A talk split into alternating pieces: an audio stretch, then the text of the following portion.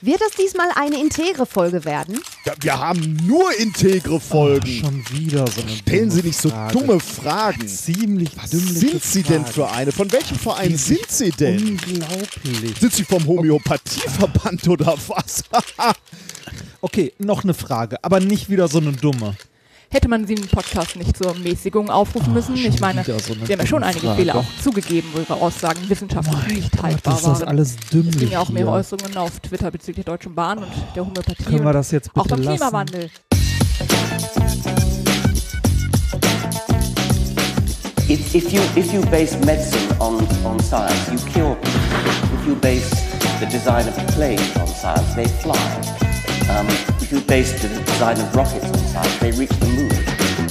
It works, bitches.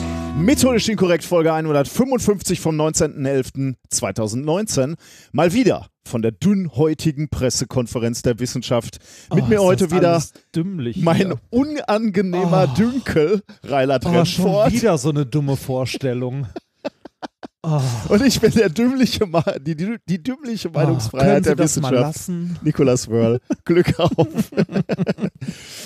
ja, Äh, ja, wie hat jemand so schön getwittert? Ähm, die peinlichste Dreier-Pressekonferenz wird, also der Pokal wird weitergereicht von Tic-Tac-Toe an die AfD. es ist aber ein Fundus für, ähm, für Intros. Ja. ist auch nicht äh, schlecht.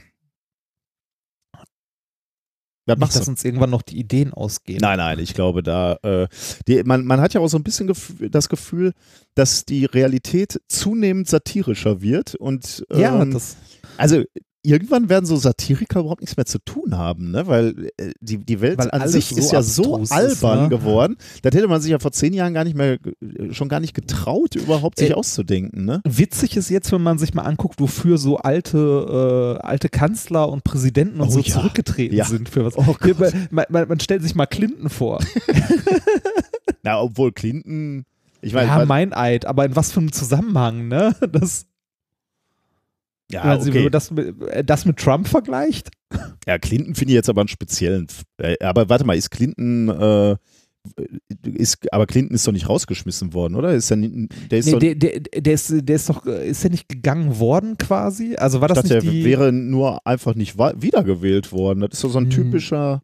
echt? War das nicht die, war das nicht mit der, äh, mit der Lewinsky? Ist der nicht vorzeitig gegangen? Jetzt müssen wir, jetzt starten wir gleich mit der Ah. Jetzt muss ja ich schlimm. nachgucken. Erste Amtszeit, zweite Amtszeit. Ach, der wurde auch noch. Mein Gott. äh, Also, Im Zuge der. Lewinsky-Affäre wurden auch weitere Vorwürfe gegen Bill Clinton bekannt, Paula Jones vergleicht. Also von daher, weil du gerade sagtest, überleg mal, für was der rausgeschmissen wurde. Ja, ich muss okay. ehrlich gesagt sagen, äh, die Affäre fand ich schon ein bisschen Abuse of Power. Also da finde ich, jetzt nicht die beste. Das, nee, ich, ich dachte, das wäre nur die, er hatte Sex mit der Praktikantin und hat vor Gericht gesagt, nein, hätte er nicht gehabt. äh, ja, Ja. aber beides finde ich jetzt nicht so toll. Ja, äh, ja, ja, klar. Äh, ich, ich dachte, er wäre hauptsächlich irgendwie wegen dem Meineid oder so, aber okay. Vielleicht ein schlechtes Beispiel. Sollen wir nochmal neu starten? nein, nein, nein. Okay. Ähm, gut. Haben wir Ja. Unterstützer für diese Äh, Veranstaltung? ja, haben wir, natürlich. Immer wieder eine große Freude, viele Menschen. Ähm, ein Euro für jede Folge, seit ich euch entdeckt habe. Hoaxilla sei Dank von Lukas. Vielen Dank an Hoaxilla. Ihr gebt mir viel Kraft im Alltag mit meiner leicht zu beschwurbeln, äh, es mit meiner leicht zu beschwurbelnden Frau auszuhalten. Danke für euren Beitrag für eine bessere Gesellschaft. Ich, mal, Ich weiß nicht, wie ich das- den Namen jetzt sagen soll. Ich glaube, ich lasse es lass an mal der. Stelle. Aber ich finde den, den Ausdruck leicht zu beschwurbeln, finde ich cool. Also Ja, für, für, für Menschen. Also in dem Fall tut es mir natürlich ein bisschen leid, aber ist ja lustig, wenn du einen leicht zu beschwurbelnden Partner hast. Vielen Dank für ein Jahr lustige und lehrreiche Unterhaltung von Maya. Vielen Dank für viele lehrreiche und kurzweilige Stunden von Sandra.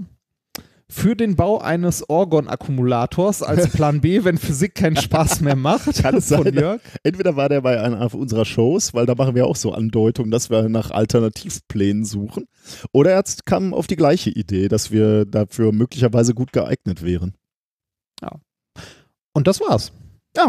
Wunderbar. Ja. Vielen Dank für eure Unterstützung, äh, sowohl Da sind natürlich noch, äh, Ja. Entschuldigung, da sind natürlich noch viel, viel mehr. Ja. Ich greife immer wahllos welche raus. Also ich werf quasi mit Dartpfeilen auf die Kontoauszüge. Genau. Und manchmal bist du leicht gebiased von schönen Kommentaren in deinen Ja, Kontoauszügen, äh, oder? äh, aber selbst da, ich scroll, also ich Okay. scroll durch, beziehungsweise wer drauf und wenn mir was ins Auge fliegt, dann äh, nehme ich das gerne raus. Vielen, vielen Dank für Ja, die Unterstützung, sowohl finanziell als auch moralisch. Ihr könnt uns ja auch bewerten bei den verschiedenen Plattformen oder über unsere Affiliate-Links von den Produkten, die wir hier vorstellen, äh, was kaufen. Das hilft alles sehr.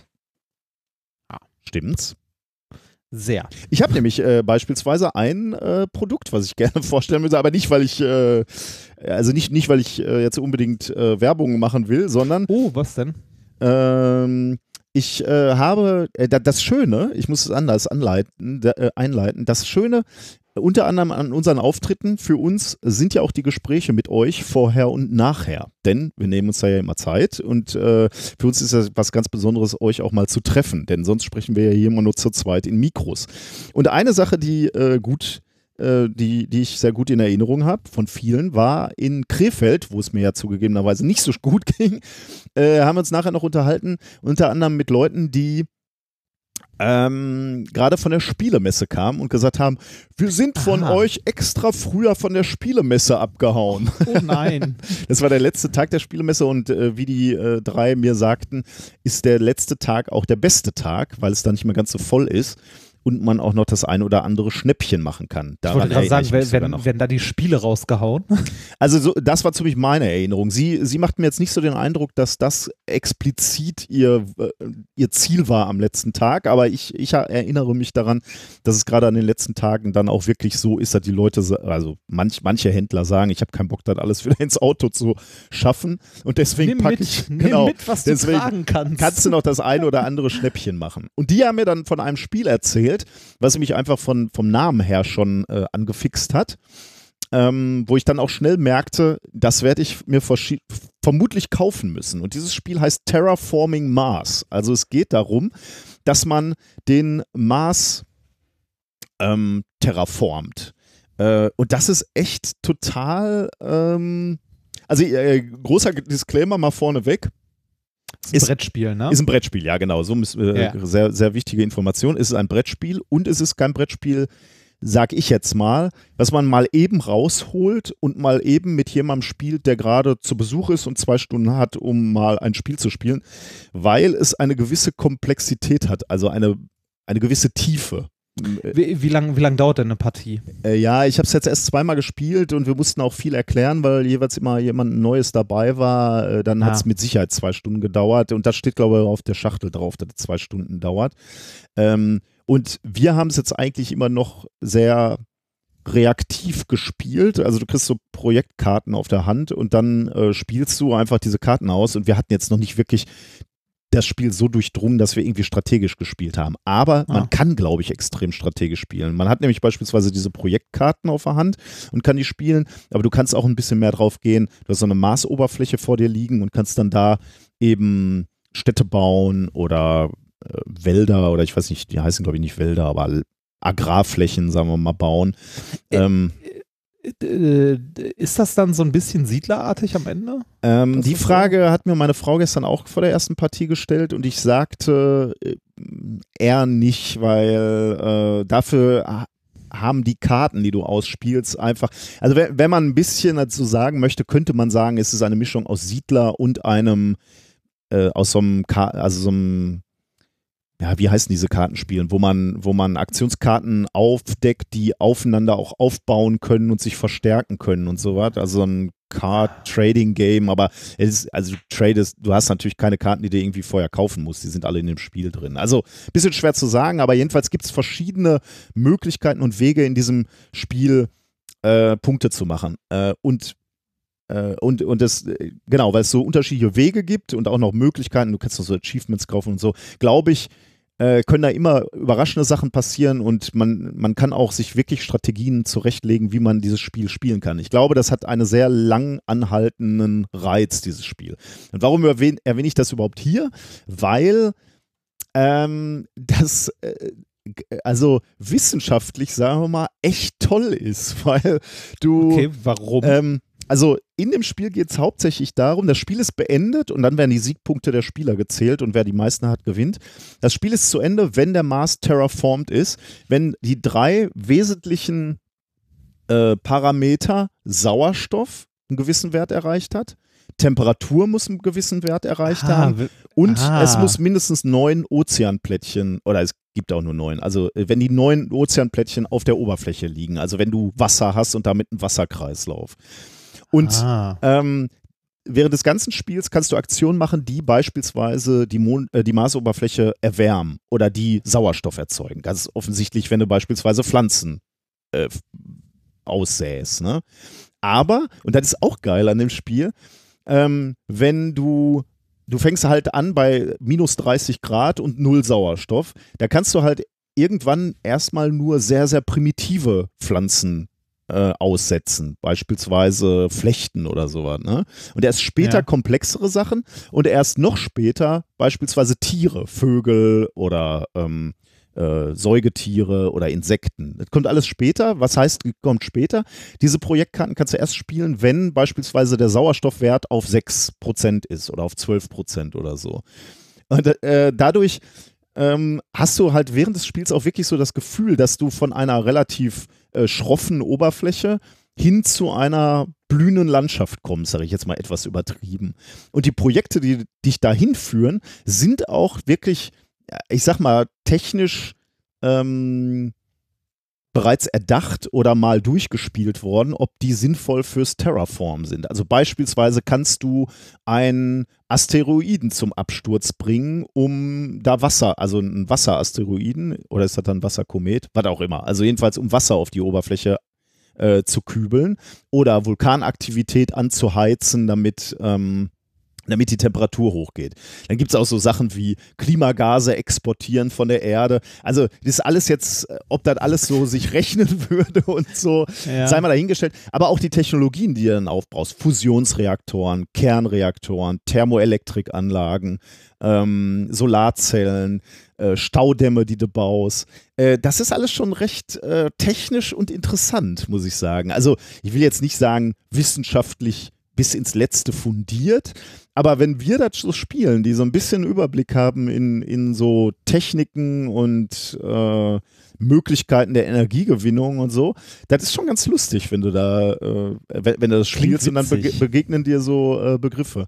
Wie gesagt, ist glaube ich nichts für jemanden, für so ganz Casual äh, Boardgamer, da muss man schon so ein bisschen auch Lust haben, sich in so ein Spiel reinzufuchsen und äh, dir muss klar sein, wahrscheinlich die ersten, die Lernkurve ist wahrscheinlich steil. Du musst das wahrscheinlich schon fünf, sechs Mal spielen, bis du so das Gefühl hast, okay, jetzt begreife ich, in welche Richtung man äh, taktisch dieses Spiel machen kann. Aber die Leute, die in Krefeld bei uns äh, am, am Tisch äh, am Ende standen, die sagten, das wäre ihr absolutes Favoritenspiel derzeit in ihrer Spielrunde und die hätten, weiß ich nicht, die, die letzten Monate nichts anderes gespielt. Und das kann ich mir auch wirklich vorstellen über diese Tiefe.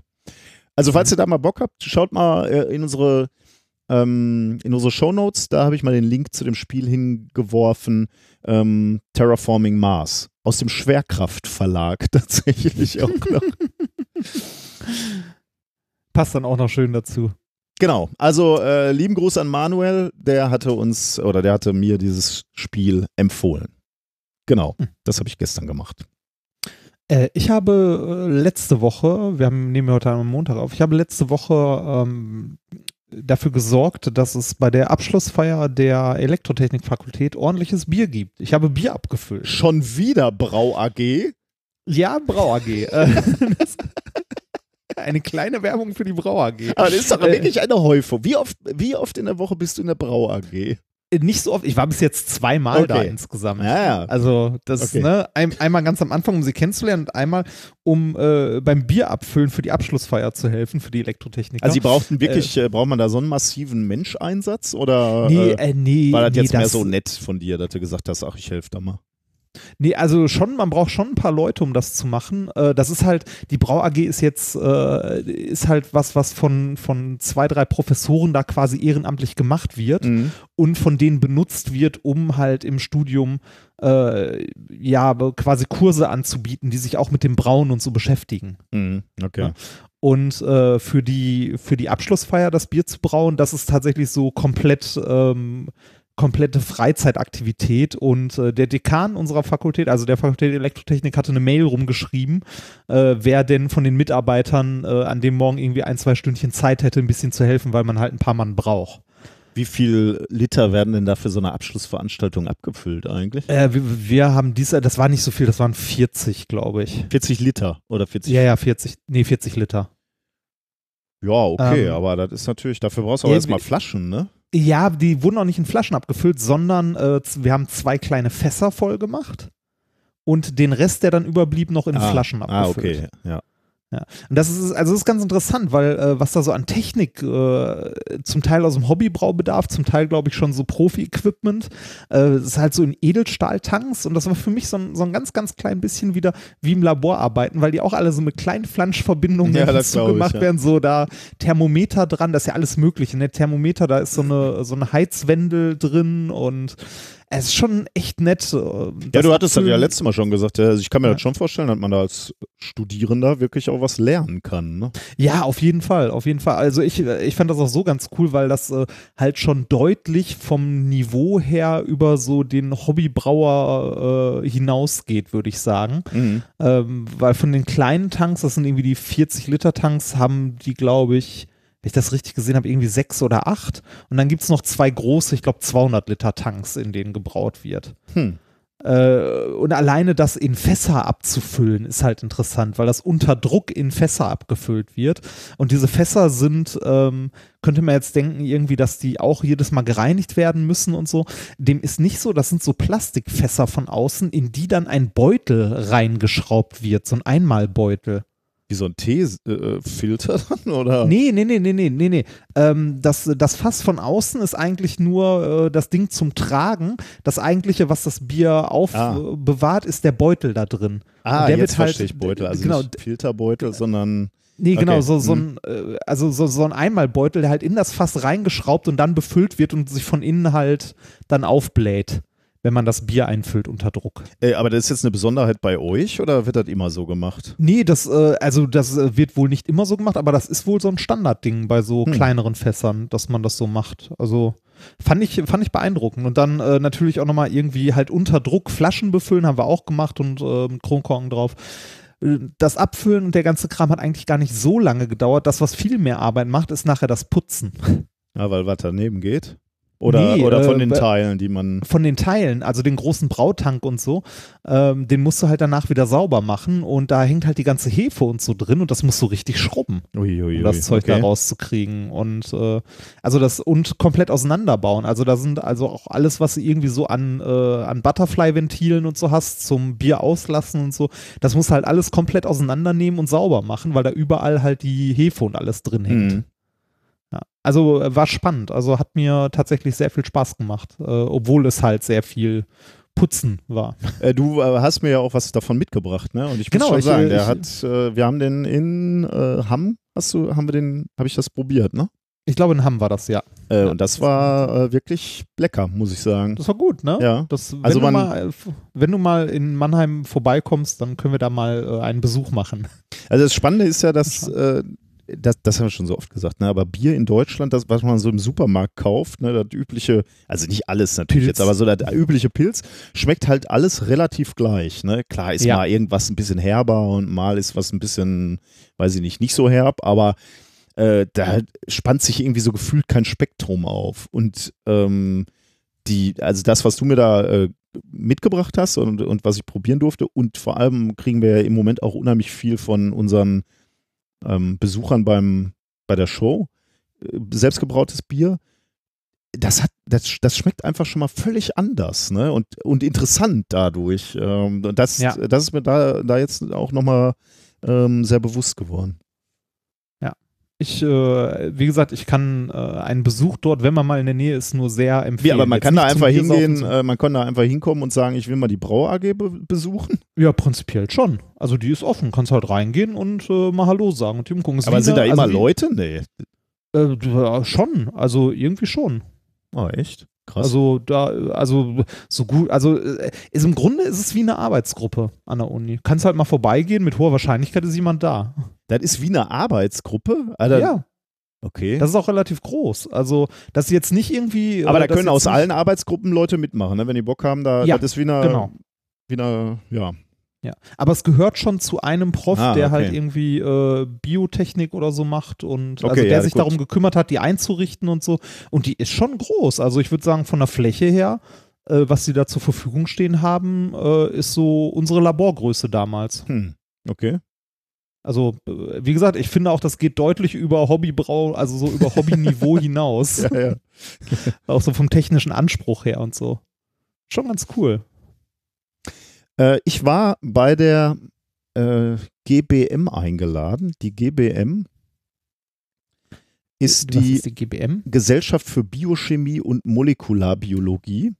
Äh, Ah. Allerdings, äh, Disclaimer, ich war bei der jungen GBM eingeladen, bei der jungen Gesellschaft für Biochemie und Molekularbiologie. Nicht, weil Das ich jung bin, sich, Das Was? kann sich ja manchmal sehr unterscheiden, ne? Ja, ja, das sind, ähm, das sind, äh, wobei das, äh, also ist wirklich dann interessant. Also jetzt bei, bei der äh, jungen äh, GBE, ke- GBM kenne ich das natürlich nicht so von intern, aber beispielsweise die junge DPG, was die Deutsche Physikalische Gesellschaft ist, äh, die ist schon extrem professionell aufgestellt, ne, mit Fachbereichsleitern Mhm. und mit einem eigenen Programmzweig dann auf der Frühjahrstagung. Also äh, das ist jetzt nicht so ein Klüppchen, wo zehn Leute zusammensitzen und ähm, und, und dann irgendwie äh, ein paar, weiß ich, ke- keine Ahnung, was macht man so in so einem kleinen Klüppchen, ein bisschen diskutiert und das war, dann wieder nach Hause geht, sondern da, da die sind schon groß und die haben auch Geld zur Verfügung. Ähm, ich habe jetzt, weil die Förderer aus der Industrie auch so haben, ne? weil da das ist natürlich auch interessant für die Industrie, da schon junge Talente zu bewerben, sage ich jetzt mal. Ne? Also das sind schon relativ große, große Zweige, würde ich jetzt mal sagen. Und ich hatte ja hier in dem, nachdem ich bei der jungen DPG äh, meinen Vortrag über Wissenschaftskommunikation gehalten hat, hatte ich ja hier gesagt, ähm, ich finde ihn ganz äh, schön und ich, mir hat das so eine Freude gemacht, mit den Studierenden zu diskutieren nach dem Vortrag. Ähm, ich würde den gerne nochmal halten. Und dann haben die mich angesprochen, ob ich denn kommen wollen würde nach Düsseldorf. Und das habe ich dann sehr, sehr gerne gemacht. Und es war auch wieder ein total toller Abend. Ich habe eine Stunde geredet. So lange dauert ungefähr der Vortrag. Kann ich auch kürzer machen, aber der eine Stunde ist, ist äh, relativ rund. Und dann haben wir nochmal eine Stunde diskutiert darüber. Also eine Stunde so ähm, wirklich coole Fragen. Ähm, verschiedene Sachen, ne? also wie, wie man in die Wissenschaftskommunikation kommt, äh, aber äh, auch, wie begegnet man denn Schwurblern äh, oder Skepti also nicht Skeptikern im Sinne von, äh, also ja, ich weiß, was du meinst. Wie nennt man die denn? Also so Leute, die man, äh, wir, wir Spinner.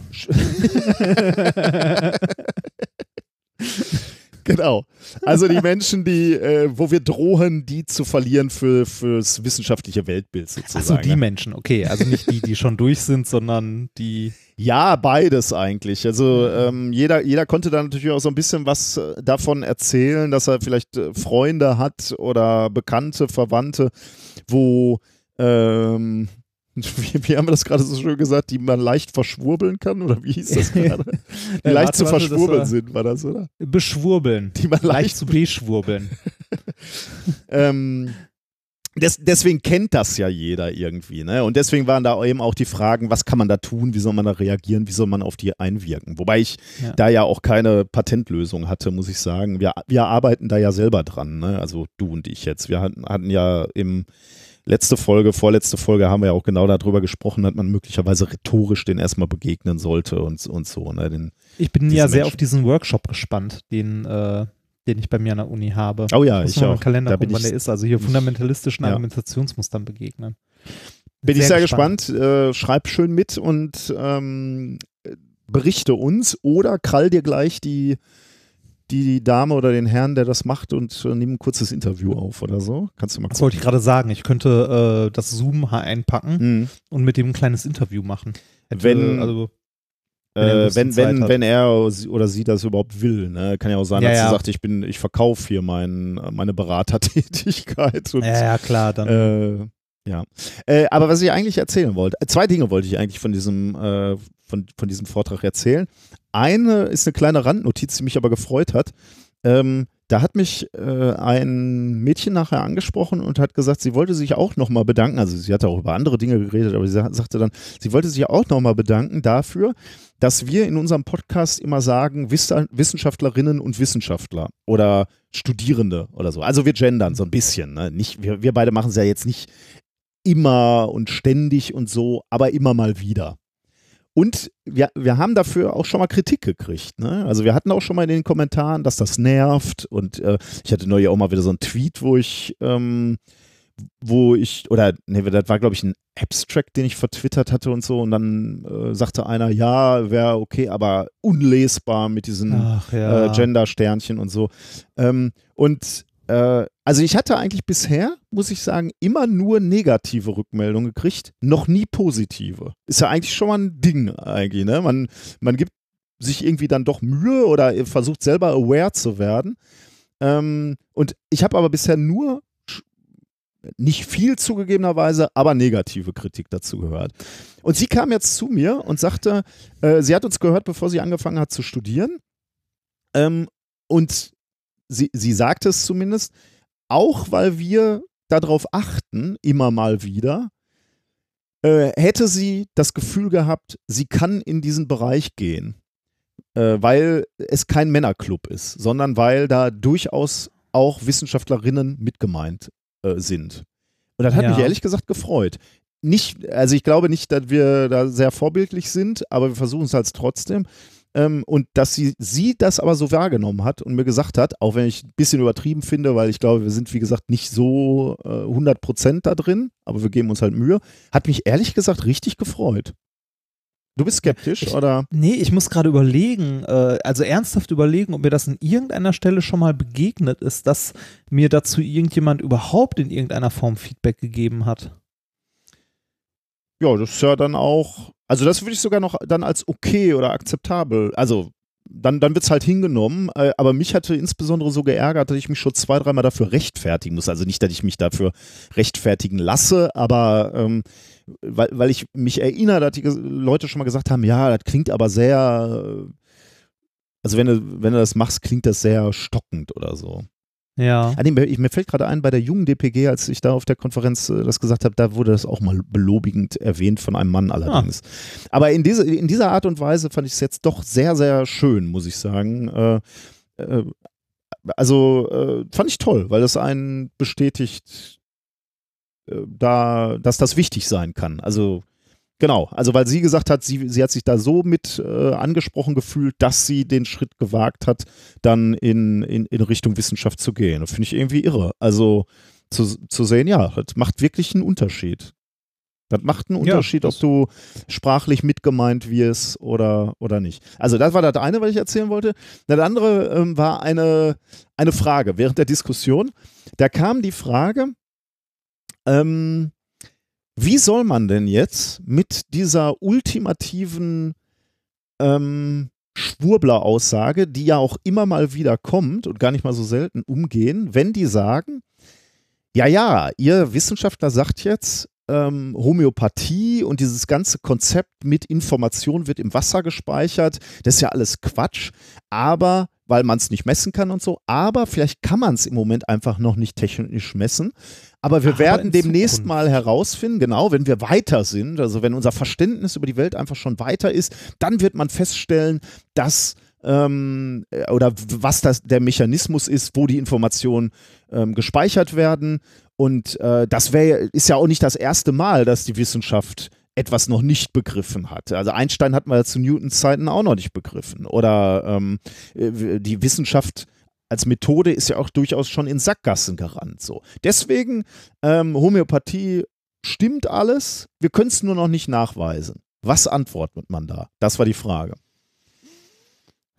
Da muss ich sagen, ähm, also ich sag dir schon mal, was ich geantwortet habe. Ich habe gesagt, ich weiß es nicht. Ich muss da länger drüber nachdenken, was mich so ein bisschen geärgert hat. Und dann bin ich nach Hause gefahren und habe da auch wirklich dran geknabbert. Äh, also geärgert in Anführungsstrichen, weil ich finde es ja eigentlich toll, gerade diese Diskussion mit den, mit den Schwurblern und mit den äh, Esoterikern oder, oder so Klimaleugnern und so, ist ja auch wirklich eine sehr interessante intellektuelle Herausforderung, ne? weil es ja wirklich nicht einfach ist, sich mit denen auseinanderzusetzen. Äh, und deswegen war ich so ein bisschen angespornt, auch darüber nachzudenken. Und das habe ich die letzten Tage gemacht. Aber an dem Abend konnte ich nichts antworten.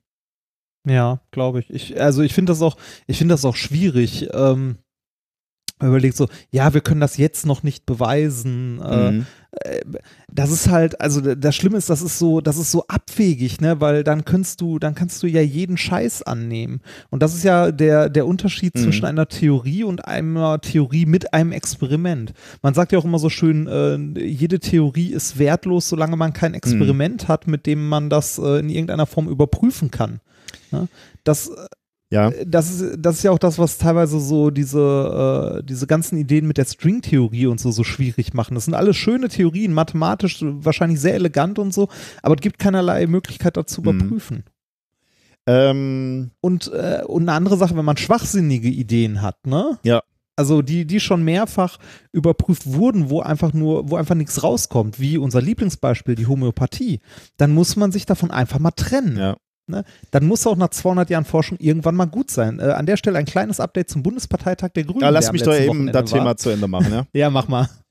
äh, weil ich fürchte, du, du wirst das Thema jetzt äh, komplett mitnehmen.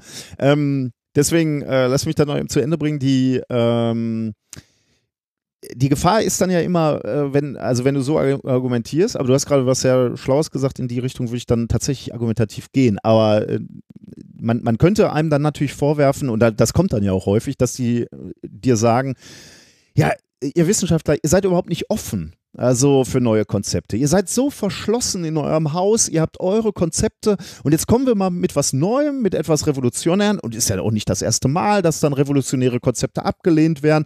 Die Quantenmechanik hat es ja auch am Anfang schwer gehabt, die wurden ja auch abgelehnt, erstmal, weil es halt wirklich abstrus und neu war. Einstein selbst hat es abgelehnt, da sieht man mal, wie ihr Wissenschaftler irren könnt.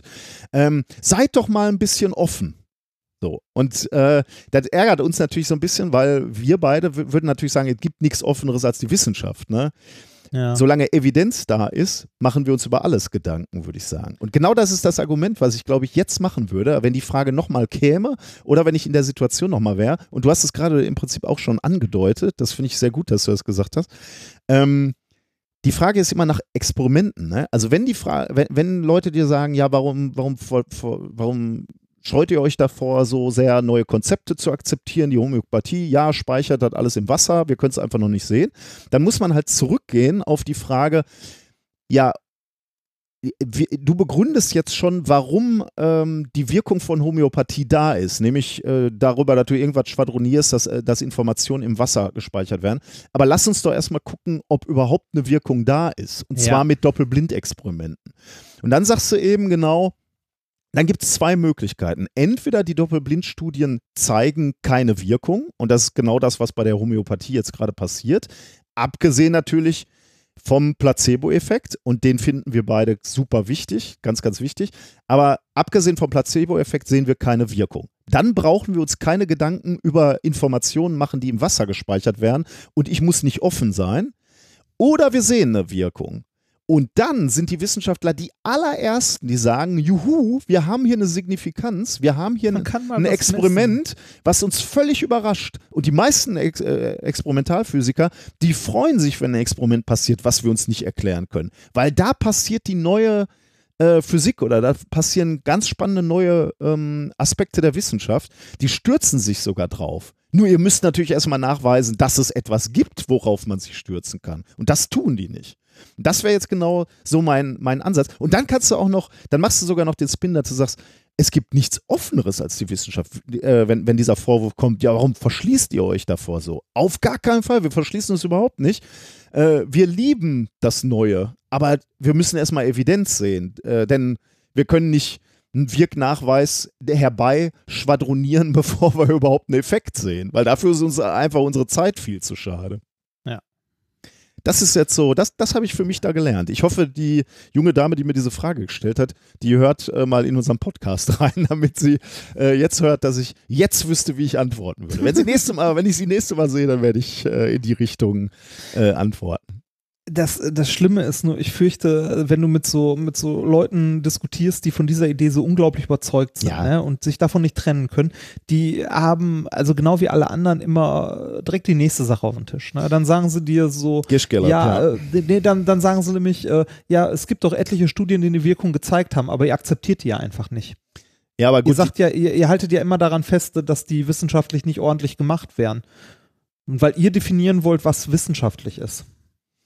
Ja, aber was heißt wir, ne? Also äh, ihr, dann, dann, kann, dann kann man sich die Studien ja angucken, ne? Also Ja, Also- gibt ja reichlich. Gibt ja ohne Ende Studien, die Homöopathie befürworten. Die sind wissenschaftlich alle Käse, aber das äh, ist Ja, muss- glaube ich, egal. klar, dann steigst du natürlich tief ein in die Frage, was sind sinnvolle ähm, Probengrößen ne? oder Patientenzahlen oder so. Ja, dann, dann, dann steigst du natürlich tief ein.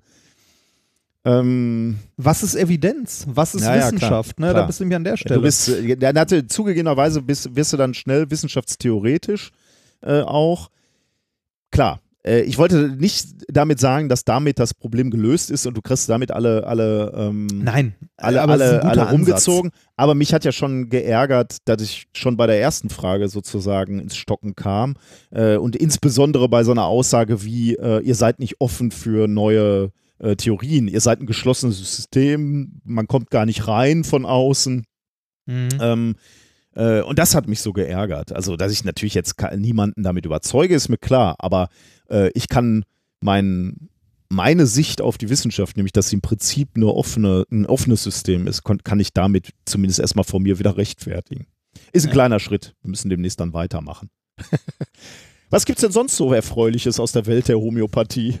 Ähm, es gab am Wochenende ja den Bundesparteitag der Grünen und da gab es ja diesen Antrag, äh, dass Homöopathie äh, nicht weiter bevorzugt behandelt werden soll. Äh, der kam ja aus der Ecke der grünen Jugend. Ja, ist bestimmt ja super gelaufen, oder? Wo, ja, kann man sich vorstellen, ne? Wurde ja bombardiert von jede Menge Schwurbler Gegenanträgen, die, äh, die alle ähm, äh, dagegen waren und so. Ich empfehle an der Stelle, ähm, sich mal durch das Forum von den Grünen durchzulesen, wo man diese Anträge stellt, weil da kann man auch als nicht eingeloggtes Ah. Mitglied mitlesen, also die Kommentare. Man kann nicht kommentieren, aber man kann die Kommentare mitlesen, der äh, halt der Grünen Mhm. ne, die darunter diskutieren. Und da sind richtig, richtig unterhaltsame Sachen dabei. Ich habe ja, wie gesagt, eine Kollegin, die bei den Grünen ist und äh, wir haben die eine Zeit lang jetzt immer im Büro laut vorgelesen und uns da Gedanken drüber gemacht, ob das äh, eine valide Theorie ist. Ich sag mal so, äh, es gab Leute, die waren irgendwann bei der Raumzeit. Was? ja. Wie, also die Es haben auch begründet, warum Homöopathie sinnvoll ist, oder? Ja, ja, genau, dass das alles funktioniert. Äh, Wir haben ja alle keine Ahnung, weil das hängt ja mit der Raumzeit zusammen und äh, das äh, ist abstrus bis zum geht nicht mehr. Also die Leute haben sie echt nicht mehr alle beieinander. Und diese Basis scheint bei den Grünen, so wie ich es befürchtet habe, doch viel, viel breiter immer noch zu sein. Ich habe andauernd Leute, die mir erzählen, nee, das ist nur eine kleine Minderheit, nein, das ist nicht so äh, würde ich gerne glauben, tut mir leid, ist irgendwie problematisch, weil äh, diese, diese ganzen Anträge wurden jetzt zusammengefasst und am Ende hat man sich jetzt dazu entschieden, dass man eine Fachkommission bildet, die das Ganze nochmal diskutiert und auch mal über den Wissenschaftsbegriff diskutiert. Ob man den nicht mal neu, also ordentlich definieren müsste und so. Da sind wir ja bla, bla. da, wo, was ich gerade gesagt habe, ne? Was Ja, ist eigentlich genau. Wissenschaft Ja. und Also äh, es geht um den, sein. Wissenschafts-, den Wissenschaftsbegriff in der Medizin, dass man den ja mal definieren müsste. Und vorher braucht man ja gar nicht über Homöopathie reden, ob das wirkt oder nicht und bla. Es ist auf jeden Fall, also kurz gesagt, es wurde aufs Abstellgleis geschoben, schön aus der Öffentlichkeit raus. Ähm, äh, die Partei hat es nicht hinbekommen. Also äh, wie gesagt, ein Bundesparteitag ist da auch die falsche Ecke, um sowas zu beschließen. Aber es ist schon unglaublich offensichtlich, dass da die äh, Esoteriker immer noch eine große Gruppe bilden, die man, glaube ich, Angst hat zu Aber- verlieren oder zu verprellen. Ja, ja, genau. Also äh, meinst du, ähm, es ist wirklich so, äh, dass einfach da äh, bei den Grünen die, die Esoteriker eine Mehrheit sind oder denken einfach ganz viele taktisch und sagen, na gut, das sind vielleicht 20 Prozent, die das gut finden und die wollen wir natürlich als Wähler nicht ver verlieren? Eine, eine Mehrheit, eine Mehrheit glaube ich nicht. Also, wobei, nee, vielleicht ist es auch eine Mehrheit. Ich weiß es nicht. Auf jeden Fall ist die Gruppe groß. Und zwar so groß, dass die Partei es nicht mal hinbekommt, sich an einer Stelle hinzustellen und zu sagen, äh, ne, wir möchten, also wenn wir in Regierungsverantwortung sind, und das sind sie ja nicht mal, ne, es geht hier nur um einen Parteitag, um einen Beschluss einer Partei, nicht mal um irgendwie, wir wollen das jetzt machen oder nicht, äh, sich dazu hin, also sie schaffen es nicht, sich hinzustellen und zu sagen, ja, ist wissenschaftlich nicht haltbar, äh, sollte man nicht von, sollte nicht von Krankenkassen übernommen werden. Ja, aber du sagst halt so, äh, geht ja nicht um eine Wahl, sondern äh, natürlich geht es insofern um eine Wahl, wenn, wenn du jetzt die Leute verprellst, die sagen, ich finde das äh, Homöopathie ist meine Medizin und ich bin Grünwähler ja. und ich glaube, die Schnittmenge ist tatsächlich groß. Dies, das glaube ich auch. Aber ich glaube nicht, nicht mal da, sondern äh, ich glaube auch, dass das innerhalb der Partei tatsächlich immer noch so ist. Aber äh, davon ich habe keine Ahnung, eigentlich, ja, ich weiß. Äh, ich, äh, Ahnung habe ich auch nicht. Aber äh, ich glaube, das ist auch davon relativ, äh, also eigentlich auch egal, ne? Weil auch wenn man, äh, wenn man jetzt das nicht macht, weil man den potenziellen Wählern nach dem Mund reden möchte, ne, mhm. ist das doch genauso schlimm. Also äh, wäre nicht das erste Mal in der, in der Politik, dass Nein. das Falsche getan wird, äh, um, um die Wähler nicht zu verärgern, leider. Ja. Aber ich kann, kann natürlich dein, dein dein Zorn nachempfinden, denn gerade bei der Homöopathie also, äh, ärgert es nee, uns natürlich. Also Zorn ist es nicht mal, es ist eher ein. Äh, ich bin ein bisschen enttäuscht. Nee, nicht mal enttäuscht. Ich habe nichts anderes erwartet, ehrlich gesagt. Mir wurde aber von allen Seiten ja mal angetragen, nein, nein, das ändert sich und so. Und pff, nö, sehe ich halt hm. nicht. Ne? Da tut sich nichts. Ähm, Finde ich schade, weil das äh, ist für mich immer noch ein, ein Grund, äh, dass, äh, dass ich die in der, in der Hinsicht leider nicht unterstützen kann, äh, was ich gerne tun würde, weil ich glaube, dass da eine Menge äh, unterstützenswerte Ideen dabei sind. Aber das ist für mich so ein krasses No-Go, äh, da bin ich raus. Das weiß ich nicht, ich, ich verstehe es auch nicht, weil die sich äh, damit ja ein Stück weit ne, ihre eigene Argumentationsgrundlage wegnehmen. Ne? Ich kann doch nicht äh, mir an der einen Stelle aussuchen, ja, da, da finde ich Wissenschaft voll okay, da winke ich mit den Studien, die irgendwie 99 Prozent äh, der wissenschaftlichen Community halt äh, ja, unterstützen, ne, wenn es um den Klimawandel geht und wenn es plötzlich um, äh, um, Medizin geht oder so, dann fange ich äh, an, darüber nachzudenken, dass man ja den äh, Evidenzbegriff oder den Wissenschaftsbegriff in der Medizin erstmal neu definieren muss, weil der passt nicht zu dem, was ich haben will. Äh, ja. Finde ich problematisch. Ja, ja, ja, klar. Also, also, man, äh, man, man, also man nimmt sich doch selbst die Argumente. Das ist doch traurig. Ja, ich kann da äh, leider nicht so viel zu sagen, weil ich kenne diesen Antrag da jetzt nicht oder diese, ich weiß auch nicht, was, was hinter dem Begriff, wir müssen den Wissenschaftsbegriff äh, du, neu du, du, überdenken. Äh, das ist auch, das ist auch wieder was, du kriegst Schmerzen, wenn du das liest, weil da schreiben ja alle Parteien mit ne, und diskutieren und tausend und einen Änderungsantrag und das ist am Ende so verwaschen, dass das ein Text ist, der, was weiß ich, 15 Seiten hat und Aussagen da drin sind gar keine. Hm. Also null. Ne? Das ist so viel, viel Text, wo aber nichts drin steht. Am Ende. Also, okay, der, also der, erste, ja. der erste ursprüngliche Antrag war ja sehr konkret mhm. mal. Ne? Aber ja, Politik. Mhm. Ja. Sind wir vielleicht nicht für gemacht. Nun ja. Ja, ja. Äh, ich, wollte, ich, ich wollte dann nur äh, einmal so den aktuellen Stand. Äh, und ich glaube, das ist auch der letzte Stand, weil ich glaube, damit verschwindet es irgendwann in der Versenkung. Vielleicht spült es irgendwann nochmal nach oben, aber ich glaube, von, dieser, äh, von diesem Fachgremium werden wir nichts mehr hören. Zu was äh, etwas erfreulicherem, wir sind äh, für ein, unser YouTube-Kanal ist für einen Preis nominiert. Das ist jetzt zum größten Teil dann dein Verdienst. Ah, ich weiß gar nicht so. Äh, die gucken sich den ganzen Channel an und wir haben einfach ja auch über viele Jahre scheiß Videos ins äh, Netz gekübelt. Das stimmt. Aber wir dokumentieren natürlich auch schon 160 äh, folgenlange Experimente. Ne? Also muss man halt auch, das ist ein gewisser Fundus. Aber zugegebenerweise am Anfang war, waren die ja wirklich ein bisschen äh, komisch. Wobei ich letztens auch. Aufhalten. Ja, aber neulich habe ich auch mal wieder gelacht, als wir da auf diesem äh, Karussell saßen, auf dem Spielplatz und Corioliskraft äh, auf so einer Drehscheibe demonstriert Das wurde letztens bei uns in der Physikvorlesung benutzt, das Video. Echt? Aber weil ja. du das angeregt hattest, oder? Ich hatte, äh, ich hatte das der, äh, der Judith, die gerade die Vorlesung hält, mal gezeigt äh, zum Thema Corioliskraft und meinte, cool, kann ich das benutzen? Aber ich finde es auch ganz witzig immer noch. Ja, also ich meine, man, man, sieht halt, wie kindlich wir da äh, Spaß haben und ich erinnere mich natürlich auch einfach auch an die Situation, ne, wie wir da vor, vom, ähm, vor der Arbeit halt an diesem Spielplatz vorbeigegangen sind, damit da möglichst wenig Leute sind. Aber jedenfalls, ähm, naja, ist unser Kanal jetzt nominiert für den Julius Award. Und der Julius Award ist tatsächlich insofern was Nettes, als dass der sich explizit an kleine Kanäle wendet. Ne? Es gibt ja einfach riesige Kanäle, mit denen wir also einfach auch Ja, schon ja. von der Produktion Ja. nicht mithalten können. Wir machen das ja wirklich nur so nebenher. Äh, Mit wie viel tausend Euro ist dieser Preis dotiert? Wahrscheinlich mit null. Es geht um Ah. Ehre und davon weiß ich auch nicht wie viel. Äh, aber der, der richtet sich an äh, Channels, die unter 7000 äh, Follower oder Abonnenten haben, glaube ich. Also zu einem zu einem bestimmten Zeitpunkt. Jetzt ist egal. Jetzt können wir auch wachsen tatsächlich. Aber Ich wollte gerade sagen, jetzt äh, schön, dass ihr alle gewartet habt, uns da zu folgen. Jetzt dürft ihr. genau. ähm, genau, die, äh, wir sind unter den drei oder vier, vier Nominierten, glaube ich, in unserer Kategorie Wissen und irgendwas, weiß ich nicht, Wissen und noch was. Ähm, Tutorials oder sowas. Äh, und die Preisverleihung ist am 25.01. in Bochum. Uh, Gucken wir mal. Wir werden auf jeden Fall da sein, ne? Lieber Ja, Padawan. auf jeden und dann Fall. gucken wir mal, ob, wir, Fall. ob wir einen Preis. Wäre ja schon ein bisschen lustig, wenn wir als erstes für unser videografisches Schaffen einen Preis kriegen äh, und nicht für bevor, bevor, wir den, bevor wir was für den Podcast bekommen, ne? Wir, wir wollen ja seit Jahren endlich mal wahrgenommen werden. Also so ein Eine vernünftige Grimme- Auszeichnung. für Grimme Online Award muss ja wohl Ja. drin sein. Traurig. Traurig ist das. Ähm, apropos äh, unser Videokanal. Äh, wir haben ja so ein cooles Video von unserer Show ausgekoppelt, zwei Minuten, ne? Ja, so ein Trailer. Ja, ein Trailer, genau so sagt man das. Äh, den Link findet ihr auch in den Show Notes. Äh, der wurde nämlich noch gar nicht so oft geguckt, irgendwie zweieinhalbtausend Mal oder so. Und dafür ist Oh. er zu gut. Also klickt da ruhig mal drauf. Aber wir haben den hier auch, glaube ich, noch nie erwähnt. Wir haben den nur auf Social Ja, Media geteilt. Ähm, also wer vielleicht noch nicht bei unserer Show war und äh, darüber nachdenkt, vielleicht die letzten vier Shows noch äh, zu ergreifen, die Gelegenheit, klickt mal auf diesen Tour-Trailer. Wir finden den ganz lustig, weil wir uns, äh, naja, Ja, der ist nett gemacht. Genau, aber wir konnten uns ja selber nichts drunter vorstellen, ne, wie sowas aussehen kann, wenn Ja. man mal äh, ein paar Minuten aus unserer Show zusammen knuspert. Aber ist, glaube ich, ganz witzig geworden, ja.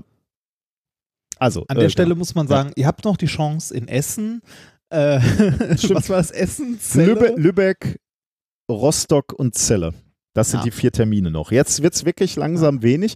Wir hatten ein ganz tolles Wochenende zuletzt in, ähm, in Bonn Dum, und in dum, Hamm. dum, nee, nee, genau, Bonn. passt schon. Äh, Pantheon. Äh, Pantheon in, in Bonn vor 400 Leuten. Das hat richtig Bock gemacht. Ich habe auch richtig Bock noch auf die letzten vier Termine. Essen wird natürlich nochmal super, weil Heimspiel und, äh, Und voll. Auch Freunde, voll. Freunde und Verwandte sind da, da freue ich mich richtig drauf.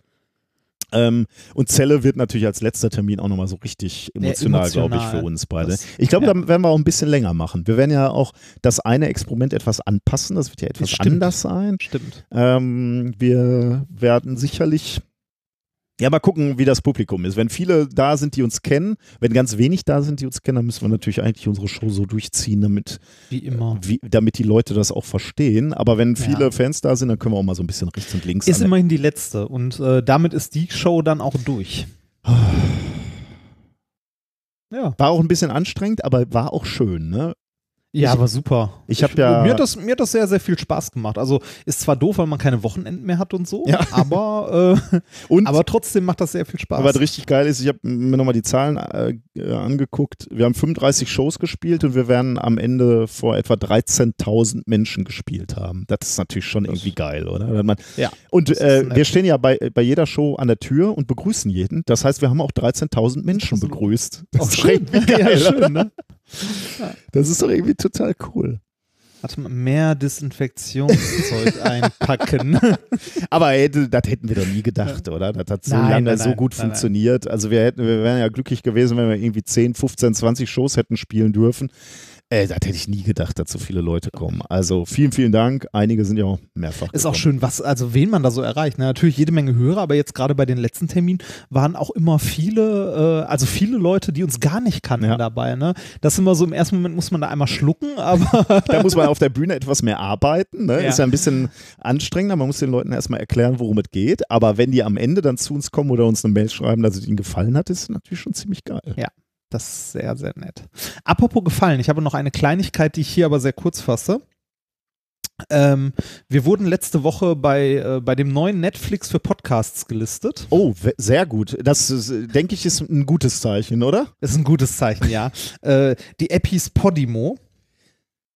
Ähm, Podimo ist das äh, Netflix äh, der, der Podcast-Szene quasi. Das heißt, uns, äh, äh, das heißt, man kann dort ähm, so ähnlich wie bei ähnlich wie bei Spotify ein äh, Abo abschließen, ein Premium-Abo für 5 Euro im Monat und äh, hat dann Premium-Inhalte. also als kann's- Hörerinnen und Hörer. Abo, Genau, ne? als, nicht als, als, als, als nee, nee, wir, genau, wir dürfen umsonst Hörer. reinstellen, unsere, unseren Content. Ja, ja, ja, genau. Ähm, man kann auch umsonst hören, dann halt nicht die Premium-Inhalte, sondern nur die ganzen freien Inhalte, also wie ein normaler Podcatcher auch. Sonst. Ja, aber jetzt muss ich mal kritisch fragen, ne? Das Geld, was dann da eingezahlt wird, ähm, haben wir da als Content Provider denn was ja, von? und das ist das Tolle an dieser, an dieser, an dieser neuen App Podimo.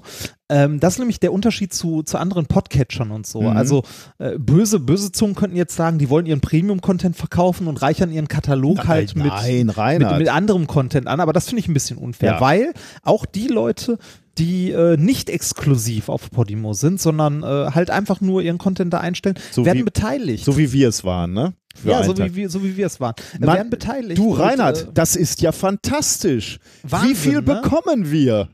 20 Prozent von der mit deinem Podcast erwirtschafteten, also von dem, von deinem Podcast erwirtschafteten Umsatz quasi.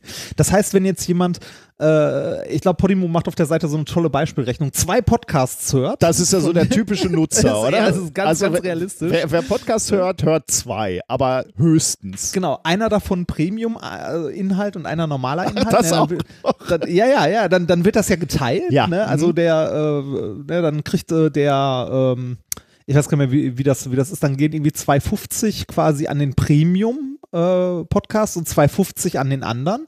Bei dem Premium-Podcast bekommt dann der Premium-Podcaster, der ausschließlich auf Spotify, äh, auf Spotify, sag ich schon, auf Podigy veröffentlicht, seine 50 Prozent, also seine 1,25 Euro. Davon? aber wer stellt Von denn exklusiv? Äh, mach erstmal die Rechnung fertig. Weiß ich nicht. Oder ähm, du hast halt den nicht exklusiven Content, dass du es einfach nur zusätzlich bei Podimo noch einstellst. Dann bekommst du 20 Prozent. Das heißt, äh, Podimo nimmt sich den lächerlichen Anteil von 80 Prozent. Wahnsinn. aber, aber ne? dafür, dass sie vermutlich dann auch äh, dir viel Arbeit abnehmen. Ne? Ich gehe jetzt mal davon aus, die hosten dafür sicherlich auch den, äh, den ja, und Podcast. zahlen den Traffic und so. Traffic ne? und so. Ja, hätte ich auch erst gedacht. Nein, nein, nein, nein. Die Kontrolle überlassen sie komplett dir. Ach, das ist aber nett. Also das, das, das kannst du komplett selbst entscheiden, wie du das machen willst. Also das, das machen die nicht. Also die nehmen nur den da Feed wollen die nicht reinfummeln. Ne? stellen- Nein, nein, nein. Und die haben auch vorher ganz, ganz viele größere Podcaster angeschrieben und gefragt. Also die, die haben uns zum Beispiel auch eine Mail geschrieben, ob wir, ob wir das möchten, also ob wir bei denen gelistet sein möchten Ja. und äh, Lust hätten auf diesen, auf diesen äh, Deal. Ah, das heißt, weil du jetzt 80-20, gerade gesagt ne? hast, dass wir waren da letzte Woche gelistet, heißt, die haben mit dir telefoniert und du hast gesagt, klar, machen wir, bei dem ge- geilen Konditionen machen wir da mit. Ja, fast. Ähm, die haben mit mir telefoniert, Mhm. äh, aber nicht wegen Minkorrekt, sondern wegen Alliteration am Arsch tatsächlich. Äh, Frechheit. Haben, ja, Moment, Moment, Moment. Wir, wir, wir haben aber für beides eine Mail bekommen, nur die gingen beide an die gleiche E-Mail-Adresse. Ja gut, äh, dann, dann kann ich als erstes meine Geschichte erzählen, weil die war kürzer. Sie haben mir, äh, mir uns beiden für Minkorrekt eine E-Mail geschrieben. Ähm, äh, ja, wir würden uns gerne wegen Poddy mal, mal mit euch unterhalten. Äh, ich rufe morgen mal an. Äh, und dann dachte ich so, okay, woher hast du denn meine Telefonnummer? Dann kam auch eine Woche nichts. Und dann kam nach einer Woche nochmal eine E-Mail. Äh, hallo, äh, ich nochmal wegen Podimo. Äh, hatte ich schon mal geschrieben. Ähm, ich wollte ja anrufen. Kann ich meine Telefonnummer das ist ja schon super, oder? Super. Da, da heißt, sie waren so überzeugt davon, dass ich sofort schreie, ja klar, hier ist die Telefonnummer, ruf unbedingt an. Die haben, ähm, die haben, ich, also ich habe tatsächlich mit denen telefoniert, weil äh, aus purem Interesse wollte ich mal wissen, was wollen die denn? Was wollen die denn anders machen? Ne? Weil die wollen ja den Podcastmarkt, also ein, äh, wie, wie haben sie es genannt, ein, äh, ein Ökosystem, in, auch, in dem auch der Podcaster äh, gewertschätzt wird, bla bla bla.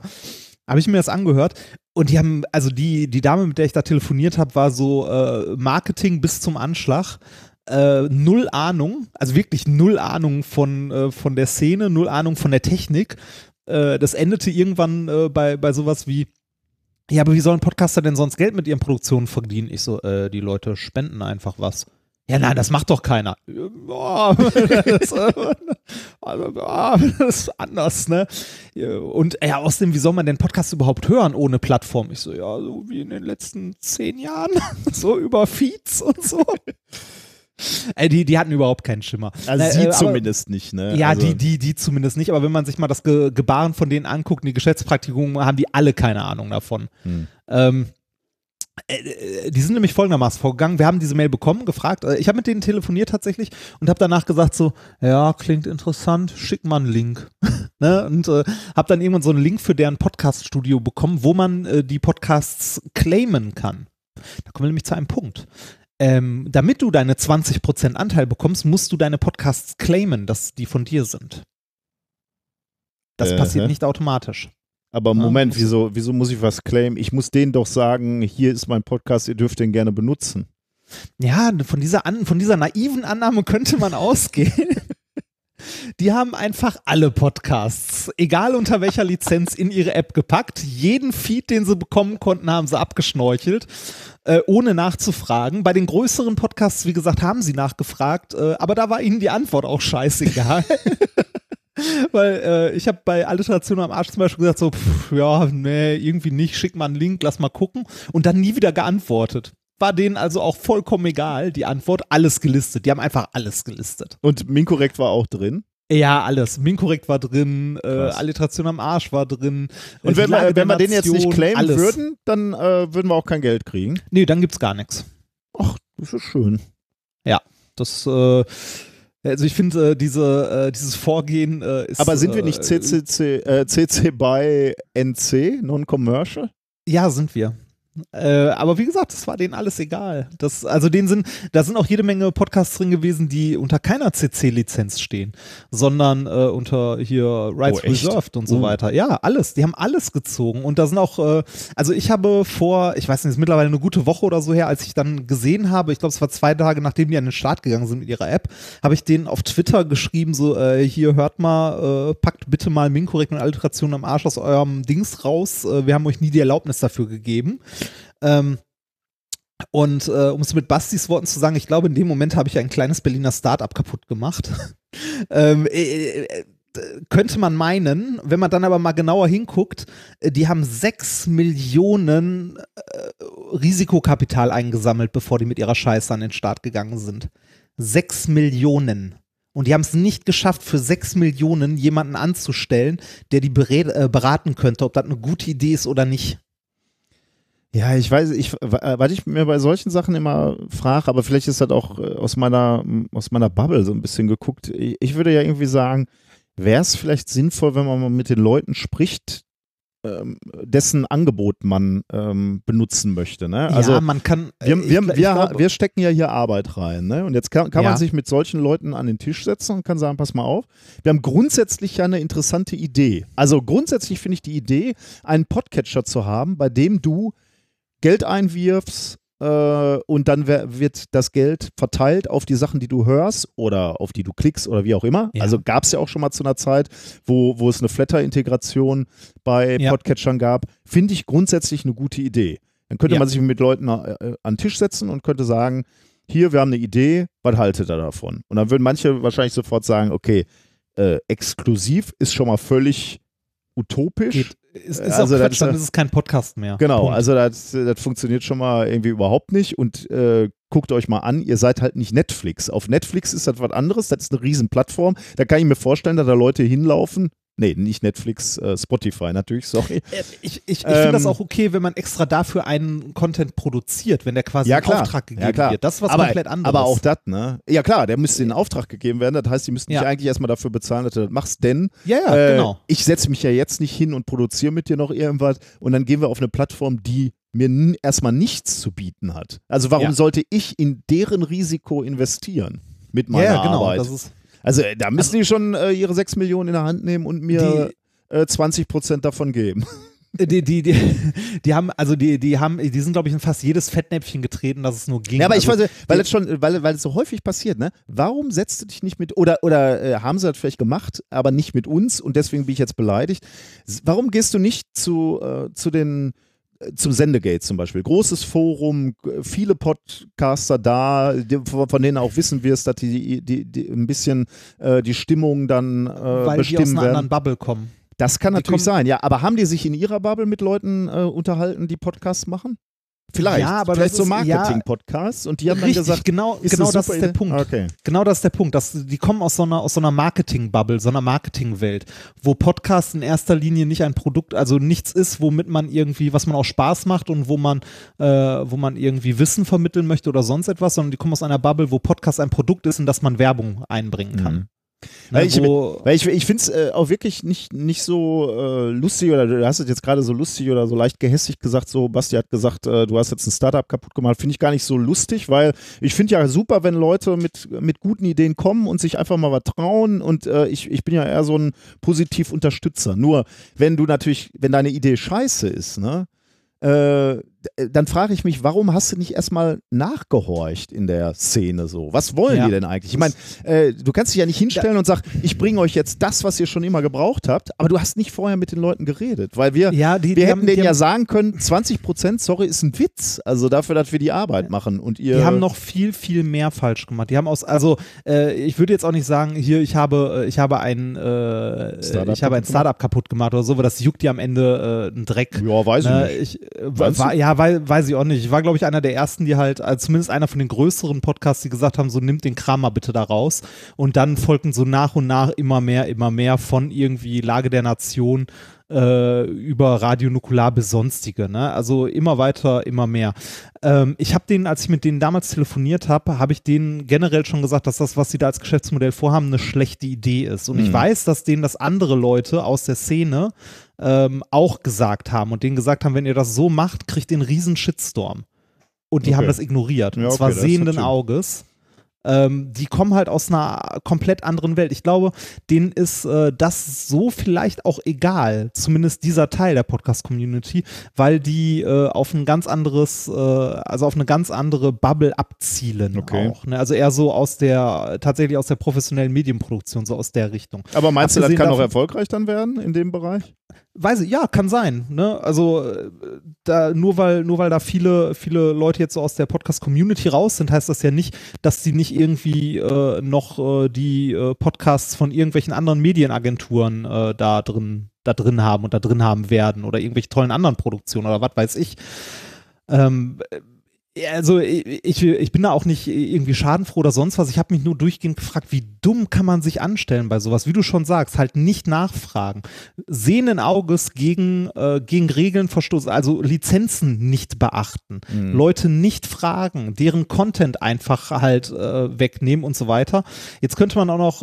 Äh, Ich meine, ich was meine, das, ist ja, das ist ja genau der Punkt. Ne? Wenn dein Geschäftsmodell darauf basiert, dass du angewiesen bist auf die Arbeit von anderen. Äh, und das ist ja in dem Fall der äh, Fall. Die, die müssen möglichst großes Portfolio haben. Das heißt, sie müssten eigentlich zusehen, dass sie alle Podcaster mit an Bord haben. Das heißt, sie sind auf deren Arbeit und Mitarbeit angewiesen. Dann musst du die doch mitnehmen. Ja, ich glaube, ich glaube, die haben das, die haben das als selbstverständlich angenommen, weil äh, die machen ja, das habe ich in der Diskussion auch sehr häufig auf Twitter gelesen, äh, die machen doch nichts anderes als jeder andere Podcatcher. Doch tun sie, und zwar ein Stück weit, weil sie nämlich zusätzlich noch Premium-Content verkaufen und ihren Katalog damit anreichern. Was ich aber noch viel, viel schlimmer finde als das ist, äh, wenn du dir die Werbung mal anguckst, die die machen, äh, ist die, also er hat das, ist das so geframed und äh, wird das auch so beworben, dass du mit deinem Abo, mit deinem, äh, mit deinem 5-Euro-Abo äh, deine Lieblingspodcaster unterstützt. Und das Mhm. ist einfach mal dreist gelogen. Weil wenn dein Lieblingspodcaster gar nicht mitbekommen hat, dass äh, sein Oh ja. Podcast bei Podimo gelistet ist, ne, dann kriegt der nix. Und selbst wenn er es mitbekommen hat und den claimt, dann kriegt er im Zweifelsfall 20 Prozent und hat gar keine Möglichkeit, über irgendetwas anderes nachzudenken Mhm. dann äh, haben wieder Leute gesagt so, ja, aber bei anderen bekommst du ja nix, siehe Spotify oder so. Ja, ein Stück weit schon, aber da kann ich es mir aussuchen, ob ich da gelistet werden möchte oder nicht. Ne, Oh, da trage ich mich, ja. da trage ich mich halt ein. Außerdem ähm, hat äh, Spotify, wenn ich mich dafür entscheide, für mich zum Beispiel ein Stück weit einen Mehrwert, weil die einen riesigen Katalog an Musik und ähnlichem haben und ich mich mit meinem Podcast-Angebot halt an diese, an dieses große Publikum mit dranhängen kann, wenn ich möchte. Ja, ich meine, Spotify bietet mir ja was. Spotify bietet mir potenzielle Hörerinnen und Hörer. Und das ist ja genau Ja, das, genau, ja. was wir auch Außerdem- sehen. Ne? Wir, wir beide haben uns ja immer gefragt, wird uns das was bringen, wenn wir auf Spotify gehen? Ja, und wir sehen jetzt in unserer Zahl, Ja, deutlich. Wir haben nämlich nochmal einen, einen richtigen Push an äh, Hörerinnen und Hörer. Ja, und vor allem, vor allem werben die nicht damit, dass du mit dem Abo da halt äh, uns unterstützt. Man muss ganz klar sagen, du bekommst als Podcaster bei Spotify kein Geld. Das ist vielen Leuten wahrscheinlich auch nicht bewusst. Mhm. Ähm, aber das ist halt ein Deal, den du weißt, den du eingehst. Ne? Du nimmst halt die, die Reichweite, die die Plattform Ja. hat, mit. Und äh, kannst halt in deinem Podcast ja auch immer noch erwähnen, so, ne, hier, ihr könnt mich auch außerhalb von Spotify hören. Ja. Das sind nur viel, für viele Leute ist es halt ein Komfortding. Ja. Ähm, und deshalb sind da viele Leute, weil die da auch ihre Musik hören, es ist überall integriert, bla bla bla und so weiter. Muss jeder für sich entscheiden, ob er das möchte oder nicht. Ähm, bei Podimo war es aber so, dass es niemand für sich entscheiden konnte, sondern alle erstmal Naja. mit einem Opt-out-Verfahren Ja, ist gelistet krass, wurden. ne? Und das ist dreist. Das ist dreist bis zum Anschlag. Und es ist nicht passiert, weil die es nicht besser wussten, Mhm. ne? sondern es äh, war denen einfach egal. Und das äh, finde ich unglaublich dreist. Und diese, dann noch die, wie gesagt, diese Werbung mit, äh, ne, du unterstützt deinen Lieblingspodcaster damit und dann einen Deal, der den Namen nicht mal verdient. Ne? Also 20 Prozent äh, ist ein Witz, ist ein Mhm. absoluter Sib- Witz. Ich finde selbst 50 Prozent schon dreist dafür, was die halt machen. Die machen nämlich nichts. Die stellen einen Podcatcher zur Verfügung und hosten den Kram nicht mal selber. Bei den, äh, wobei bei den exklusiven Sachen, wo es 50 Prozent gibt, hosten die das Zeug, glaube Ja, ich okay. auch. Ähm, aber trotzdem, also bei 50 Prozent, das muss man schon, dann schon wollen. Weil, äh, ne, wie Tim auch mal gesagt hat, wenn ihr eure, Pod eure Lieblingspodcaster unterstützen möchtet, schmeißt den einfach mit einer SEPA-Überweisung einen Euro in den Hut. Mhm. Ne, dann kommen nämlich 100 Prozent davon bei denen an, abzüglich Steuern. Ja. Ja, vielen und Dank, äh, kann man in Ja, dem Fall nochmal sagen. Vielen viel- Dank, vielen Dank, dass ihr das macht, denn äh, das Ja. macht uns auch unabhängig von solchen Geschäftspraktiken. Ne? Ja, der, der halt- Rant ist doch länger, länger und mehr geworden, als ich eigentlich wollte. Es hat dich ja Ähm, auch sehr ich- beschäftigt in der letzten Woche. Ich, ich, ich fand es einfach unglaublich, also ich, ich konnte das teilweise einfach nicht glauben. Mhm. Das, äh, ja, das also, äh, was mich am meisten, was mich am meisten da mit, also was ich am, was ich am meisten nicht verstanden habe, ist, es ist eine Firma, die äh, jetzt nicht riesig ist, aber auch nicht klein, die wirklich, äh, also Kohle hat, ne, und jemanden auch dafür bezahlen könnte, so hier, das ist unser Geschäftsmodell, äh, Modell, kümmere dich mal drum, ob das funktioniert, ne, oder äh, weiß ich nicht, guck mal, was es an Podcasts gibt. Wie sieht der Markt aus? Was haben die denn für eine Marktanalyse gemacht? Wer hat für die denn eine Risikoabschätzung gemacht? Ja, aber haben die irgendeiner, überhaupt gemacht? ja, aber irgendeiner hat denen ja Geld gegeben. Ne? Wenn du sagst, sie haben 6 Millionen äh, da zu, zur Verfügung als Ja, die, Risikokapital, die, die sind, ich glaube, die, ich glaub, die kommen aus Dänemark und haben, äh, sind da wohl erfolgreicher und haben da einen großen Sponsor, okay. glaube ich, aus Dänemark gehabt, aber auch aus Deutschland Kapital. Und äh, ne, das ist wahrscheinlich äh, so in, diese, in dieser Werbebubble irgendwie toll verkauft, klingt gut, wirft irgendein Investor halt mal Geld drauf, halt Risikokapital. Äh, aber äh, weiß ich nicht, hätten die einfach mal jemanden gefragt, irgendwen, ne? Äh, aus der, also irgendwen, der, der Podcasts macht, ne? sei es, weiß nicht, Tim, Holgi, uns, äh, den Tobi, äh, die, die Leute von der Lage oder sonst wen, irgendwen, hätte denen jeder sagen können, das ist eine Scheißidee. Und wie gesagt, ich weiß, dass die von, von manchen, also von diversen Leuten aus der Szene auch äh, tatsächlich in Vier-Augen-Gesprächen sowas gesagt bekommen haben, wie ist eine Scheißidee und die Mhm. haben es ignoriert. Ja. Naja. Ah. Kommen wir zu was Erfreulichem. Meine, äh, meine, meine Lieblingsfrau, Oh, ach so. meine, meine, meine, meine liebste Lieblingsfrau äh, plant für, äh, nächstes Woche, äh, für nächstes Jahr Urlaub. Bei uns ist ja meine liebste Lieblingsfrau immer die, die Urlaub plant. Und äh, es steht äh, wahrscheinlich äh, etwas an, ähm, äh, und zwar äh, Urlaub mit, mit Kindern, also mit Nichten oder ähnlichem. Äh, und wir überlegen, also wir denken auf Interrail rum. Oh, schön, ja. Da war Äh, schön, ja, wenn, wenn da, äh, deshalb, äh, dieser Aufruf an dieser Stelle, wenn äh, da jemand Erfahrung hat oder äh, Tipps oder so für irgendwas so im Bereich, weiß ich nicht, äh, Belgien, Niederlande oder so, ähm, immer her damit. Belgien, Niederlande, da. So Ja, da, da so in der Ecke, Okay. so grob. Ja. Das also ist jetzt, soll jetzt nicht Interrail irgendwie in, äh, ne, also nicht irgendwie in Weißrussland oder so, Ja, Äh, ja, auch ganz nett, aber das muss halt irgendwas sein, was, was kindkompatibel ist. Und daher sollte es nach Möglichkeit auch nicht so super weit weg sein. So. Aber Mhm. wenn ihr da schöne Tipps habt, irgendwie Orte, die man sehen soll, Tipps generell für Interrail mit Kindern, äh, immer her mit den Tipps. Spannend. Da wirst du ja nervlich schön runter sein, wenn du wiederkommst. Ach. Mal gucken, wie, wie lange seid So, ihr so, so, solange, ich, solange ich kein Twitter lese in der Zeit und irgendwas von Podimo mitbekomme stimmt. oder den Grünen, dann Ja. ist alles super. Jetzt, dann können ja auch Kinder, die nichts anhaben. Ne? Ja. Apropos Kinder, äh, das, noch eine ganz kurze ähm, Randnotiz. Ähm, meine Frau äh, ist ja äh, Englischlehrerin und äh, auch Fachleiterin, äh, also bringt Lehrern bei, Englisch zu unterrichten sozusagen. Oder Referendaren. Und ähm, sie wollte aus verschiedenen Gründen mal eine Unterrichtsstunde, eine, eine Englischunterrichtsstunde aufnehmen auf Video, um äh, ja, das den Referendarinnen zu zeigen sozusagen und, und weiß ich nicht, da irgendwelche Konzepte mal vorzuführen vor, vor einer echten Klasse. Und ähm, da äh, hat sie mich gefragt, dass, ob ich das aufnehmen kann. Äh, das war schon allein spannend für mich, weil, ähm, naja, akustisch wird das wahrscheinlich schlimm sein. Ich habe noch gar nicht reingehört, aber ich habe mit zwei Kameras oder drei Kameras gearbeitet und war in dieser Klasse. Aber es war für mich sehr, sehr interessant mal zu sehen. Erstens ist meine Frau natürlich eine begnadete Lehrerin tatsächlich. Äh, ich kenne keine Lehrerin, die besser ist, aber also insbesondere für diesen Grundschulbedarf, weil da muss man ja auch singen und durch die Klasse hüpfen und so. Das äh, finde ich einfach unglaublich. Du meinst, das muss man wollen.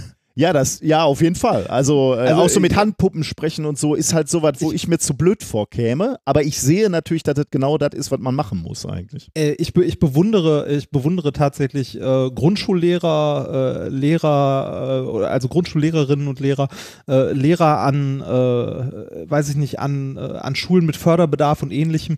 Äh, ich glaube, dass die äh, einen Großteil einen sehr, sehr harten Job haben, der äh, viel zu wenig gewürdigt wird. Ja, und Weil äh, bei, bei Lehrer, bei Lehrer denken irgendwie alle an den Oberstudienrat äh, in der Sekundarstufe 2, der über den Wärter diskutiert Ja. oder so, mit irgendwelchen äh, gesitteten Kindern. Aber das ist ja tatsächlich von unserer Lehrerschaft, die unsere äh, Kinder ausbilden und unterrichten, ja nur ein Bruchteil. Ja, und Ja, die übrigens und- mehr verdienen als äh, die, die Lehrerinnen Ja, und. Lehrer im, in der Grundschule, was ja auch ein Witz ist, weil ich würde ja sagen, gerade die Frühförderung ist das, wo man die, den Grundstein legt und wo man ähm, halt wirklich die Karrieren maßgeblich bestimmt. Ne? Wenn, wenn Ja, du in der Grundschule versagst und äh, das Kind in die falsche Richtung schickst, dann kommt es da ja nicht mehr raus. Der Stempel ist da aufgelegt. Eigentlich müssen die halt für ihre pädagogische Leistung und natürlich auch für ihre ja, sozialen Kompetenzen oder ihre sozialen ja, Antennen, um, um, um Menschen oder junge Menschen zu fördern, äh, gewürdigt werden. Ja, gleiches, äh, ich finde, gleiches gilt für, äh, für Lehrerinnen und Lehrer, die sich um Schüler mit hohem äh, Förderbedarf kümmern. Die haben es halt äh, häufig schwerer. Ne? Also ich Mhm. glaube, ähm, äh, weiß ich nicht, ein, äh, ein Lehrer an der Hauptschule in Essen-Kadernberg hat einen unglaublich viel, viel schwierigeren Arbeitsalltag als äh, der Oberstudienrat am Burggymnasium in Bredeney oder so. ne? Also, weiß ich nicht, der, der eine muss halt den Porsche Cayenne ausweichen, wenn die Mama, wenn, wenn die Mama das Kind abgibt. Ist ne? auch nicht leicht. Ja, und der, genau, ist auch nicht leicht, ne? Und äh, der andere muss halt bei, also gucken, dass er nicht von dem Typen aus dem Dreier BMW zusammengehauen wird. ne? Weil den muss er später noch unterrichten. Also äh, ich, ich, also ich glaube, ich finde das unglaublich, äh, dass, äh, dass das nicht Ja. mehr zur Diskussion steht eigentlich. Ne? Also wir haben ja Lehrermangel, aber ganz ehrlich, wenn irgendjemand sich dazu entscheidet, Lehramt zu machen, also ich habe ja auch mal gesagt, so Lehramt wäre für mich irgendwie so Plan Z oder so, weiß ich nicht. Mein Bruder meinte ja auch, also mein Bruder ist ja Lehrer, meinte ja auch, das wäre ein Job, wo er sich mir, also mich auch gut vorstellen glaube könnte. ich auch. Äh, aber ich, ich wäre dann auch, ne, ich würde auch zusehen, dass ich irgendwie in der Sekundarstufe 2 möglichst irgendwie mit Oberstufenschülern was mache, ähm, weil das, glaube ich, ein, also ein angenehmerer Job ist, weil du da mehr machen kannst als äh, irgendwie in einer Schule mit, äh, weiß nicht, mit schwierigeren Leuten. Ne, Ja, mit schwieriger, ja. jüngeren. Ja, aber jünger weiß ich äh, wieder nicht. Also ich fänd- fände auch unheimlich, äh, ich stelle mir das auch wirklich schön vor, ähm, sehr junge Kinder früh zu begeistern. Die sind ja noch so richtig, die kannst du noch so richtig mitnehmen. Ne? Wenn die Pubertät erstmal zuschlägt, ist ja, äh, da kann es ja auch schwierig werden. Und ich muss sagen, diese jungen Menschen finde ich auch, also Grundschule finde ich auch sehr, sehr spannend, muss ich sagen. Also klar, dann kannst du natürlich die, äh, kannst du natürlich 80 Prozent von dem, was du in der Physik gelernt hast, in eine Tonne kloppen, aber äh, dieses, dieses grundsätzliche, äh, wir experimentieren jetzt und so und Faszination für Forschen und so, kannst du da natürlich schon toll ein, äh, einpflanzen. Einfalls klingt jetzt so negativ, meinte ich gar nicht. Aber äh, die Geschichte habe ich eigentlich nur deswegen erzählt, weil ich sagen wollte, dass ich sehr beeindruckt war. Wir schimpfen ja immer über diese über die Schülerinnen und Schüler, insbesondere auch, wenn es dann darum geht, wenn die in Richtung äh, Universität kommen, dass man immer sagt, so, boah, die können immer weniger, immer weniger Mathematik und immer weniger Voraussetzungen. Zugegebenerweise, die Physik wird ja auch eher so stiefmütterlich in der Schule behandelt.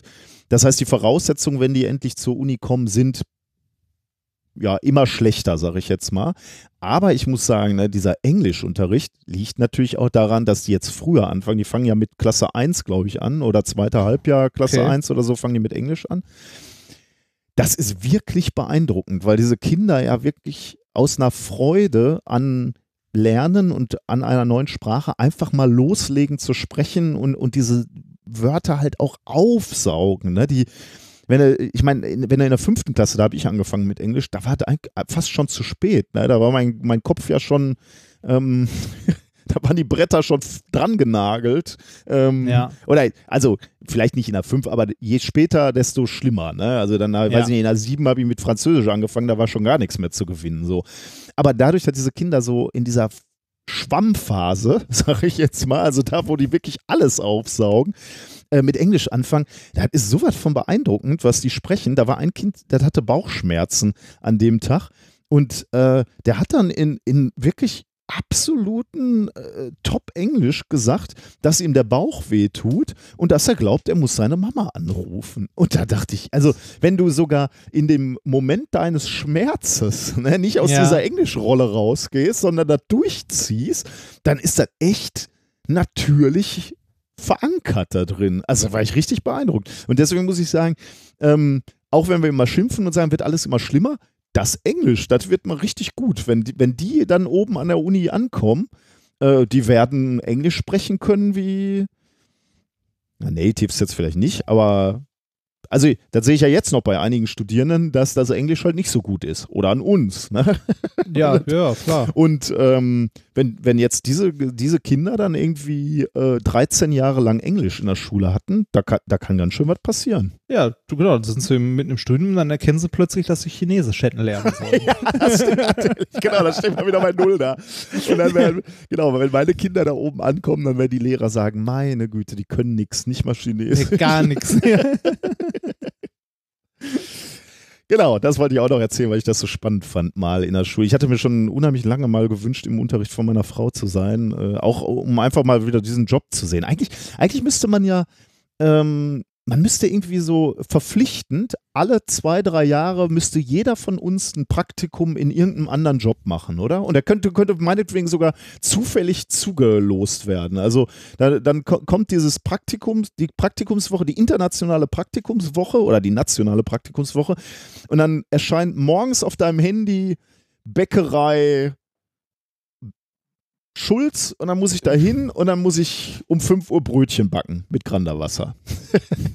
nee, das vielleicht nicht, aber dann bin ich mal eine Woche Bäcker. Und zwei Jahre später äh, gibt es wieder die Praktikumswoche, dann muss ich, äh, was weiß ich, äh, Einwohnermeldeamt oder so. Einfach mal in so Sachen reinschnuppern, das wäre doch total super, oder? Ja, oder willst du dann nicht? Das auch, ich, doch, ich finde das, ich das richtig großartig, wenn man generell mal mehr Jobs kennenlernen würde. Das äh, habe ich ja auch schon häufiger gesagt. Ich finde, das ist ein Riesenproblem nach, äh, nach der Schule, dass man eigentlich keine Jobs kennt. Diese ganzen Berufsinformationstage oder Tag der offenen Tür, das kann man sich zu 90 Prozent klemmen, weil da kriegt man ja nichts von dem Job mit. Und es ist halt auch irgendwie, das führt, glaube ich, auch zu so einer, zu so einem unsozialen Verhalten in unserer Gesellschaft. Ne? Du denkst halt selber nur, boah, ich verdiene so wenig als Physiker, gibt's doch gar nicht, gibt so viele. Und dann guckst du dir mal an, was andere so verdienen. Ne? Wenn du dann, wenn du dann mal eine Woche Friseur bist und lernst dann, wie viel die so verdienen, dann sagst du vielleicht nochmal, ach, weißt du, ist vielleicht gar nicht so schlecht, was ich verdiene. Oder ich glaube, es ist auch, also ich glaube, es ist auch eine generell schlechte Motivation, seinen Job wegen Geld zu machen. Ja, natürlich, klar. Also, Aber es würde halt Verständnis bringen. Ne? Also wenn, wenn er jetzt eine Woche einfach im Pflegedienst, oder sagen wir mal, du, äh, du wärst eine Woche Busfahrer oder Bahnfahrer. Äh, also so Eisenbahnführer oder äh, was Mhm. du natürlich nicht mal eben machen kannst. Aber meinst du, dass ich klar. dann mehr Verständnis habe und nicht mehr so Nein, viel nein, mecker? bei, bei dir jetzt nicht, aber, aber du kennst ja das so, ähm, alle sind immer dafür, dass sich natürlich Leute dafür streiken für ihre Rechte und alles super, aber bitte nicht, wenn ich gerade zur Arbeit will. Ne? Ja, Dann fährt die ja, Bahn genau. halt nicht und dann sitzt du da und sagst, das kann doch nicht wahr sein, ist das alles schrecklich hier. Aber wenn du mal dann vielleicht eine Woche Bahn-Lokomotivführer gewesen wärst und gemerkt hättest, boah, das ist echt ein Knochenjob oder ja, was auch immer das für Randbedingungen da sind, dann hätte man vielleicht mehr Verständnis für die anderen Jobs. Oder vielleicht würde man sogar auf, äh, zu dem Ergebnis kommen, dass das äh, bedingungslose Grundeinkommen sinnvoll ist, weil eigentlich alle hart arbeiten und nicht der feine Herr Doktor mehr verdient äh, eigentlich als, ähm, keine Ahnung, äh, Ich meine, da, da sind wir wieder bei einem grundlegenden Thema, das wir in den letzten Folgen auch ein, zwei Mal hatten. Ähm, unsere, äh, also unsere Gesellschaft hat sich massiv geändert in den letzten, sagen wir mal, 50 Jahren, was äh, die Arbeit angeht, die wir machen. Also was für Arbeiten wir machen, wie wir sie machen, wie wir sie tun könnten, dass so Konzepte, die äh, historisch gewachsen und sehr, sehr alt äh, sind, heute kaum noch Sinn machen, Mhm. aber trotzdem immer noch da sind. Mhm. Ne? Also es gibt ja äh, immer mehr Firmen, schreiben sich irgendwie die Vereinbarkeit von Beruf und Familie auf die Fahne. Bei manchen funktioniert das mehr, bei manchen weniger. Ne? Wenn dann irgendwie die, äh, wenn die große Errungenschaft ist, dass du zweimal die Woche früher Schluss machen darfst, um dein Kind aus dem Kindergarten abzuholen oder so, dann ist das natürlich schon eine nette Sache, aber das ist ja nicht die Lösung für Proble also für das Problem an sich. mh. Ja, ähm, ich glaube, da, äh, da liegt noch so viel generell im Argen in unserer Arbeitswelt und in unserer gesellschaftlichen Strukturierung, wie wir Arbeit wahrnehmen, was wir tun, welchen Stellenwert das hat und wie wir das machen. Mhm. Äh, auch so auf, auf Vertrauensebene. Uns haben ja auch sehr viele Leute dazu äh, kommentiert, dass sie genug Leute kennen, die nicht aus sich heraus äh, was tun wollen, was ich mir immer noch schwer vorstellen kann. Äh, jetzt weiß ich gar nicht mehr, wo ich hin wollte. Ähm, aber ich, ich finde, ähm, wir, sollten da mal, also wir müssen es irgendwann mal als Gesellschaft hinkriegen, da mal generell drüber nachzudenken. Ne? Mhm. Und bedingungsloses Grundeinkommen wäre, glaube ich, eine tolle Sache. Also wär, wäre ein guter Anfang, weil das ein sehr großer Hebel wäre, äh, diese verkrusteten Ideen, was Arbeit ist, äh, zu halt zu ändern. Ne? Dass nicht, dass äh, zum Beispiel wichtig ist, was bei deiner Arbeit rauskommt, nicht äh, dass du da, äh, weiß ich nicht, äh, 40 Stunden die Woche für auf irgendeinem Stuhl gesessen hast. Ja, auf dem Stuhl sitzen ist grundsätzlich jetzt keine. Äh, Nee, äh, nein, aber das, aber das, äh, ne, das, das ist doch ein Stück weit so. Also du, äh, allein schon die, die, es ist ja schon ein Stück weit eigentlich bescheuert, dass du in deinem Job äh, pro Zeit bezahlt wirst. Ja, ja, klar. Ne, also du, du wirst für 40 Stunden in der Woche bezahlt. Wie meine, wie meine liebe Chefin mal sagte, ne, ob du zu Hause rumsitzt und Däumchen drehst oder im Büro rumsitzt und Däumchen drehst, ist doch eigentlich egal, solange der Job am Ende gemacht ist. Die, ja, ja, äh, nur die Tatsache, dass du da bist, führt nicht dazu, dass du motivierter bist, auch was zu Nee, leisten. genau. Ne? Und, Und- äh, wir haben ja selber schon gesagt, es gibt genug Möglichkeiten an der Uni einfach abzutauchen. Ne? Also wenn du nichts machen Ja. willst, findest du immer eine Möglichkeit, nichts zu machen. Ich kann mich auch den ganzen Tag in ein Labor setzen äh, und am Ende sagen, ja, ist nichts rausgekommen, ich gehe mal nach Hause. Äh, Du kannst den ganzen Tag die Anlage putzen, wenn du willst. Dann hast du sogar noch was Ja, gemacht. dann habe ich, hätte ich ja was gemacht, aber ich könnte halt auch den ganzen Tag da, äh, nehme ich mir eine Switch mit und spiele den ganzen Tag, ähm, weiß ich Ja. nicht, Overwatch oder was man so aber, es, aber da, da sind wir wieder beim Anwesenheitsthema. Find, Ich finde, es Ja, geht ja. dabei nicht mal, nicht mal so sehr um die Anwesenheit an sich, ne? sondern, ähm, äh, sondern auch so das, das Selbstverständnis davon, wie, wie man Sachen machen möchte. Dass man irgendwie, also jeder Arbeitgeber wünscht sich doch, dass die Leute motiviert sind, dabei sind und aus eigenem Antrieb irgendwie versuchen, das Projekt oder die Arbeit, was auch immer, nach vorne zu bringen und nicht irgendwie, äh, irgendwie was abzuleisten. Alleine, äh, wie, wie, viele, wie viele von diesen Pullis oder Postern gibt's so, äh, halt durch, es ist bald Freitag. ne? So, äh, äh, oder I hate Mondays oder so, ne? Warum? Warum muss das so sein? Naja, also äh, wenn das so ist, ist äh, schade, ja. Also ich, Ich ich freue mich natürlich schon aufs Wochenende, aber ich bin, ich gehe auch gerne arbeiten, muss ich schon sagen. Auch mit ja, ich, aber ich glaube, es gibt unglaublich viele Menschen, für die das äh, Ja, ja, wirklich klar. so von, von Montag bis Freitag leiden ist, um dann am Wochenende irgendwie ihre freie Zeit zu haben. das sollten Und, wir äh, wahrscheinlich überwinden, ne? Genau, da, also ich glaube, die, bei den technischen Möglichkeiten, die wir haben, sollte man da doch irgendwann mal drüber weg sein. Das werden wir auch sein. Die Frage ist nur wann. Aber gut. Ähm, Ja, sollen wir mal weitermachen? Ja, ne? ja, ja wir, wir haben schon wieder viel zu viel Kapitelmarken. Ja, aber Wir äh, können, wir, wir können da irgendwann zwei Podcasts rausmachen. Methodisch und inkorrekt. das stimmt, ja. Oder noch, noch so, eine, so ein Format, ähm, äh, Minkorrekt Real Talk. Das ist dann das, Ja. was ihr gerade gehört habt. Und das gibt es natürlich exklusiv bei Podimo. Bei Podimo, ne? Wir, wir, können, wir könnten auch äh, angelehnt an Rezo das ganze Minkorrekt Ja lol, ey. Da erschließen wir dann die, junge, junge Zielgruppe. Mhm. Ne? Da müssen wir natürlich auch ein bisschen cooler sprechen. Das kriegst du vielleicht noch hin, aber bei mir wird eng. Ich kenne ja die ganzen, aber du kannst mal so Textbausteine hinwerfen, die ich dann immer mal genau. so gar nicht gekünstelt reinwerfe. ja, einfach jetzt zwischen Alter. Müssen wir jetzt vielleicht sowieso für den Web-Videopreis, müssen wir vielleicht ein bisschen ver verjüngen. Ach, Quatsch, nein, das muss man nicht. Das, Okay, da bin ich ja froh. ähm, dann machen wir noch schnell die Kommentare zu den Ja, äh, zur letzten Sendung, wobei du ähm, auch schon angefangen hattest. Ähm, zwei Dinge äh, sind mir da, ah ne, mehrere sogar, stelle ich gerade fest. Äh, eins, was wir, was ich beim letzten Mal tatsächlich übersehen hatte. Wir hatten nämlich einen Kommentar, schließt sich auch gerade super an, zum Thema Homeoffice. Da hattest du vor zwei Folgen, ehrlich gesagt, drüber gesprochen und ich hatte dummerweise den Audiokommentar von Simon verschlammt und deswegen äh, Ah. haben wir den damals nicht gehört. Ähm, also hier jetzt der Kommentar von Simon zum Thema Homeoffice. Moin ihr beiden. In eurer letzten Sendung habt ihr euch etwas zum Thema Homeoffice ausgetauscht. Bei euch überwiegt scheinbar eine sehr positive Einstellung dem Konzept gegenüber. Ich würde gerne die Möglichkeit nutzen, die andere Perspektive kurz darzulegen. Zunächst kann ich sagen, dass Homeoffice für mich persönlich nichts ist. Das liegt zum einen an meinem Beruf als Softwareentwickler. Dabei ist die direkte Kommunikation mit meinen Kollegen für meine tägliche Arbeit essentiell. Wichtiger ist mir aber, dass mir durch die räumliche Abtrennung auch eine emotionale Abgrenzung von Berufs- und Privatleben wesentlich einfacher fällt. Wenn ich nach Hause komme, ist meine Arbeit auch tatsächlich vorbei und ich komme nicht in die Versuchung, nach dem Abendbrot noch eben ein paar E-Mails zu beantworten oder ähnliches. Für mich ist es so einfacher, dass meine Freizeit auch wirklich Freizeit ist. Eine Studie des Wissenschaftlichen Instituts der AOK kam kürzlich zu Ergebnissen, die mich in meiner Wahrnehmung stützen. Befragte klagen darin unter anderem darüber, dass die Grenze zwischen Arbeit und Privatleben verschwimmt. Sie tendieren dazu, ihre Arbeitszeit in den Abend oder ans Wochenende zu verlegen und werden auch außerhalb ihrer Arbeitszeiten von E-Mails gestört. Sie haben vermehrt Schwierigkeiten, nach Feierabend abzuschalten und klagen häufiger über Nervosität, Lustlosigkeit, Schlafstörungen und Selbstzweifel.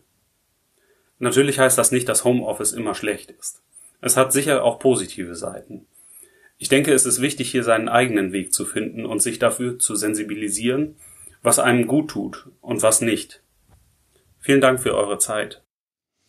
Ja, äh, sehr interessanter Einwurf von, von Simon. Äh, das ist übrigens auch so was was bei meiner Frau, ich natürlich sehe, die hat ja kein Büro oder so als Lehrerin, ne? Und die äh, ist auch immer beim Job. Also ist sicherlich auch eine Typenfrage. Sie kann auch schlecht äh, loslassen oder abschalten bei allem, aber ähm, dadurch, dass die Schule hier überall ist, also die, diese Schulsachen liegen im Arbeitszimmer, aber eben auch im äh, auch im Wohnzimmer, weil sie da arbeitet, weil sie halt auch zwei Kinder hat und die auch noch mitbetreut. Ähm, liegen Klamotten halt auch, weil sie, weil sie halt beides macht, Kinder kümmern und äh, Unterricht vorbereiten, liegt das auch überall rum. Und das, da liegt eine gewisse Gefahr natürlich auch drin. Ja, ähm, ich muss sagen, äh, dass äh, diese, diese Trennung von Privat und Arbeit, ne? Äh, ich weiß nicht, wie, vielleicht, äh, vielleicht lag das an, an den ganzen Jahren irgendwie Diplomarbeit, äh, Promotion, Buch, den Podcast, den wir jetzt schon mehrere Jahre machen. Ich, äh, diese Trennung habe ich vor Jahren, glaube ich, verloren. Ja, Also so eine äh, irgendwie, also es ist jetzt nicht so, dass, dass mir der Podcast hier als Arbeit erscheint, ne? Aber Äh, also Arbeit im Sinne von äh, Arbeit, die ich sonst in der Uni mache oder so. Aber das ist für mich alles auf dem gleichen Level. Ja, aber Also ich, das also ich, ich genieße das auch schon, muss ich sagen. So, wenn, wenn ich, wenn ich, wenn ich von der Arbeit weg, also ich lese tatsächlich auch E-Mails, die dann am Wochenende kommen, aber ich habe nicht so das Gefühl, darauf reagieren zu müssen, immer, wenn es dann ganz wichtig ist schon. Aber äh, ich habe da auch so eine Trennung. Also Samstag, Sonntag mache ich dann auch schon wirklich bewusst andere Sachen. Allerdings habe ich natürlich jetzt auch Familie und Kinder, um die ich mich dann auch wirklich kümmern will am Wochenende. Vielleicht ist das auch ein Grund. Also, aber ich kriege die Trennung auch ganz gut hin. Und ich hätte auch ein bisschen Sorge davor, wenn, wenn ich, ähm, wenn ich nur zu Hause, also wenn ich selbstständig wäre und ich würde zu Hause arbeiten, dass ich dann zu viel arbeiten würde. Aber keine Ahnung, ja. Ja, ich, also ich glaube, ich bekomme diese Trennung nicht mehr, nicht mehr richtig hin. Mhm. Ähm, aber es ist jetzt auch nicht so, dass ich durchgehend immer nur arbeite, aber ich habe immer irgendwo, also äh, weiß ich nicht, es kommen halt eh für irgendwas immer Mails rein. Ich muss irgendwie äh, mich um den oder einen anderen Podcast kümmern, ähm, irgendwie ums Blog, um äh, das Buch, das ich halt da hatte oder die Dis. Das, also das hat alles so sehr ineinander, also es war alles so schwammig ineinander. Ähm, äh, wenn irgendwas dringend ist, dann wird das halt an dem Tag noch gemacht. Ne? Also weiß ich nicht, wenn wir, äh, wenn wir morgen aufnehmen, dann muss ich halt heute noch den Podcast vorbereiten. Und dann ist es egal, ob ich gerade, also ob gerade abends dann irgendwie eigentlich Feierabend wäre oder nicht. Du isst schon wieder. Was? Du isst schon Böse wieder. Verleumdung. Was Böse isst du? Verleumdung. Ähm, Pfeffernüsse. Pfeffernüsse? Ja. Warte. Ah, Mm. Sowas von unprofessionell. Ja, ich kann nichts dafür. Meine Schwiegermutter hat mir die per Post geschickt. Ja, da kann man natürlich wirklich nichts machen. Da muss man Nee, die da- aufreißen und während der Aufnahme essen. Das Was stimmt. heißt, hier, was heißt hier aufreißen? Die sind selbst gebacken. Die kamen in einem Karton verpackt. Wir wurden, ähm, es wurde angemerkt, dass wir, wir hatten ja über Google Translate gesprochen und da wurde zu Recht mehrfach, vielfach wurde kommentiert. Unter anderem von Baldur, äh, schreibt, hallo ihr zwei, da ihr gerade von Machine Translation spracht, Google ist Schrott. Wenn ihr gute Machine Translation braucht, dann konsultiert DeepL, also www.deepl.com. Das ist eine KI. Ja. Ich würde es Deep L nennen. Ja, okay. Oder? DeepL, okay. Ja, wahrscheinlich schon. Was habe ich gesagt? Für Deep DeepL. Learning oder sowas. Ja. Äh, das ist eine Deppel KI. ist aber auch nett. Das ist eine KI, die ist wieder eine Pfeffernuss. Das ist eine KI, die für Otto normal kostenlos verwendet werden kann. Die Software-Schmiede sitzt in Köln und das Tool gilt in Übersetzerkreisen, meine Frau ist Übersetzerin, als bestes verfügbares Machine Translation Tool. Bei DeepL könnt ihr ganze Sätze, sogar Texte reinwerfen und bekommt wirklich hochwertige Ereignis, äh, Ergebnisse. Lingue ist auch schön, hatten wir auch erwähnt.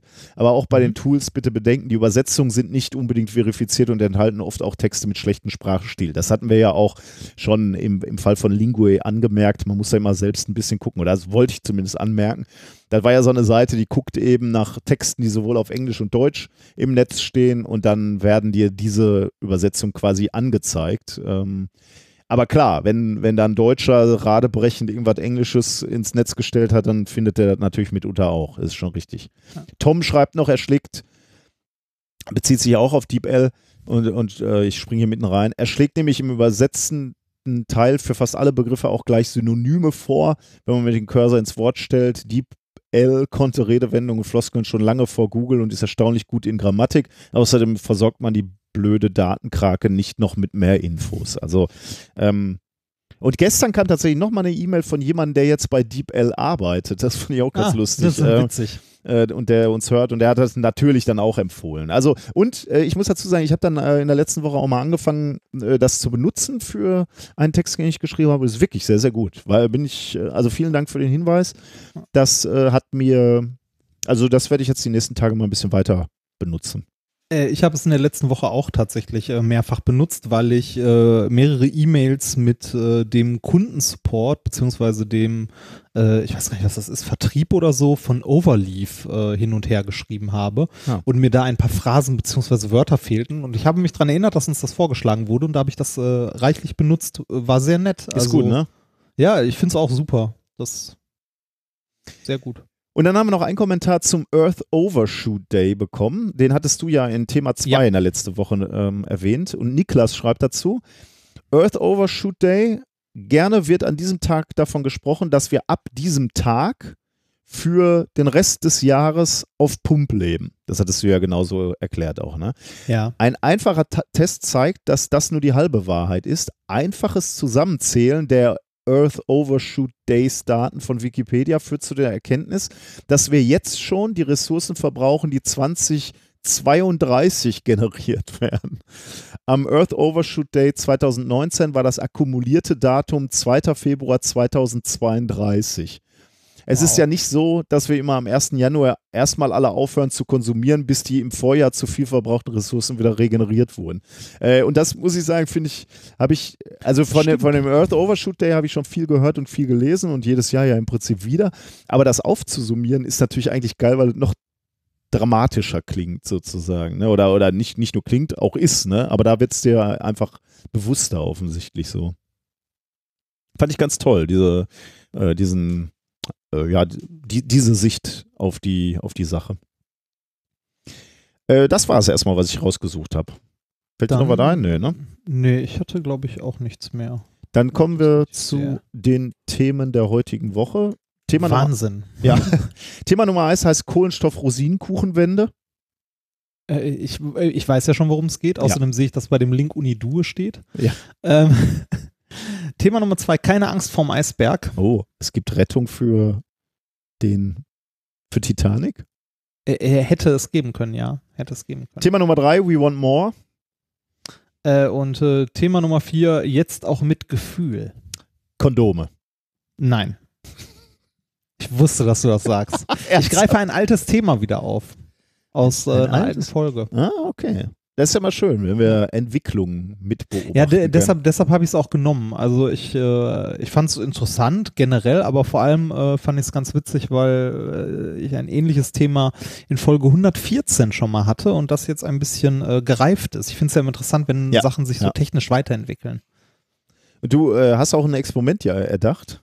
Äh, ja, genau. Ein Experiment haben wir auch. Da geht es um ein Stück weit um Nanopartikel Oh, irgendwie. Ich bin gespannt. so halb.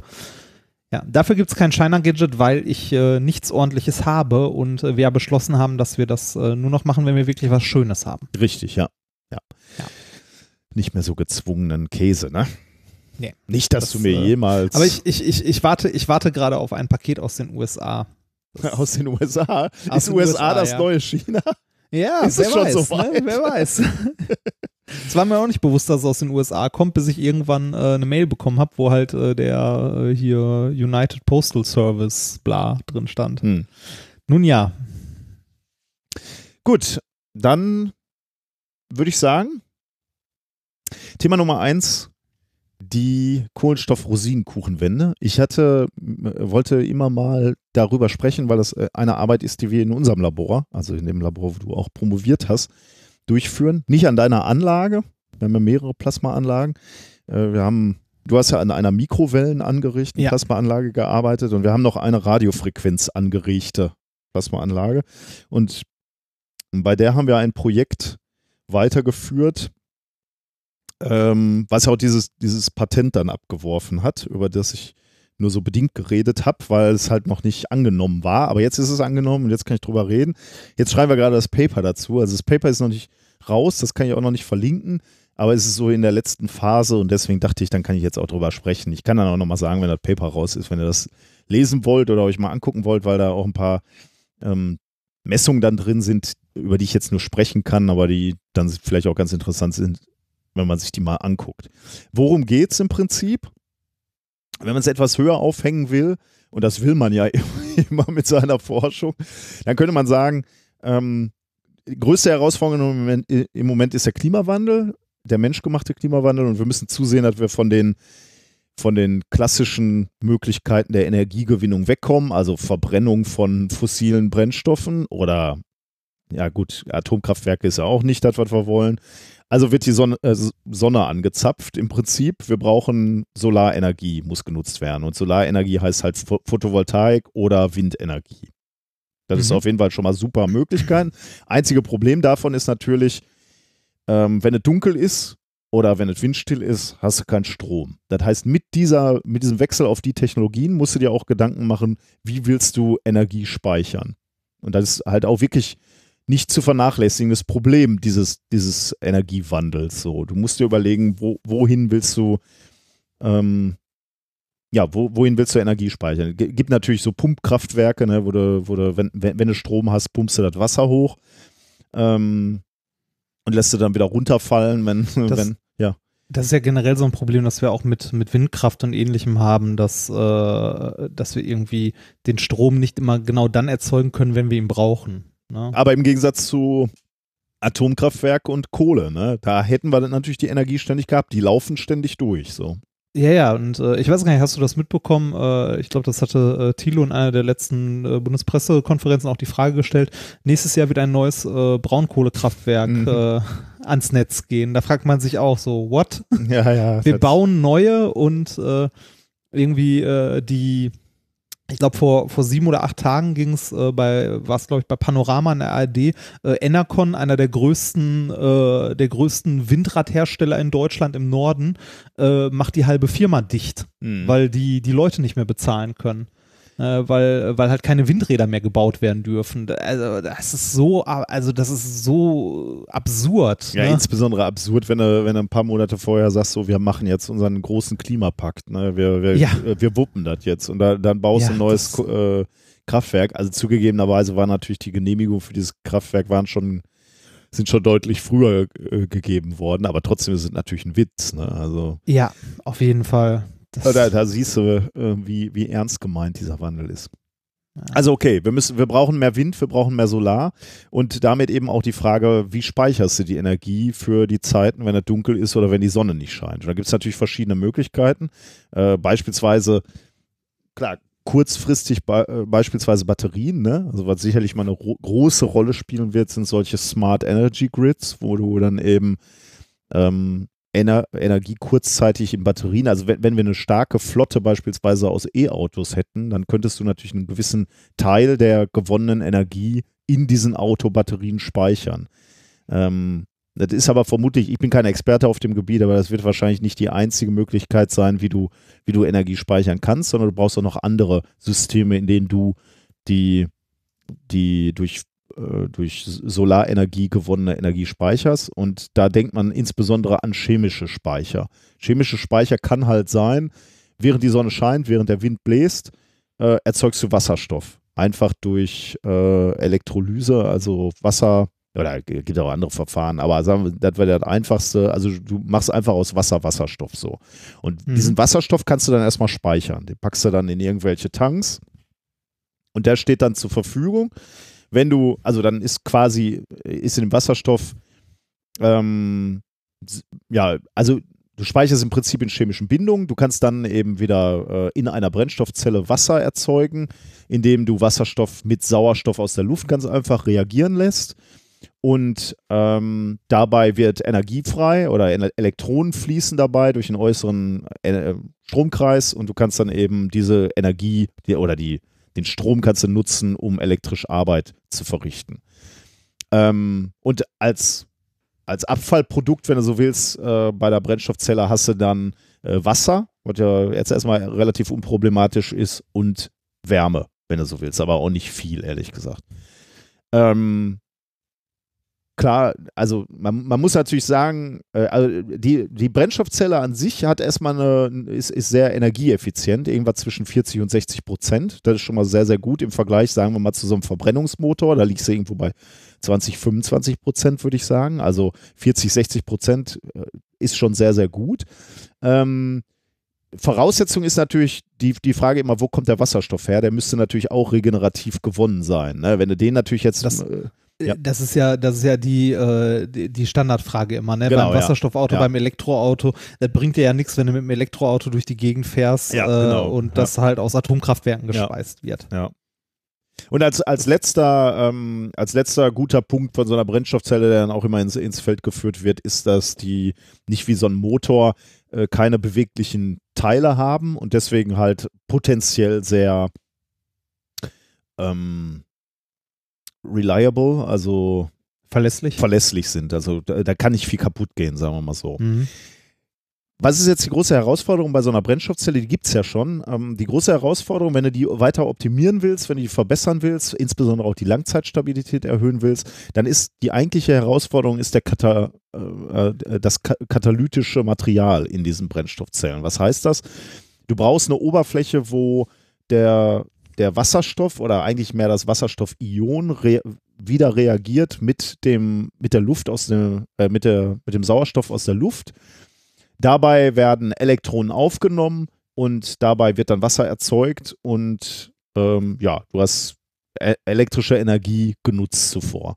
Ähm, dieses, dieser Prozess passiert an katalytischen Oberflächen. Was sind katalytische Oberflächen? Zum Beispiel Platin wird da hauptsächlich benutzt. Also das klassische katalytische Material ist ein Kohlenstoffmaterial, ein Kohlenstoffflies, eine, eine Kohlenstoff, äh, ein Textil, sagen wir mal, und auf dem sind Platinpartikel aufgebracht oder dünne Schichten von Platin aufgebracht. Ähm, das Problem ist natürlich, Platin ist teuer, funktioniert zwar als Material super, aber ist teuer. Das heißt, du möchtest da möglichst kleine Partikel drauf aufbringen, weil kleine Partikel heißt immer wenig Volumen, aber große Fläche. Und das ist das, was du willst, denn als katalytische Oberfläche willst du vor allem die Oberfläche haben. Das Volumen bringt dir nichts. Das heißt, du willst eigentlich nur die Oberfläche haben. Deswegen wird das genau so gemacht. Du nimmst irgendwelche rauen und porösen Kohlenstoffoberflächen. Warum übrigens Kohlenstoff? Weil das elektrisch leitend ist. Du, kriegst ja, du musst ja Elektronen auch noch äh, ans katalytische Material kriegen und deswegen brauchst du ein leitfähiges Material. Also deswegen nimmst du Kohlenstoffmaterialien von irgendeiner Art und bringst da Nanopartikel Platin drauf. Ähm, das ist schon ganz gut. Das einzige Problem, was jetzt diese klassischen Materialien haben, äh, es gibt verschiedene Möglichkeiten, wie du die, die, diese Nanopartikel da drauf bringst. Das, sind, das ist auch alles Wissenschaft für sich und ich kenne mich da auch gar nicht so gut aus. Das Problem ist, meistens liegen diese Platinpartikel dann nur relativ lose auf diesen Kohlenstoffoberflächen auf. Also lockere Van der Waals-Bindungen und so weiter. Also die liegen da locker drauf. Das hat die Konsequenz, dass es verschiedene Mechanismen gibt, äh, die dazu führen, dass du diese Nanopartikel wieder verlierst. Ähm, da da gibt es einen Prozess, der heißt Oswald-Reifung. Äh, da da, da werden quasi die kleinen Partikel, die kleinsten Partikel werden aufgelöst äh, auf Kosten von größeren Partikeln, die auf der Oberfläche liegen. Also äh, die kleinen werden zu den großen sozusagen. Die lösen die auf und werden, werden äh, und die größeren werden größer sozusagen. Was, was dann das in den ist doch auch das, das ist doch das, was äh, Akkus auf Dauer kaputt macht, oder? Genau, ja. Mhm, genau. Okay. Und genau, da, äh, und da, da sprichst du schon was Wichtiges an. Ne? Auch hier natürlich, auch das degeneriert dein, deine Brennstoffzelle ne? oder dein Brennstoffzellenmaterial, dein, dein katalytisches Material in der Brennstoffzelle auf Dauer. Deswegen siehst du, dass auch Brennstoffzellen mit der Zeit schlechter werden. Also beispielsweise Mhm. Ostwaldreifung, aber auch Agglomeration, also einfach nur, dass äh, diese Nanopartikel sich so ein klein bisschen auf der Oberfläche bewegen können und dann aneinander haften und dann hast du halt so, eine, äh, so einen Klumpen aus mehreren von den Nanopartikeln und dann den gleichen Effekt wie bei dieser Ostwaldreifung, ähm, du verlierst einfach Oberfläche. Ne? Wenn, wenn die aneinander packen, hast du halt so ein Konglomerat aus kleineren Partikeln, aber effektiv verlierst du dann Oberfläche. Oder das letzte, auch irgendwie ganz, ganz anschaulich, du verlierst die Partikel komplett. Denn ähm, wenn die sich lösen, ich habe ja gerade gesagt, die liegen hauptsächlich einfach nur so locker auf auf der Oberfläche. Wenn die sich lösen von dieser Kohlenstoffoberfläche und dann in, ins Elektrolyt gehen oder in die, in die Umgebung so, ähm, dann sind die verloren halt. Dann stehen die dir nicht mehr zur Verfügung, werden ausgewaschen oder rausgepustet und sind weg einfach. Das heißt, das ist eine echte Herausforderung und die, die, ähm, die äußert sich genauso, wie du gerade gesagt hast, bei den Batterien. Du verlierst einfach Leistung. Sowohl in den Batterien als auch jetzt in den Brennstoffzellen. Und jetzt war unsere Idee in diesem Projekt, was wäre denn, wenn wir einen Prozess hätten, wo wir, ich habe gerade schon gesagt, ne, normalerweise nimmst du irgendeine Kohlenstoffoberfläche und bringst anschließend Nanopartikel, Diamant, ach nicht Diamant, sondern äh, Platin-Nanopartikel auf. Mhm. Und die sind dann nicht feste gebunden. Was wäre denn, wenn wir einen Prozess hätten, wo wir gleichzeitig Kohlenstoffstrukturen abscheiden und gleichzeitig Nanopartikel herstellen und die möglicherweise sogar ein bisschen eingewachsen werden in diese Kohlenstoffstrukturen? Ich wollte gerade sagen, sind die komplett in der Kohlenstoffstruktur drin oder sitzen die in der Kohlenstoffstruktur an der Oberfläche? Das ist natürlich eine super äh, Frage, die du da hast, weil davon, das, davon wäre natürlich Wohl und Wehe des, dieses Produktes abhängig. Ne? Wenn die kom Aber es kommt, das kommt drauf an, ne? Also wenn, wenn das zwar auch eingebaut wird in das Zeug, äh, aber äh, an der Oberfläche immer noch genug ist und die, an, die Eigenschaften vom Graphit äh, immer oder vom Kohlenstoff immer noch erhalten sind, dann ist es am Ende ja egal, wenn da noch mehr Hm. in, dem, in der Kohlenstoffstruktur drin Ja. ist. Äh, ich hatte, äh, das äh, eigentlich spannend, dass du das sagst, da kann man mal, kann man mal drüber reden, wie man so Projektanträge stellt, weil genau das wusste ich nicht. Also erstens wusste ich gar nicht, Ja. ob das überhaupt funktioniert. Ähm, ich hatte, wir hatten zwar eine Idee, wie wir das gerne realisieren würden, aber wir wussten natürlich überhaupt nicht, ob das funktioniert. Und genau eine dieser Fragen, die du da stellst, ähm, ist eine gute. Äh, ich wusste nicht, wann diese Nanopartikel, also wenn sie denn überhaupt wachsen, diese Platin-Nanopartikel im Plasma, wann die Ja. denn entstehen und wo die sich dann in diesen Kohlenstoffstrukturen einfinden. Sind die vielleicht völlig eingegraben oder liegen die auch nur oben lose auf der Oberfläche? Nur, also ich hatte dann den Projektantrag geschrieben, da ich das nicht weiß, ähm, also so habe ich es natürlich nicht geschrieben, aber hoffe ich mal, dass die genau so sind, wie du gerade gesagt hast, dass die so nach Möglichkeit irgendwie verankert sind, aber natürlich noch relativ viel Oberfläche nach außen haben, damit sie Ja. für, für chemische Reaktionen zur Verfügung stellen. Aber, habe ich dann natürlich auch geschrieben, ich habe auch Ideen, was ich tue, wenn das nicht der Fall ist. Denn, wie du ja weißt, wenn die jetzt zu sehr eingegraben gewesen wären, hätte man natürlich irgendwie noch so ein paar Minuten nach der Synthese ätzen können, genau. Nochmal ein bisschen Ja. Kohlenstoff wettätzen können und dann hätte man die nochmal wieder freigelegt. Oder wenn die nur an der Oberfläche gelegen hätten, hätte ich halt gesagt, okay, dann mache ich nachher nochmal einen relativ kohlenstoffreichen Prozessschritt, paar Minuten, paar Ja. Sekunden, um die nochmal zu verankern. Also ich habe jetzt nicht Bei dem einfach nur, hm? Ja, bei dem Ätzen muss man aber auch gucken, dass das selektiv ätzt, ne? Aber ist ja, also wie du weißt, äh, beim, beim Wasserstoff, beim Sauerstoffätzen ist es ja so, Kohlenstoff wird ja wahnsinnig gut geätzt. Ja, ja, das stimmt. Aber Und- die Frage ist, wie gut wird Platin? Wahrscheinlich nicht so, weil es so nicht so genau. reaktionsfreudig Exakt, ist. Ne? ja, ja. Also deswegen Ja, konnte ich okay. mich da schon ein bisschen aus dem Fenster äh, äh, wagen, ja. Ähm, und welches Kohlenstoffmaterial wollten wir benutzen? Das war etwas, was tatsächlich vor meiner Zeit äh, auch schon in dieser Anlage gezeigt wurde, dass es, äh, dass, dass es geht. Das sind so Kohlenstoff-Nanowände. Ähm, die hatten wir mal aus irgendwas, also aus verschiedenen, die kannst du auch einfach mit Methan tatsächlich herstellen, aber äh, auch mit äh, komplexeren Kohlenstoffträgermaterialien. Ähm, die hatten wir schon gezeigt, dass man die abscheiden kann. Äh, dieses System hatten wir eben schon. Kohlenstoff-Nanowände sind sehr, sehr dünne Kohlenstoffwände, also wenige Nanometer hoch. Die, Ja. äh, dick, sorry, also die Dicke der Wände ist äh, wenige Nanometer, aber die kannst du relativ, und die stehen senkrecht auf Substraten, die du in deine Anlage legst. Die wachsen dann senkrecht hoch, so wie äh, Gras, nur, nur breiter halt, weil es halt so richtige Wände sind. Und die, die Länge dieser Wände kann, können einige Mikrometer sein, die Höhe auch einige Mikrometer, aber sie sind halt dünn. Das heißt, du hast im Prinzip nur Oberfläche, nur Kohlenstoffoberfläche, die auch noch sehr graphitisch ist, also eine gute elektrische Leitfähigkeit hat. Und in diese Wände dachte ich, wäre doch super, weil die haben eh schon eine super große Oberfläche. Wenn du da jetzt auf diese Oberfläche dieser Wände die Nanopartikel, die Platin-Nanopartikel drauf verankerst, dann hättest du halt das perfekte äh, Katalysematerial oder ja, Katalysatormaterial. Das war die Idee. Und damit sind wir an den Start gegangen. Wie wollten wir das machen? Indem wir ein äh, Molekül nehmen tatsächlich, ein, ein relativ äh, komplexes Platin-Acetylacetonat. Das ist halt im Wesentlichen so ein, so ein so, äh, ja, ist ein Platin oder eine Platin-Gruppe in der Mitte dieses Moleküls und da hängen dann so Ketten dran, äh, Kohlenstoff, ähm, Wasserstoff, Sauerstoffketten. Also ja, relativ großes, großes Molekül. Und wenn du dir das anguckst, äh, dachten wir halt, das könnte ideal sein, denn dieses Molekül enthält Platin, das enthält Kohlenstoff und ein bisschen Sauerstoff und ein bisschen Wasserstoff. Dann haben wir uns überlegt, wenn wir das reinlassen in unseren, äh, in unseren Plasmareaktor, dann wird das da drin zersetzt und aus dem Kohlenstoff wächst dann hoffentlich unsere, wachsen dann unsere Kohlenstoff-Nanowände und aus dem Platin werden dann Nanopartikel gebildet im Plasma, die sich dann in diese Nanowände setzen und da eingebacken werden.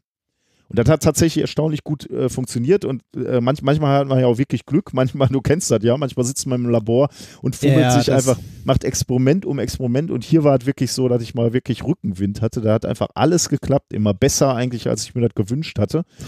Denn Da sollte man skeptisch werden.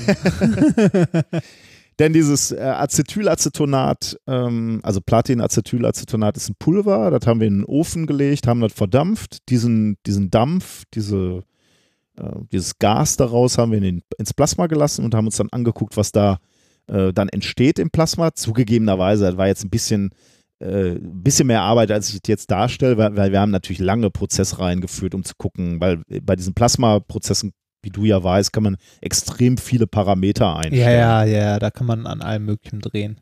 Druck zum Beispiel, Gasfluss kann man dran drehen, Gaszusammensetzung. Ähm, Äh, mal, mal ganz zu schweigen davon, wie man den Precursor oder das Ausgangsmaterial äh, in den Prozess einleitet. genau, Ne, das ist ja auch noch so ein Punkt. Das ist ja nicht einfach, dass du da einen Hahn aufmachst und du dampft da munter vor sich hin rein. genau. Also, Also, ja, gibt es auch, aber ist eher nicht so der Normalfall. Genau, da musst du dann auch ein bisschen gucken, ähm, wenn die, wenn die Zuleitungen dann beispielsweise zu kalt sind, dann kondensiert natürlich dieser Dampf schon wieder in den Zuleitungen aus. Also ist dann auch ganz viel Prozesstechnik, die da war und viele, viele Experimente, die wir auch gemacht haben. Denn wir wollten halt auch gucken, können wir die einzelnen, also erstmal funktioniert das? Das war natürlich die erste Frage. Und die zweite Frage ist, können wir dann auch noch die einzelnen Komponenten, also beispielsweise die Oberfläche von diesen Kohlenstoffwänden, können wir die modifizieren? Können wir die dicker machen, dünner machen, dichter stehen lassen, höher wachsen und solche Fragen? Und können wir möglicherweise auch die Eigenschaften der Platinpartikel in den Wänden beeinflussen? Äh, also Ja. Größe beispielsweise oder sind die oxidiert, sind die nicht oxidiert, wie dicht sind die beieinander und solche Fragen. Dafür haben wir natürlich zugegebenerweise viele, viele Experimente gemacht. Äh, insgesamt irgendwie so zwei Jahre haben wir daran gearbeitet an dem System.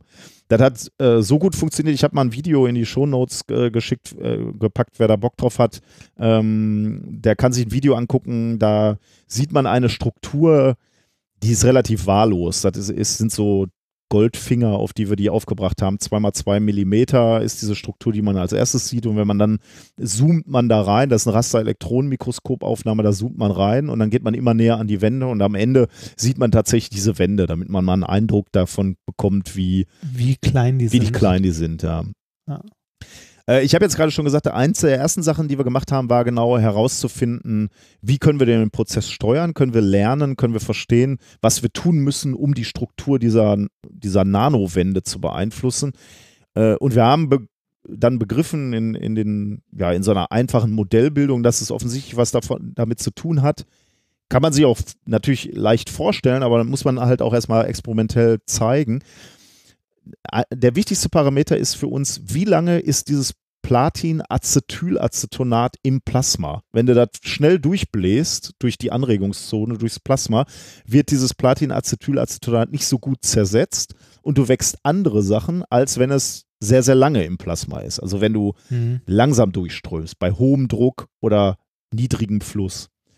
Und diese Aufenthaltsdauer haben wir erkannt als einen wichtigen ja, Prozessfaktor, um eben genau die, die wachsende Struktur zu, ähm, zu beeinflussen. Und dann können wir sehr, sehr dichte, schmale Wände machen. Wir können aber auch etwas stabilere, dickere Wände machen, äh, wo wir gedacht haben, okay, möglicherweise wird uns das mal irgendwann was helfen, wenn es darum geht, die Platinpartikel, die wir hoffentlich auch noch erzeugen, ähm, dass wir die ähm, besser oder schlechter verankern können beispielsweise. Denn das haben wir dann auch gesehen. Ich wollte gerade fragen, habt ihr irgendwie äh, eine Idee für einen Präsentator oder irgendwie mal, äh, habt ihr mal mit Leuten gesprochen, äh, ob ihr sowas, also ob ihr so ein, so ein Ding mal benutzt für eine Brennstoffzelle oder für einen, für einen Akku oder so? Sag ich dir gleich noch. Okay. Ähm, denn erstmal ist ja die Frage, haben wir, haben wir auch Nanopartikel drin und dann haben wir TEM gemacht, also äh, Transmissionselektronen-Mikroskopie, Ja. ähm, wo man sich genau anguckt äh, oder wo man, ja, ich sag mal, ein gutes Mikroskop ist das, ne? Also ähm, Ja. ich lasse mal die Details weg, äh, aber dam- damit kann man relativ nah an die Sachen rangehen. Man, man, man benutzt kein Licht, sondern Elektronen. genau, ja. Und Und die werden, ihre Wellen, ihre Wellenform. Quasi. Und wir, genau, und du, die, du schießt eigentlich mit Elektronen auf diese Struktur. Wir haben eine so eine Wand daraus operiert, sozusagen, äh, haben die auf dem, ja, in einen TEM gelegt, haben dann mit Elektronen draufgeschossen. Und dann kann man sich halt vorstellen, dass ähm, die Elektronen gestreut werden, wenn die auf Material treffen. Und je nachdem. Hm? Äh, also mit, mit, dem TEM bekommt man atomare Auflösung hin. Ja. Das ist, also mit, mit, mit einem hochauflösenden TEM. Äh, und es ist, glaube ich, so eine der Messmethoden, wo die Probenvorbereitung am ehesten eine eigene Wissenschaft für sich ist. ja, das stimmt, ja. Das In dem Fall hatten wir sehr Glück. aufwendig. In dem Fall hatten wir Glück, weil, also warum ist sie so aufwendig? Äh, natürlich, weil die Proben dünn sein müssen. Ne? Wenn du ja. durch einen riesen Block durchschießt, dann kommt überhaupt kein Elektron mehr hinten an und dann lernst du auch nichts über deine Probe. Du willst eine möglichst dünne Probe haben, da schießt du mit Elektronen drauf und siehst dann eben so ein Kontrastbild, nämlich dichtere Abschnitte oder dichtere Teile in deiner Probe lenken mehr Elektronen ab, sage ich jetzt mal sehr ähm, plakativ, und dann siehst du halt nichts mehr und äh, weniger dichte Abschnitte oder Bereiche in deiner Probe, die lenken die Elektronen nicht so ab und da gehen die einfach durch und dann siehst du deine Elektronen. Und daraus kannst du ganz einfach ein Bild machen. Und das haben wir hier auch gemacht. Und dann siehst du halt da, wo ähm, Platinpartikel sind in, unserem, in unserer Wand. Da ist es dunkel, sagen wir mal, da siehst du schwarze Flecken. Und da, wo, äh, wo Kohlenstoff ist, da fliegen die Elektronen relativ gut durch. Äh, da ist es nicht so dunkel. Und deswegen konnten wir schon mal die Nanopartikel nachweisen oder zumindest Punkte auf unseren äh, in unseren Wänden nachweisen. Wir mussten dann noch überprüfen, ob das auch wirklich Platin ist. Das haben wir mit äh, energiedispersiver Röntgenspektroskopie gemacht. Das ist auch wieder so ein Spezialverfahren. Ähm, äh, aber damit kann man nachgucken, äh, welche chemische Zusammensetzung denn die Oberflächen haben. Und da konnten wir dann eindeutig nachweisen, dass diese Punkte, die wir da gesehen haben, Platin sind. Und das war die gute Nachricht. Wir haben also offensichtlich Platin zumindest irgendwo auf, in, an unseren Wänden. Das ist schon mal der erste Schritt. Da haben das wir schon mal, etwas, ja. Das ist schon mal etwas, ja. Dann, dann war die nächste Frage, wie groß sind diese Nanopartikel? Weil du willst die eigentlich auch, wir hatten ja schon gesagt, wir wollen die in, also sie soll so klein wie möglich sein um eine große Oberfläche zu haben, aber wiederum nicht so klein, dass sie sich von alleine wieder auflösen. Oder dieses Oswaldreif, diese Oswaldreifung eine Riesenrolle spielt. Oder ähm, die zu sehr, ja, okay, agglomerieren hätte jetzt nichts mit der Größe zu tun. Aber beispielsweise, wenn sie sehr, sehr klein sind, lösen sich so Kristalle halt auch wieder auf, so Platinpartikel. Mhm. Deswegen willst du sie auch nicht zu klein haben, du willst sie ungefähr auf zwei Nanometer haben. Das ist so, so ein Richtwert, der als ideal gilt bei diesen Katalysatoren.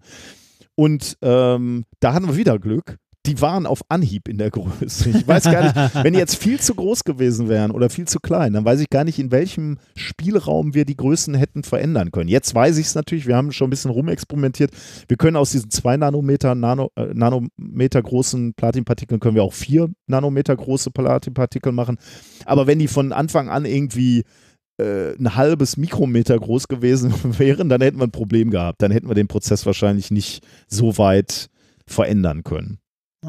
Aber sie haben die ideale Form und sind auch quasi monodispers, also nicht so, dass du ein paar große hast, ein paar kleine äh, und irgendwo liegt der Mittelwert gut, sondern die liegen alle relativ dicht bei diesem Mittelwert von, von zwei Nanometern. Das war dann die nächste große äh, Erleichterung und Freude.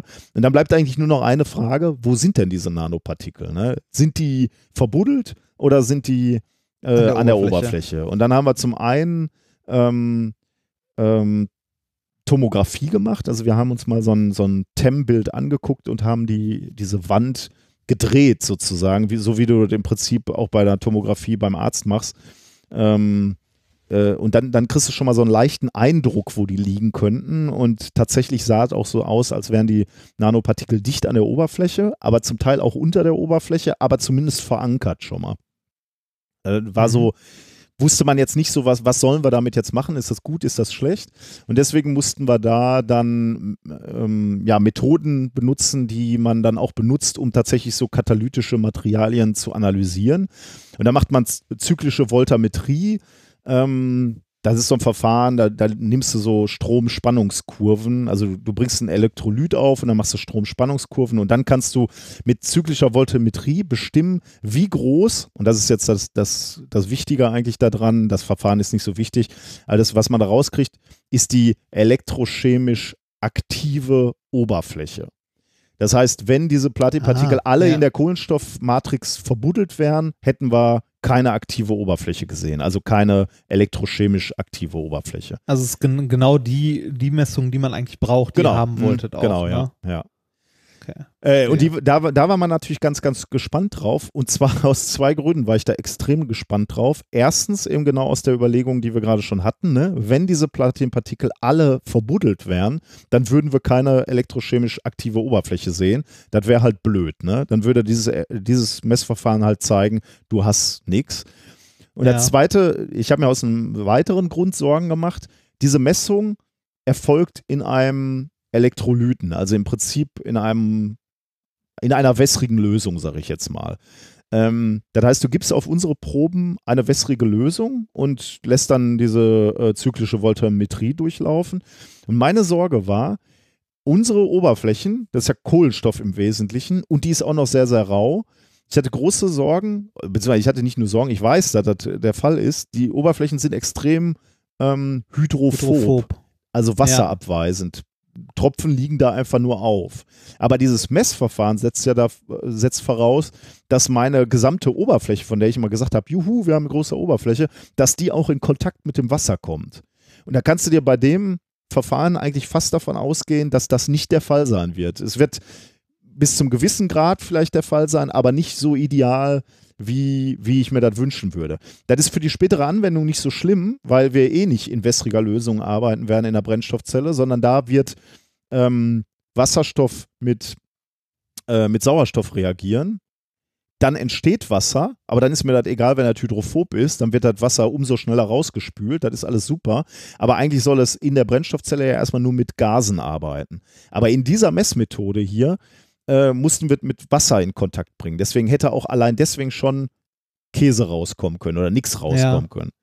Und jetzt haben wir diese Messung gemacht ähm, und haben die verglichen mit einem kommerziell erhältlichen Referenzmaterial sozusagen. Das heißt Highspec 4000. Ich weiß gar nicht warum. Ich glaube 4000, weil die Be- Massenbeladung.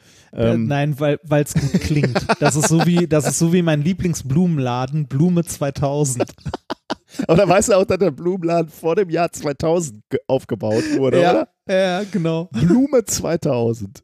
Ich finde Blume 2000 ist super. Das ein super Name. Wo ist denn Blume 2000? Das ist eine Kette. Blume Echt, hab ich ja noch nie 2000 gehört. ist eine Kette. Warte mal, ich google das mal kurz. Blume, Blume Vor allem, 2000. vor, vor allem weil, weil dieser Nachsatz 2000 ja auch immer irgendwie so was Technisches suggeriert hat. Ne? Will man, äh, und Blume 2000 finde ich ja irgendwie. Warte mal, blume2000.de. Äh, ich wollte eigentlich tatsächlich das Ganze googeln. Die machen das jetzt wohl auch mit Versand. Äh, unsere Bestseller. Ja, äh, ach guck mal da, die haben einen Wikipedia-Eintrag. Äh, Blume 2000 Blumenhandelsgesellschaft mit beschränkter Haftung ist ein deutsches Unternehmen, äh, Sitz in Norderstedt. Ach, das Blumen- und Zierpflanzen handelt.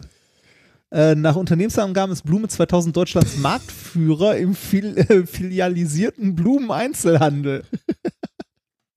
Das ist auch super, ne? Wir sind Marktführer im filialisierten Blumen.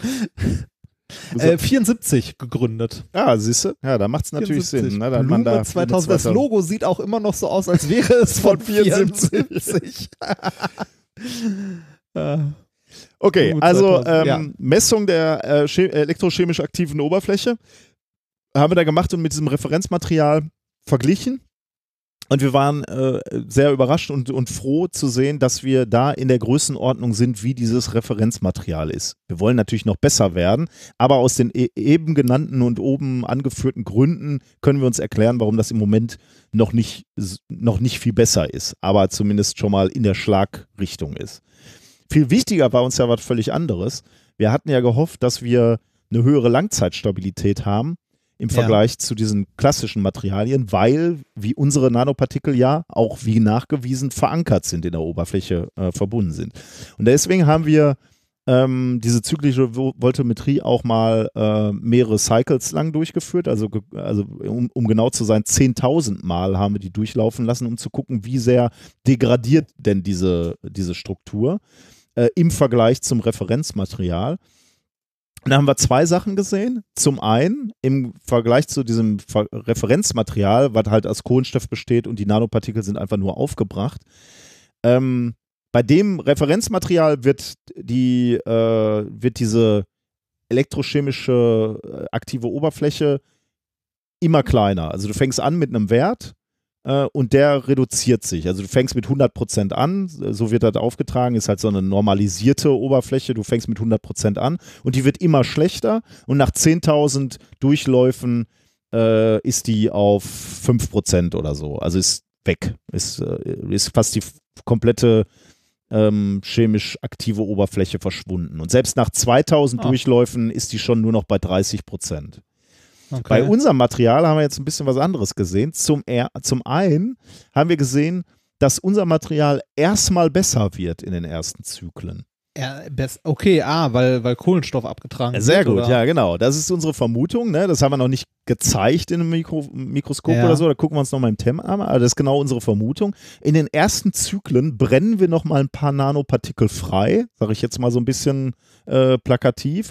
Und dann werden wir natürlich auch schlechter. Also wir haben dann auch eine Degradierung der, der Oberfläche und der Kohlenstoff-Nanowände. Aber die ist nicht so dramatisch. Ähm, nach 2000 äh, Zyklen, hatte ich ja gerade gesagt, bei diesem Referenzmaterial waren wir bei nur noch 30% Leistungsfähigkeit. Unser bestes Material bisher, aber das sind die Messungen, wo wir gerade dran arbeiten, sind wir noch bei 70% nach 2000 äh, Zyklen. Also das ist schon äh, ein ganzes Stück besser. Zugegebenerweise nach 10.000 Zyklen sind wir dann auch nur noch bei 10%. Aber wir arbeiten dran, denn das ist jetzt so gerade unser Spielfeld. Wir versuchen natürlich da jetzt irgendwie so das Optimum zu treffen. Welche Wände sind das Beste äh, für unser Vorhaben? Ähm, wo haben wir von Anfang an schon eine relativ große aktive chemische Oberfläche, aber sind trotzdem noch verankert, sodass wir auch eine Langzeitstabilität haben. Also ich würde Ja. jetzt mal sagen, unser Material ist jetzt schon sehr vielversprechend, äh, weil es einfach langzeitstabiler ist, aber wir müssen natürlich jetzt noch, die Arbeit fängt jetzt eigentlich erstmal an. Ne? Jetzt, jetzt äh, wird noch viel optimiert so. Aber das ist so der Stand der Dinge. Weil du gerade gesagt hast, Äh, hm? wie, wie war der Faktor jetzt zwischen den beiden? Also zwischen dem kommerziellen und dem, was ihr habt? Also nach 2000 Zyklen war der, der, ähm, der kommerzielle abgefallen auf 30 Prozent und wir Ja. sind noch bei etwa 70 Prozent. Ob, das ist aber, schlecht, ne? äh, das ist schon dicker. Also, das, äh, wo, wo wird das kommerzielle Produkt verwendet? Wisst ihr das? Also Das ist tatsächlich ein klassisches äh, Material für Brennstoffzellen. für Brennstoffzellen. Okay. Klingt sehr vielversprechend. Ja, ja muss man Okay, mal gucken. also wenn, wenn du in zehn Jahren die Milliarden scheffelst, vergiss nicht, mit wem du jahrelang gepodcastet hast. Damals. Nee, das wird nicht passieren, weil natürlich dieser dieses Patent wird natürlich schön umgangen wahrscheinlich. Aber ist, ist ja auch egal. weil Dafür machen wir das ja nicht, sondern wir wollen ja wirklich, wir haben ja ein- einfach nur ein Interesse daran, wirklich Material zu optimieren. Weil du das gerade gefragt Hm? Also ich fände es ja schön, wenn die Universität Duisburg-Essen endlich mal goldene Wasserhähne einführen könnte. äh, weil, weil du gerade gefragt hast, ähm, kann man das denn jetzt auch einsetzen? Ne? Ja, wir haben in dem Projekt tatsächlich versprochen, auch äh, eine, eine Brennstoffzelle daraus zu bauen. Und deswegen haben wir schon Oberflächen beschichtet, ähm, die wir zusammengesetzt haben. Und äh, wir wollten jetzt unsere erste Brennstoffzelle äh, herstellen.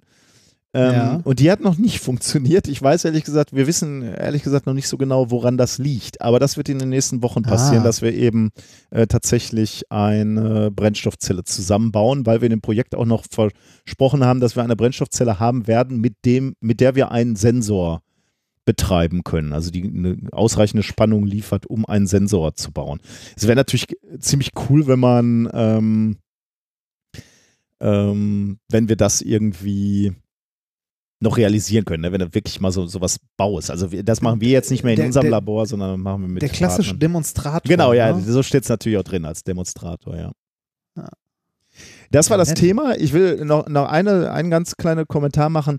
Ähm, dieses Material könnte natürlich auch spannend sein für Sensoren oder so. Muss nicht unbedingt eine Brennstoffzelle sein. Deswegen denke ich da auch, äh, suche ich da auch noch nach möglichen Anwendungen. Und was auch noch spannend ist, diese, dieser Prozess ist extrem robust. Du musst nicht unbedingt mit Platin-Acetylacetonat arbeiten als Precursor, als Anfangsmaterial, sondern du könntest auch über irgendwas anderes nachdenken. Denn diese Acetylacetonate, da gibt es einfach hunderte. Wenn du so in so eine Datenbank äh, guckst, äh, du kannst alles Mögliche kaufen. Ne? Äh, Kobalt, äh, keine Ahnung, alles halt. Ne? Alle Übergangsmetalle oder überhaupt Metalle findest du in Kombination mit Acetylacetonat. Das heißt, theoretisch können wir alles in diese Anlage reinhauen und wir haben es beispielsweise mit Aluminiumacetylacetonat auch schon probiert, wir haben es mit äh, Kobaltacetylacetonat schon probiert.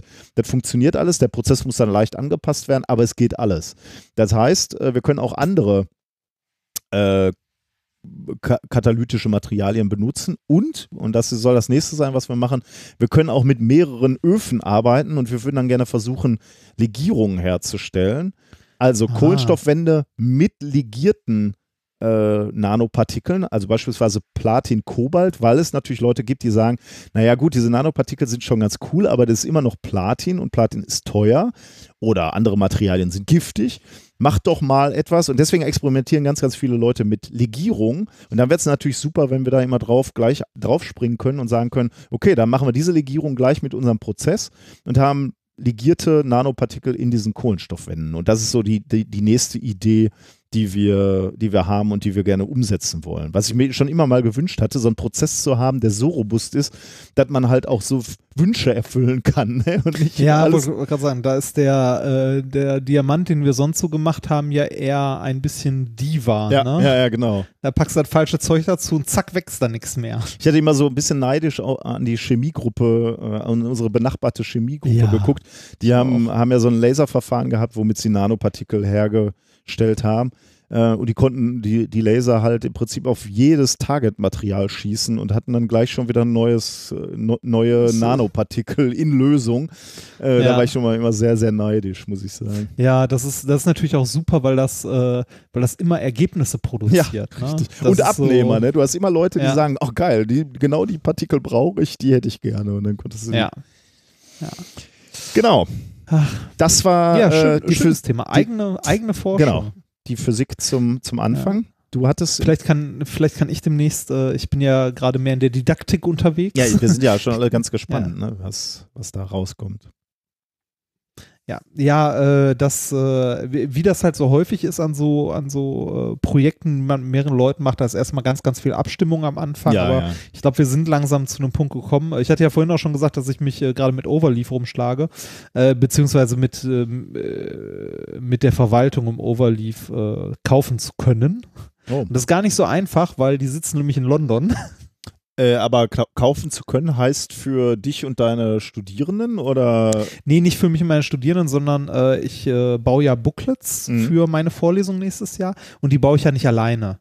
Ähm, wir sind äh, aktuell ein Team von drei Leuten, die, äh, die halt zusammenarbeiten, um diese Booklets zu erstellen. Ah, und dann. Also ich, ich, also ich halte die Vorlesung zwar, ne, aber ähm, ich kriege es ja alleine wahrscheinlich nur sehr, sehr schwer hin, äh, bis zum März nächsten Jahres halt äh, irgendwie sechs Booklets von jeweils 40 Seiten zu erstellen. Das Ja. ist ein bisschen viel.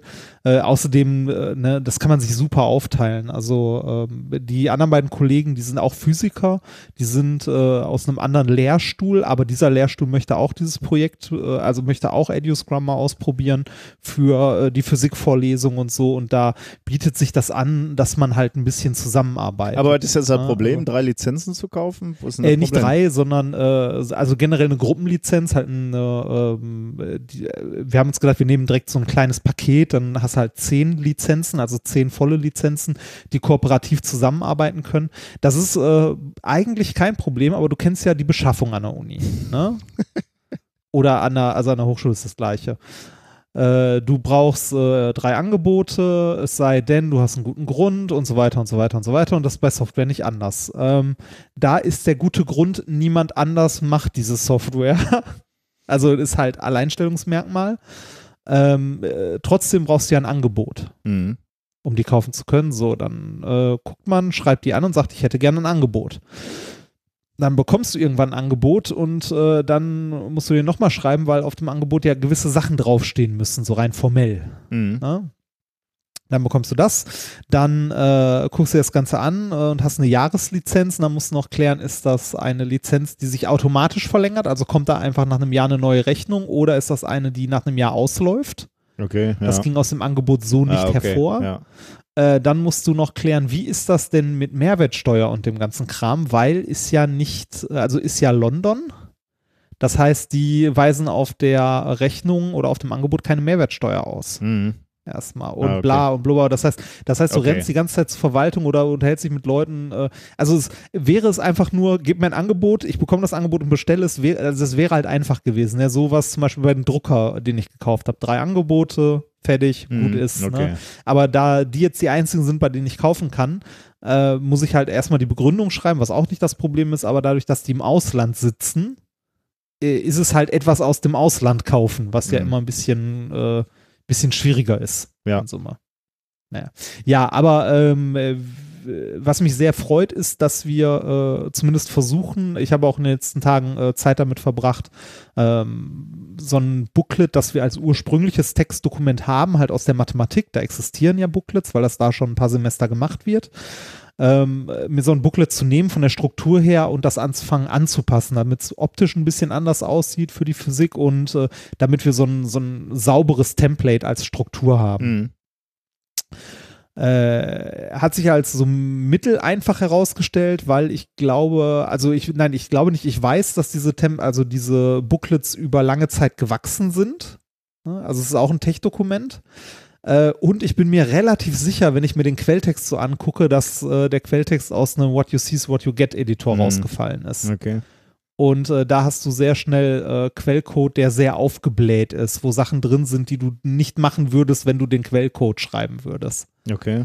Äh, die dann mit, wel- aber auch sehr, mit, wel mit welcher Kon äh, Konsequenz hat er da nicht so gut lesen kannst oder hat er da auch Performance ein? Nee, per, also per Performance, das kann ja meinetwegen einen halben Tag vor sich hin kompilieren, ne? ist mir egal.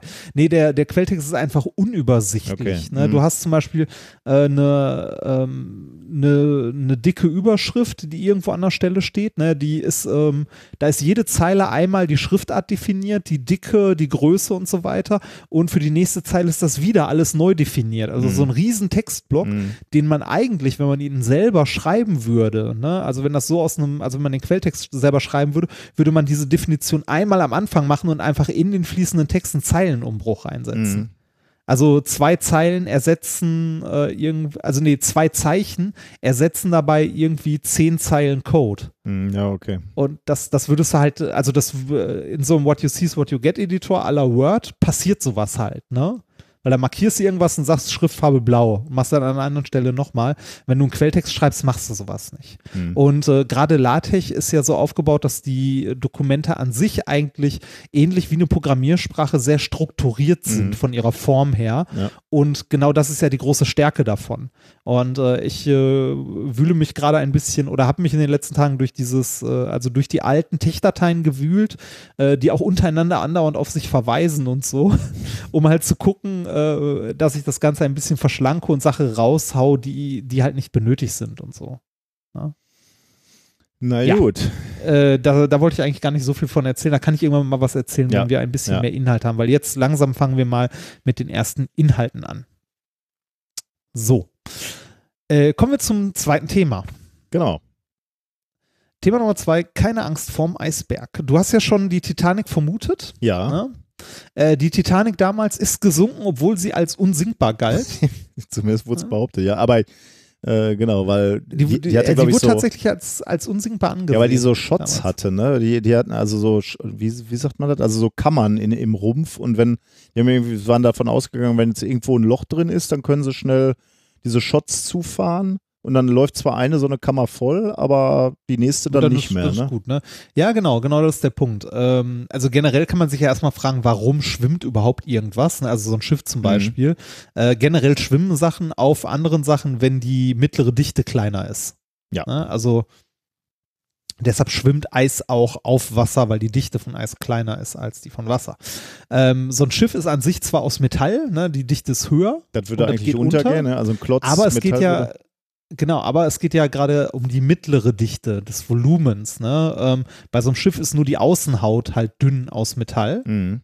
Äh, aber wenn man das gesamte Volumen des Schiffs anguckt, ist da halt viel Luft und sonstiges drin. Das heißt, die mittlere Dichte ist geringer als die von Wasser und deshalb schwimmt das. Ja, Ganze. okay. Hm. Deswegen muss das aber auch so eine spezielle Form haben. Ne? Und so, so. Ja, ja, ja, genau. Da sollte halt Wasser halt nicht reinlaufen. Ja, ne? Das ja. wäre halt blöd. Ja. Ähm, so, die Titanic hatte, wie du schon richtig gesagt hast, in, in ihrem Rumpf äh, Kammern, die einzeln wasserdicht verschließbar waren voneinander. Das Mhm. heißt, wenn irgendwo ein Loch drin war, hätte man einen Shot einfach schließen können, also die Schotten an der entsprechenden Stelle und dann wäre die Kammer vollgelaufen und ist dann gut. Ne? Mhm.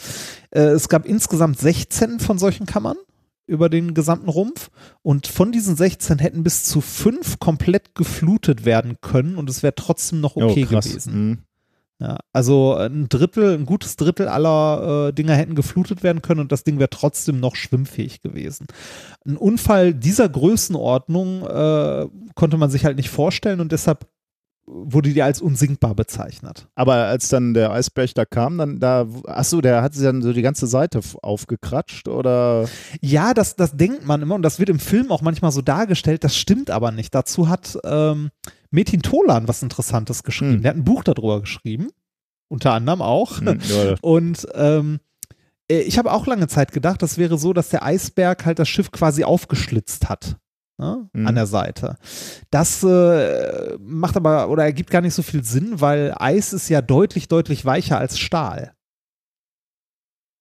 äh, ja, okay. Ne? Äh, was es aber tun kann, also was der Eisberg tun kann und was er auch getan hat, als die äh, Titanic, die sind ja nicht gerade drauf, die sind so leicht abgedreht und haben das dann so seitlich erwischt, sind so seitlich dagegen gefahren. Mhm. Ne? Äh, was passiert ist, der Eisberg ist natürlich riesengroß, hat eine enorme Masse und wenn das Schiff volle Kanne dagegen semmelt, dann baut der sehr großen Druck auf an den Stellen, wo er dagegen drückt. Okay. Also das Eis Ja. bricht zwar, aber trotzdem wird, äh, wird eine Menge Druck ausgeübt und dabei ist nicht das Metall gerissen, sondern die Nieten. Aha. Also ah. die genieteten Verbindungen Okay. sind aufgerissen. Mhm. Na, Das heißt, der wurde nicht aufgeschlitzt, sondern tatsächlich an den Verbindungen, äh, die Verbindungen sind aufgerissen. Und äh, das Ganze über eine Länge, von, also an mehreren Stellen, an mehreren kleinen Stellen, über eine Länge von knapp 90 Metern. Aber das heißt, das waren dann eben mehr als diese vier oder fünf Kammern und dann, Es waren sechs. ah, echt eine zu viel? Ja, genau, es war Scheiße. eine zu viel. Oh. Und zwar, jetzt, jetzt kommt es auch noch keine großen Lecks, sondern tatsächlich kleine. Also die waren re- also verhältnismäßig klein, aber immer noch so groß, dass die Pumpen, also äh, klein, aber in Summe so viele, dass die Pumpen nicht in der Lage waren, das Wasser abzupumpen. Deswegen hat er dann auch relativ lange gedauert, bis das Ding untergegangen ist, ne? Ja, genau, deshalb hat es verhältnismäßig lang gedauert, war aber in dem Moment, ab da, wo es halt äh, aufgerissen war, unausweichlich, Ja. ne, weil abgepumpt werden konnte nicht mehr. Ähm, dann war halt, äh, dann war es das halt. Mhm. Äh, Was ich unglaublich interessant fand noch an der Stelle ist, dass äh, das Titanic-Unglück ähm, damals äh, ein so großes Unglück war, dass äh, das grundlegend dafür gesorgt hat, dass äh, Sicherheit äh, auf Schiffen komplett neu, äh, also äh, neu gedacht wurde ab dem Moment. Äh, sei es jetzt ähm, äh, sei es jetzt die Anzahl an Rettungsbooten und ähnlichem, als auch die, äh, die Evakuierungsmaßnahmen, äh, Funkverkehr und so weiter und so weiter. Also das ist äh, den Leuten, also es war damals so ein Schock anscheinend, dass das grundlegend die, ähm, ja, die Sicherheitsvorkehrungen Mhm. in der Schifffahrt ähm, über den, also über den Haufen geworfen hat. Äh, jetzt muss ich mal ganz kurz gucken. Irgendwas wollte ich gerade noch mal schnell nachschauen. Ich, war, da, war nicht auch so, so Sachen wie diese Rettung dann? Ich meine, die hatten ja auch zu wenig Rettungsboote auf dem Schiff, Ja, ja, ne, um ja, alle genau. zu retten. Das wurde doch dann, glaube ich, auch. Ähm, Ja, genau, genau. Das, das, das ist ja das, was ich meinte. Diese, diese so, okay. Sachen wurden grundlegend überdacht, weil das äh, ein Riesenproblem war. mh. Und äh, da sind äh, damals ja auch eine Menge Leute umgekommen. Und zwar, äh, es gab insgesamt 1300 Passagiere und ich weiß gar nicht, wie viel, wie viel Tote es gab. Es waren, äh, also es waren viele, tatsächlich viele. Und äh, natürlich äh, das klassische Frauen und Kinder zuerst. Äh, man kann, man kann, äh, man kann sehr gut an der Verteilung sehen, äh, dass tatsächlich da zu einem großen Teil die Männer umgekommen sind. Mh, ja, und da natürlich auch noch sortiert nach Klasse. natürlich. Aber die Frauen natürlich auch, ne? Ähm, man kann, äh, in der Wikipedia gibt es äh, in einer schönen, in Anführungszeichen, äh, Statistik, ne? Und zwar äh, Aber da, das heißt, das war dann, war, war dann sozusagen äh, Frauen und Kinder zuerst aus der ersten Klasse, dann erst die Männer aus der zweiten Klasse und dann ja, so, äh, ich glaube, ich glaube tatsächlich so ein bisschen. Oh Gott. insgesamt, ähm, insgesamt Besatzung und ähm, Besatzung und Passagiere waren 2224. Ähm, davon gestorben dabei sind 1514. Tja. Wahnsinn, oder? Hm, Ja, ja. Und äh, ja, weiß ich nicht, die, die höchsten Opferanteile, ähm, ich weiß gar nicht, warte mal, gerettete Opfer, die höchste Opferanteil waren äh, in der, natürlich in der dritten Klasse. Hm. Und äh, von den, ähm, ja, man kann sich das mal angucken, aber so in dem Wikipedia-Eintrag äh, steht die Statistik äh, davon aufgedröselt. So, worauf wollte ich eigentlich hinaus? Ähm, die Titanic ist gesunken, weil Metall im Allgemeinen nicht schwimmt. Ja. Ah, und es ist noch einer meiner, äh, meiner liebsten, meiner liebsten Schriftsteller umgekommen dabei beim Titanic-Unglück tatsächlich. Äh, Jacques Futerel. Der hat die äh, Geschichten von äh, Dr. van Dusen geschrieben. Der war auch mit an Bord. Professor Dr. Dr. van Dusen. Ja, der war an Bord und ist dabei draufgegangen. Ach. Sehr schade. Hätte ich gerne noch mehr Geschichten von gelesen oder gehört als Radiohörspiel. Die Radiohörspiele sind großartig. Meine absolute Lieblingshörspielreihe von Michael Koser. Ähm, Empfehlung an dieser Stelle. Falls ihr die nicht kennt, hört euch die an. Die sind großartig.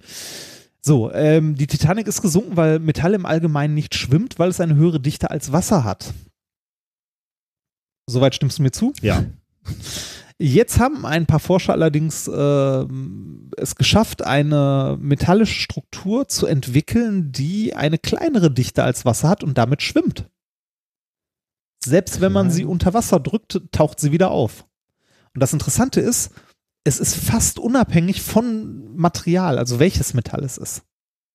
Ja, das heißt äh, also ist liegt keine äh, Materialfrage, sondern eher wird angeordnet ist oder ist Ja, es Metallschaum? Nein. Äh, Nee, äh, ja, genau da habe ich auch erst dran gedacht, Metallschaum. Ähm, es ist eine Strukturierungsfrage.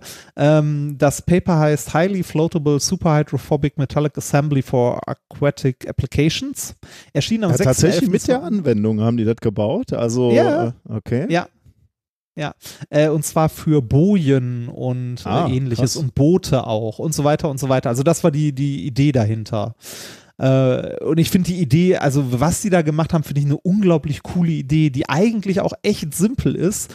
Ähm, wo man sich fragt, warum da vorher niemand drauf, also äh, ein Stück weit, warum da niemand vorher drauf gekommen ist. Und ich habe überlegt, ob wir sogar mal probieren könnten, ob wir das in gewisser Weise mal nachbauen können. Okay, dann bin ich mal gespannt. Ähm, äh, erschienen ist das Ganze in äh, ACS, Applied Materials ähm, on Interfaces. Es waren Forscher aus den USA und China. Äh, du hast ja schon gesagt, man könnte, also ne, könnte jetzt glauben, das wäre aufgeschäumtes Metall. Ja. Wäre eine Idee, dass man Luft einbringt. Äh, wäre wahrscheinlich eine Möglichkeit, Metall schwimmen zu lassen. Was die hier gemacht haben, ist allerdings ein bisschen eleganter und ähm, ich glaube auch einfacher zu realisieren. Die Forscher hier kommen nämlich eigentlich aus der Oberflächenphysik und beschäftigen sich da vor allem mit nanostrukturierten Oberflächen.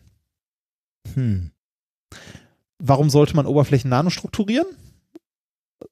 Sehr einfache Antwort, also zumindest für uns eigentlich, weil die äh, Strukturen in der Oberfläche natürlich die Materialeigenschaften massiv beeinflussen. Ne? Also die, das, was oben sitzt bei einem Material, äh, ist halt äh, verantwortlich für die Interaktion mit der Umgebung. Klassisches Beispiel Lotus-Effekt. Ja, also ganz, ja genau. Ganz, ganz häufig sind Materialeigenschaften eigentlich Eigenschaften der Oberfläche. Ne? Genau. Und äh, Klassiker Lotus-Effekt äh, kennt man vielleicht bei so einem großen Lotusblatt. Wenn da Dreck drauf ist, kann man Wasser drüber, drüber schütten. Das perlt so ab. Also das benetzt äh, das Blatt nicht, sondern perlt ab. Und entgegen der Annahme, dass die Oberfläche besonders glatt ist, äh, sieht man, wenn man mit einem Mikroskop hinguckt, dass die eigentlich alles andere als glatt ist. Die ist sogar eher so stachelig Mhm. und hügelig ähm, so dass wenn ein Wassertropfen da drauf fällt, der die nicht benetzt, sondern äh, einen unglaublich großen Kontaktwinkel hat und halt hydrophob so da drauf tanzt. Hm, Also- Ja, das war ja auch der Grund, warum ich bei meinen Kohlenstoff-Nanowänden, warum Genau. die äh, hydrophob sind. Aber jetzt bei diesem Schiff und bei diesem Metall, äh, was du uns da vorstellst, das ist jetzt nicht etwa einfach nur de, äh, der Tatsache geschuldet, dass die Oberfläche extrem hydrophob ist und das, Ein Stück weit. ja, weil Ein wir Stück hatten ja mal, weit, wir ja. hatten doch mal dieses Experiment mit dem, äh, wie hieß der, Bärlappsporenhandschuh? Ja. Einer der ersten Folgen, die wir hatten, glaube ich sogar, ne? Erste Es- 10 ja, bis es kommt- 20, wo, wo, wo man ja äh, so auf so Bärlappsporen ähm, Also wir, haben, wir hatten Bellabsporen auf Wasser und dann hat man die Hand eingetaucht und die Bellabsporen sind an der Hand geblieben und die Hand war dann so äh, hydrophob, dass du gar nicht in Kontakt kamst mit dem Wasser und du konntest sogar, du hast irgendwas sogar aus dem Wasser rausgeholt. Ne? Am Grund des Wasserbeckens war dann irgendwas, was du rausgeholt hast, mit völlig trockenen Fingern. Ja, ähm, es geht sehr, sehr stark in die Richtung. Echt? Okay. Ja. Ähm, jetzt fragt man sich, wie macht man das, wie macht man das beim Metall? Die haben äh, nach diesem, also wir kennen das ja auch, wie du gerade schon sagtest, mit den, äh, mit den Nanowänden oder hier bei, nach Vorbild des Lotusblatts, die haben die Oberfläche ähm, des Metalls mit einem Laser äh, ganz, ganz rau gemacht. Deine Katze dreht Probleme. durch. Ne? Ich ja, tut mir leid. Luke, nimm dein, nimm dein Stofftierfisch und geh woanders hin, bitte. Danke. ja, ähm, die haben die Oberfläche des Metalls genommen, die mit einem Laser strukturiert, halt auch so auf, äh, also auf, äh, ich weiß gar nicht, wie groß die waren, ja, Mikrometer Größe. Mhm. Und zwar haben die Rillen da reingebrannt. Ähm, Rillen mit einer, äh, mit einer Tiefe von 112 Mikrometer ungefähr und einer Breite von 50 Mikrometern. Also im Grunde so ein bisschen wie eure, wie eure Kohlenstoff-Nanowände, wobei die noch kleiner sind. Wie haben sie da rein? Wie haben sie die da reingebrannt? Mit dem Laser. Ah, okay, ja. Also mit, dem- mit dem Laser äh, strukturiert und haben dann eine Oberfläche, die enorm äh, hydrophob ist, äh, wo halt auch, wenn man so, einen- so einen Tropfen draufbringt, der wie eine Kugel da Mhm. drauf liegt. Ja. Also in, ähm, also ein unglaublich großer Kontaktwinkel. So, was macht man jetzt mit äh, diesem Material? Also jetzt hat man ein Stückchen Metall mit einer extrem hydrophoben Oberfläche. Wenn man das ins Wasser wirft, geht's unter. Mhm. Das macht immer noch nichts. Okay. Äh, was man aber machen kann, ist, man kann sich mal angucken, was die Natur denn so mit hydrophoben Oberflächen Schönes macht. Die haben sich nämlich jetzt auch äh, von der Natur inspirieren lassen und zwar von der Wasserspinne Arguenta aquatica. Das ist eine Spinne, die aus äh, ihren Fäden, die auch unglaublich hydrophob ist, sich so Taucherglocken Haha, bastelt Ja, das- und ähm, so Luftbläschen in diese, in diese Spinnenseide einwebt und die dann quasi für den Auftrieb benutzt. Mhm. Und genau das haben sie sich angeguckt und haben gedacht, so, hm, das könnte man für das Metall doch auch mal machen. Und jetzt haben die äh, zwei Metallscheiben genommen, wo sie jeweils eine Seite äh, strukturiert haben mit dem Laser, sodass die extrem wasserabweisend ist und haben die dann zusammengeklebt. Die beiden Scheiben. Und zwar äh, jetzt nicht so, dass die hydrophoben, äh, hydrophoben Seiten nach außen gucken, dann würde es immer noch einfach untergehen, sondern die haben die so zusammengeklebt mit einem kleinen, winzig kleinen Abstandhalter, äh, dass die beiden äh, Ah. wasserabweisenden, äh, also die beiden wasserabweisenden Seiten nach innen zeigen. Damit hast Also du so sozusagen eine leicht, eine dünne Schicht, die wasserabweisend ist. Da kann kein Wasser eindringen. Und dadurch hast du, verringerst du dann insgesamt die, die Dichte, wenn du so willst. Ne? Richtig, genau. Also der Abstand ist dabei genau so groß gewählt, dass die Nanostrukturierung ähm, äh, das Wasser halt verdrängt. Also es kann nicht eindringen, wie du schon sagtest, zwischen die beiden Metallflächen, weil es dafür die Metallflächen benetzen müsste, was es aber nicht kann durch die Strukturierung oder nicht tut. Und dadurch entsteht zwischen den beiden Platten quasi so ein Luftpolster, das da auch eingeschlossen bleibt und nicht verdrängt werden kann. Und das kann auch Selbst- nicht weg. Ne? Also, Nee, das kann auch nicht weg. Selbst wenn man dieses Sandwich unter Wasser drückt, ne, äh, bleibt der, also bleibt die Luft zwischen diesen beiden Schichten vorhanden, weil das Wasser dort nicht eindringen kann, wegen den hydrophoben Oberflächen. Und wie, wie groß ist die, der, der, der Abstand zwischen den zwei Schichten? Hattest du das gesagt? Oh, das habe ich nicht gesagt, Okay. das müsste ich jetzt mal nachgucken, Ja. aber ich habe es in einem, ich habe es auf Bildern gesehen, das sind schon, das sind schon so zwei, drei Millimeter. Ach, so groß? Krass. Ja. Und wie, schon, wie wird also- der Abstand gehalten? Also wenn jetzt der Eisberg kommt und, und äh, den Abstand verringert durch Wucht? Ja, da, da, da kommen wir gleich zu. Ich muss mal ganz kurz gucken, äh, wo habe ich die Sendungsnotizen, dass ich da einmal schnell draufklicke, weil ähm, irgendwo, also ich hatte auf jeden Fall ein Bild davon gesehen. Da, da, da, da, da. Ach, guck mal, eine Paywall. Das ist ja blöd. Was mache ich denn jetzt? Da kannst du nichts machen, Junge. Das musst du, äh, da muss jetzt leider äh, 40 Klein- Euro in die Hand nehmen. Einen kleinen Moment, ich muss, ich muss kurz das Paper kaufen. Ach, Carter. Was hat der denn? Warum ist er denn jetzt die ganze Zeit da am Rumhämmern? Ich, ich glaube, ihm ist langweilig und er will, dass man mit ihm spielt. Der legt mir auch die ganze Zeit hier seinen, seinen Stofffisch vor die Füße. So. so, jetzt geht er den Stofffisch jagen, aber ich fürchte, er kommt gleich wieder. so, äh, guck, wie weit ist denn das? Ah, ich würde mal sagen, also ich sehe es jetzt hier, ich würde mal sagen, das sind so zwei Millimeter, Mhm. sind das bestimmt. Krass, ja. Der, der Abstand. Da ist der Kater wieder. Hallo Kater. so. Ja, wie gesagt, so zwei Millimeter sind das bestimmt. Ähm, die haben auch noch die, den Abstand variiert und so weiter in dem Paper und sich das ein bisschen genauer angeguckt. Äh, aber ich fand die Idee einfach cool. Ja, auf jeden Ne, Fall. Also ja. so äh, die äh, halt Wasserweisen zu machen und diese Schichten dann zusammenzukleben mit einem kleinen Abstandhalter, so dass da halt kein, kein Wasser eindringen kann und die Luft da drin äh, gefangen bleibt. Und äh, das Ding hat in Summe dann weniger, also eine geringere Dichte als Wasser und schwimmt. Und Aber das ist auch wieder auch- auf, wenn man es unterdrückt. Also und, und auch bis zu, äh, also der Druck ist jetzt kein, kein, äh, kein Faktor, wenn jetzt der Wasserdruck so groß wäre, dass er sich dann doch da rein zwängt. Ich, ich glaube, ich glaube doch, ich glaube, das ist ein Faktor, ähm, den sie hier aber soweit sich das sehen konnte in dem Paper nicht untersucht Okay. haben. Sie haben es halt äh, in, also es gibt hier ein schönes Bild, äh, es ging denen, glaube ich, auch in erster Linie um die Strukturierung. Es gibt ein schönes Bild von so einem, äh, von so einem Glas, ähm, wo halt die, äh, wo zwei Varianten drin liegen. Einmal das normale, also zwei Metallscheiben einfach so zusammengeklebt mit einem Abstandhalter Mhm. und dann einmal die nanostrukturierten und das eine schwimmt halt oben und das andere liegt unten am Boden.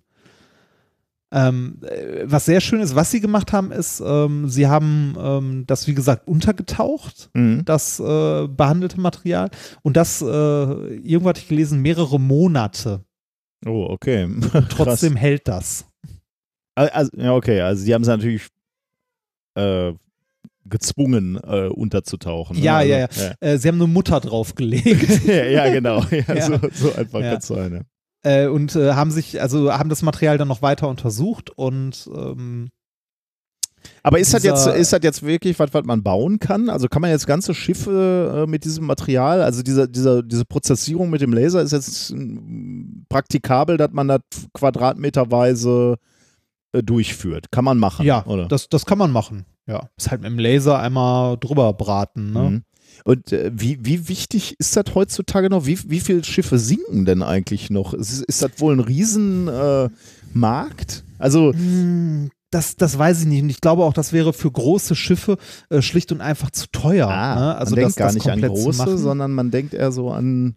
Eh, Woran man denkt, sind, äh, sind sowas wie Messsonden, Achso, ja, hat die es ja man gerade gesagt. aussetzt. Und Bojen ne? Oder so. also Bojen, Mhm. äh, die irgendwo festhalten sollen.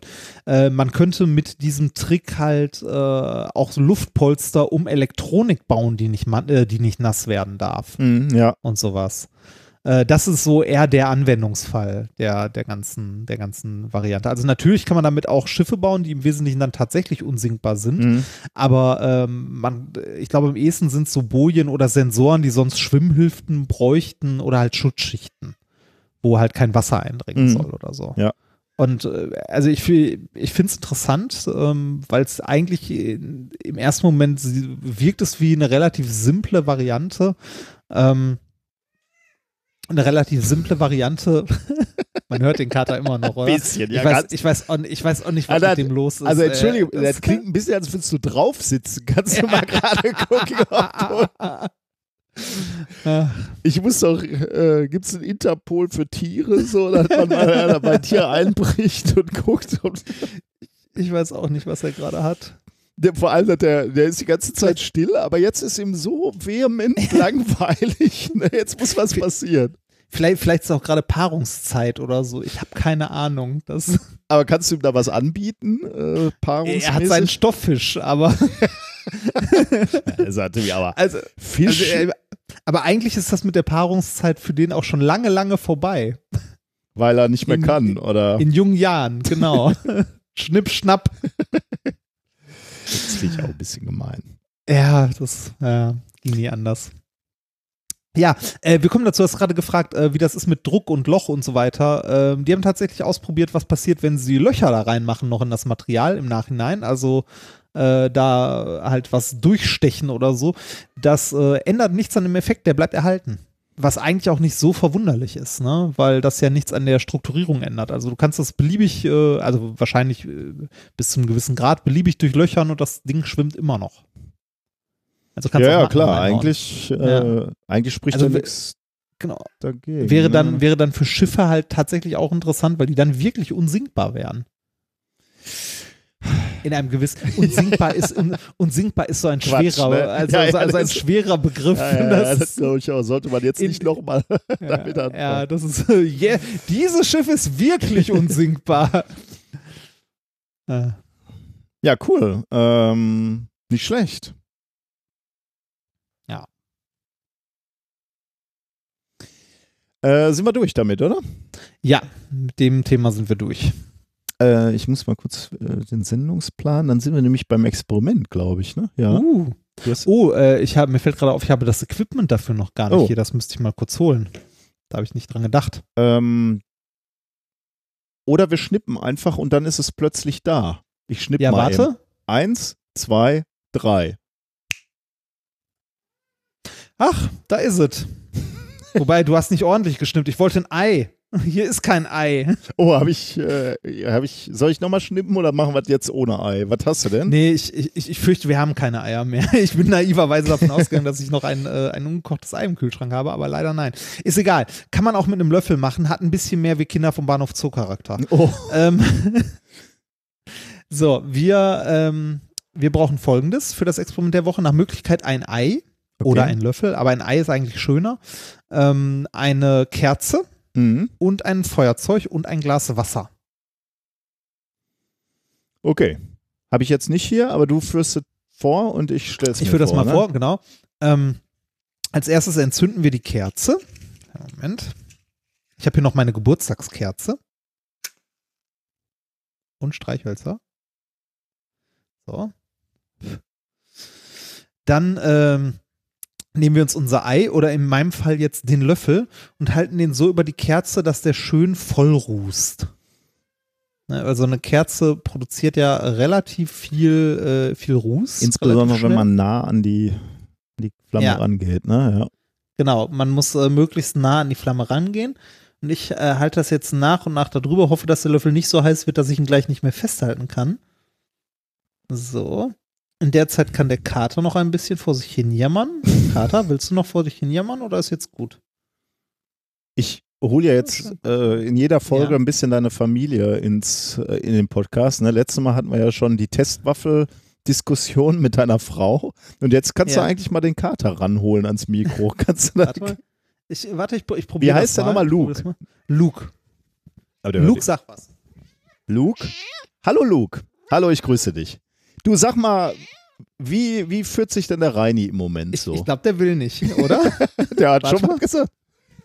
Luke, ich grüße dich. Nochmal ich. Ich bin's nochmal, Nikolas. Wie geht's dir denn? er hat seinen Fisch genommen und geht. Oh Dober Gott. Kater. Ja, ich komme irgendwie bei Katzen nicht gut an, schein, scheint. äh. Nee, ich glaube, der, der ist gerade mürrisch. Na Einfach. gut. Das, jetzt kommt er wieder. Der hat noch nicht genug Lärm gemacht, glaube ich. So. Äh, jetzt habe ich hier einen, äh, einen komplett verrußten Löffel. Also die Unterseite des Löffels äh, ist äh, wie bei äh, ne, wie beim Heroinabhängigen stark verrußt. Was denn? Ist, ist das Und- so? Ist das bei Heroinabhängigen? Ist der. Ja, mal, ich, ich kenne ja, ich kenne das ja nur aus Klischees. Kochen die das nicht immer? Äh, Ja, ja, einer Kerze aber, in so einem äh, Löffelchen? Ist das äh, nicht auch? will man das stark äh, verrußt haben? Ist egal. Ich hab ne? keine Ahnung, ja, ja, weiß okay. nicht. So, auf jeden Fall, die Unterseite ist jetzt, äh, ich könnte nebenbei mal Fotos davon machen, während ich das mache. Ähm, die, äh, so, Kerze ist sehr hell. Ich könnte einfach den Löffel davor halten, dann ist die Kerze nicht mehr so hell.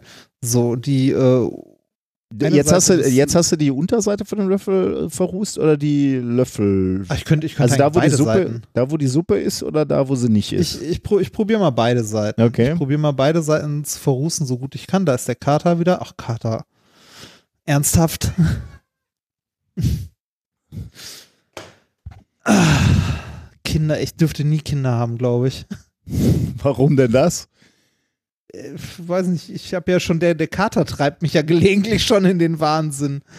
Aber Kinder sind, sind da angenehmer. Einfacher? Äh, ja, die, die haben halt re relativ klare.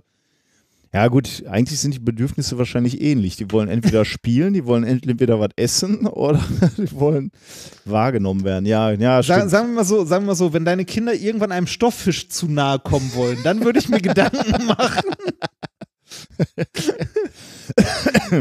Na gut. So. Jetzt habe ich, äh, faszinierend, was aus so einer Kerze rauskommt, ne? Bah. Äh, so, jetzt sind beide Ich Seiten habe hab ich ja hier wahrscheinlich auch schon mal erzählt. Ne? Wir hatten in unserem Proberaum, als wir noch so äh, etwas düster Metal gemacht haben, Gothic und, und so. Äh, ich war mal in so einer Gothic-Band. Ähm, äh, das war nicht meine eigene, da äh, habe ich nur auch gespielt. Und da hatten wir natürlich, wie es sich gehört, so dicke Kerzen ne, im Proberaum. Ja. Äh, Das heißt, wir hatten da dicke Kerzen, alles illuminiert für die drei, vier Stunden Probe, die wir mal hatten, oder so wahrscheinlich sogar noch länger, weil wir danach immer auch noch wie sich das gehört. wie sich ne? das gehört, genau.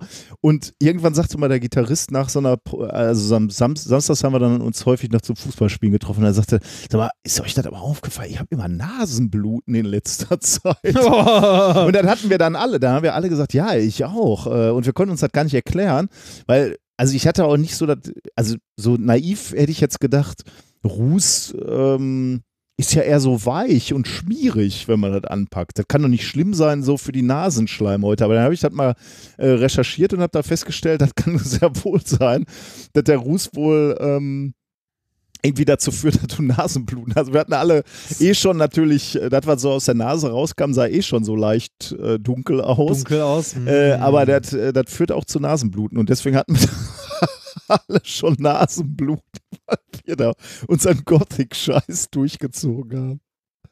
Das war die Band, wo ich immer Ärger gekriegt habe, dass ich damals auch schon so Nerd-Shirts getragen habe. So Com Comic-Charaktere. Das ist zu fröhlich, Ja, das ist genau. zu fröhlich. Exakt, ja. Da wurde mir sogar vom Auftritt mal gesagt, nee, das geht nicht, du musst jetzt ein T-Shirt von mir nehmen. Und dann habe ich ein anderes, weil zugegebenerweise, damals hatte ich so ein Ernie und Bert-Shirt an und das passte dann nicht so ganz. Doch, So. ich, doch, ich finde, äh, wenn du in einer Black Metal Band Ja, spielst ja, ja, ne, und ein Ernie und Bert Shirt anhast, Ist doch Hammer. eigentlich geil. Das ist, äh, genau, das ist, Ja, das sahen die anderen nicht so. Und insbesondere nicht der Bassist, der war da ein bisschen, äh, das passte nicht so. ich, äh, Wie weit ist so, der Löffel? zurück, zurück Genau. zum Experiment. Der, der Löffel ist komplett verrußt. Ich versuche hier äh, die ganze Zeit schon irgendwie halbwegs vernünftige Bilder davon zu machen, aber die Beleuchtung in meinem Domizil lässt zu wünschen übrig. Ich, kann- ich habe ja nichts, ne? Du hast ja nichts. So. So, ich habe den, äh, den Löffel jetzt komplett verrußt ähm, und verrußt heißt, der ist schwarz und der ist wirklich tiefschwarz, weil Ruß ähm, ist ja eigentlich äh, nichts anderes als äh, auch winzig, winzig kleine schwarze Kohlenstoffpartikel, die man äh, unregelmäßig auf die Oberfläche aufbringt. Das heißt, eh schon schwarz und dann auch noch so, ähm, Auch noch so, so wild durcheinander strukturiert, dass es keine glatte Oberfläche Mhm, ist. Also ja. auch Ruß, der sich abgelagert hat, ist ähnlich wie das Blatt beim Lotus-Effekt. Das ist keine glatte Oberfläche, auch wenn es auf den ersten Moment, also auf den ersten Blick glatt aussieht. Wenn man sich das unterm äh, entsprechenden Mikroskop anguckt, sieht man, dass da ganz, ganz viele äh, erstaunlicherweise relativ gleich große Partikel Mhm. sind, äh, die aber wild durcheinander angeordnet sind. Und das auch sehr rau. Also in, äh, es ist eine sehr raue ähm, Oberfläche. Das führt dazu, dass wir äh, eine sehr hydrophobe Oberfläche uns jetzt selbst gebastelt haben. Und eigentlich äh, könnte man jetzt mal überlegen, ob man es hinkriegt damit auch, also ob man einfach mal zwei Metallscheibchen berußt, die mit einem Stück Knete Hm. zusammen macht. Das wäre so ein schönes, äh, so ein Ja, schönes, stimmt, einfaches ja. Experiment. Ne? Äh, Habe ich jetzt leider nicht gemacht, aber vielleicht komme ich da noch zu oder vielleicht kommst du da ja mal zu. Irgendwie zwei, du hast wahrscheinlich in der Uni eher mal zwei dünne Aluscheiben oder sowas zur Hand. Äh, die mal verrußen mit einem Stückchen Klebe oder so in der Mitte zusammen machen, dass da so ein Millimeter Abstand ist und dann mal gucken, ob das schwimmt. Mhm, oder ja, zwei könnte. Millimeter. Fänd, also fände ich ganz nett, würde zu dem, äh, zu dem äh, zweiten Thema passen. Auf jeden Fall, äh, wir haben jetzt eine Oberfläche, die hydrophob ist. Äh, das sage ich jetzt einfach mal so, ne? Äh, das Experiment der Woche ist jetzt tatsächlich das zu überprüfen. Und zwar habe ich jetzt hier ein Glas Wasser stehen und werde diesen extrem verrau, äh, also extrem verrußten Löffel da mal eintauchen. Und eigentlich sollte sich dann darum eine Luftblase bilden und der müsste so silbrig schimmern. Wenn es denn Ach funktioniert. so, okay, hm, ja klar. Oder? Ja, ja, Also- würde man erwarten, ja. Dann schauen wir mal. Du natürlich auch erstmal so, ein- so ein, äh, wenigstens einen Tropfen erstmal drauf machen können, der dann so darauf tanzt, ne? Ja, das, äh, ich überlege, ich gucke gerade mal. Also an der Innenfläche ist ein Großteil des Rußes einfach gerade abgegangen. Läuft bei dir. ja. Ah, schwierig zu sehen. Ich krieg's tatsächlich nicht. Ich ah, habe doch, ich krieg's. Es ist, es ist natürlich bei einem, bei einem Löffel nicht ganz so, nicht ganz so geil wie bei einem Ei, weil der Löffel sieht einfach nur, wenn man ihn untertaucht, silbrig aus. ah, Aber es ist nicht das Silber des Ah. Löffels, sondern es ist das Ja. Silber der Luftblase. Bei einem Ei sieht man das deutlich besser. Das, äh, Silber der Luftblase, weil Totalreflexion oder was ist Ja. da der? Ja. also die, die Luftschicht, ne, das ist Mhm. wie, wie mit unserem, ähm, ah, von wo sieht man das denn? Mit diesem Ah, Handschuh, ne? Der sah auch so aus, dieser, äh, hier unser Bärlappsporn-Handschuh. Ja, das ist, ah, ist schwierig zu sehen. Ich glaube, das liegt auch ein ganz klein bisschen an den, an den Lichtverhältnissen. Ah, schwierig, aber es, er ist immer noch schwarz. Es, also eigentlich ist das mit dem Löffel doch ein cooler Effekt, weil wenn du ihn untertauchst, sieht er aus, als ob er silbern wäre und sobald du ihn rausholst, ist er wieder pechschwarz. Also auf jeden Fall ein Experiment, was man mal nachmachen sollte, offensichtlich. Ja, auf ne? jeden Fall. Das ist auf jeden Fall ein Experiment, das man mal nachmachen sollte. Ihr könnt auch mal gucken, ob ihr eure Finger verrußen könnt über der Kerze. Besser nicht.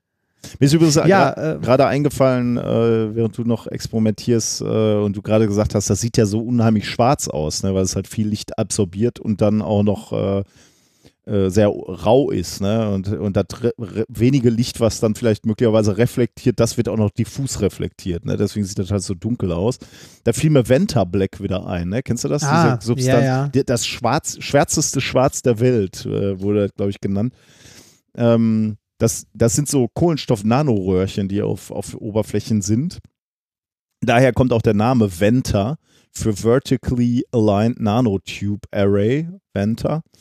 Ähm, und da sind, da sind halt irrsinnig viel, irgendwie Durchmesser dieser Nanoröhrchen 20 Nanometer, Länge dann ein paar Mikrometer und die stehen ähm, halt dicht an dicht. Das heißt, auf so einer Oberfläche, ich habe gerade mal nachgeguckt, vom Quadratzentimeter befinden sich irgendwie eine Milliarde von diesen Kohlenstoff äh, wow. Und diese Substanz oder diese Struktur absorbiert 99,965 Prozent der einfallenden Strahlung. Also äh, ich glaube, also ich- weiß ja, spektral habe ich das jetzt noch nicht gesehen. Müsste man sich mal angucken, ob das jetzt heißt, der, der sichtbaren Strahlung oder der Gesamtstrahlung. Ich ähm, würde nicht ausschließen, dass es die Gesamtstrahlung ist. Äh, und das ist wirklich ein bisschen spooky, wenn man mal auf der Wikipedia-Seite von Venta Black schaut. Ähm, diese Substrate sehen wirklich aus wie so schwarze Löcher im Bild, also wie Bildfehler fast, wenn du da so Folien hast, weil die wirklich so dermaßen dunkel und matt, matt dunkel aussehen. Das ist schon sehr beeindruckend. Ähm, äh, ganz so schwarz ist dann ja wahrscheinlich dein Ruß nicht. Äh, also nee, nee, nee, nee, nee, das, das nicht. Aber äh, der Effekt unter Wasser, dass der Löffel wieder silbern aussieht, der ist schon, der ist schon ganz cool. Ich muss mal ganz kurz gucken, ob ich es schaffe. Also ich habe gerade mal versucht, Bilder davon zu Mhm. machen, so gut es ging, aber meine Beleuchtung hier ist tatsächlich ein bisschen spärlich. aber gut, ist, Ähm, ist ja, reicht ja. Ähm, die Leute sollen das ja nachmachen, ne? Darum geht es ja im Wesentlichen. ja, ja, genau. Du hast uns genau. schon darum darum geht es offensichtlich. Okay, dann sind wir mit deinem unsiegbaren äh, Rußboot fertig, oder? Ja, im Grunde schon. Dann aber könnte man, könnte man wirklich mal versuchen zu Ja, bauen, ja, ist eine oder? gute Wär- wär auch. Ja. Wäre ein schönes, also eigentlich hätte ich das als Experiment machen sollen, Ja. fällt mir dabei gerade auf. Das ist, äh, Ähm, kommen wir zur Musik, oder? ja. Äh, wir hatten einen äh, Musikvorschlag, ich habe dummerweise vergessen von wem, das kann, wurde mir auf Twitter zugeworfen. Confounds the Science, äh, das ist eine Parodie auf Sound of Silence von Simon Garfunkel und ist tatsächlich auch ein Lied, was man hören kann. Es ist nicht so schlimm, wie es äh, sonst manchmal ist. Also ich finde es zum Beispiel ganz cool, aber ich finde Simon Garfunkel auch ganz cool. Und wenn es dann noch zum Wissenschaftsthema geht, dann ist es umso besser. Also hier Confounds the Science.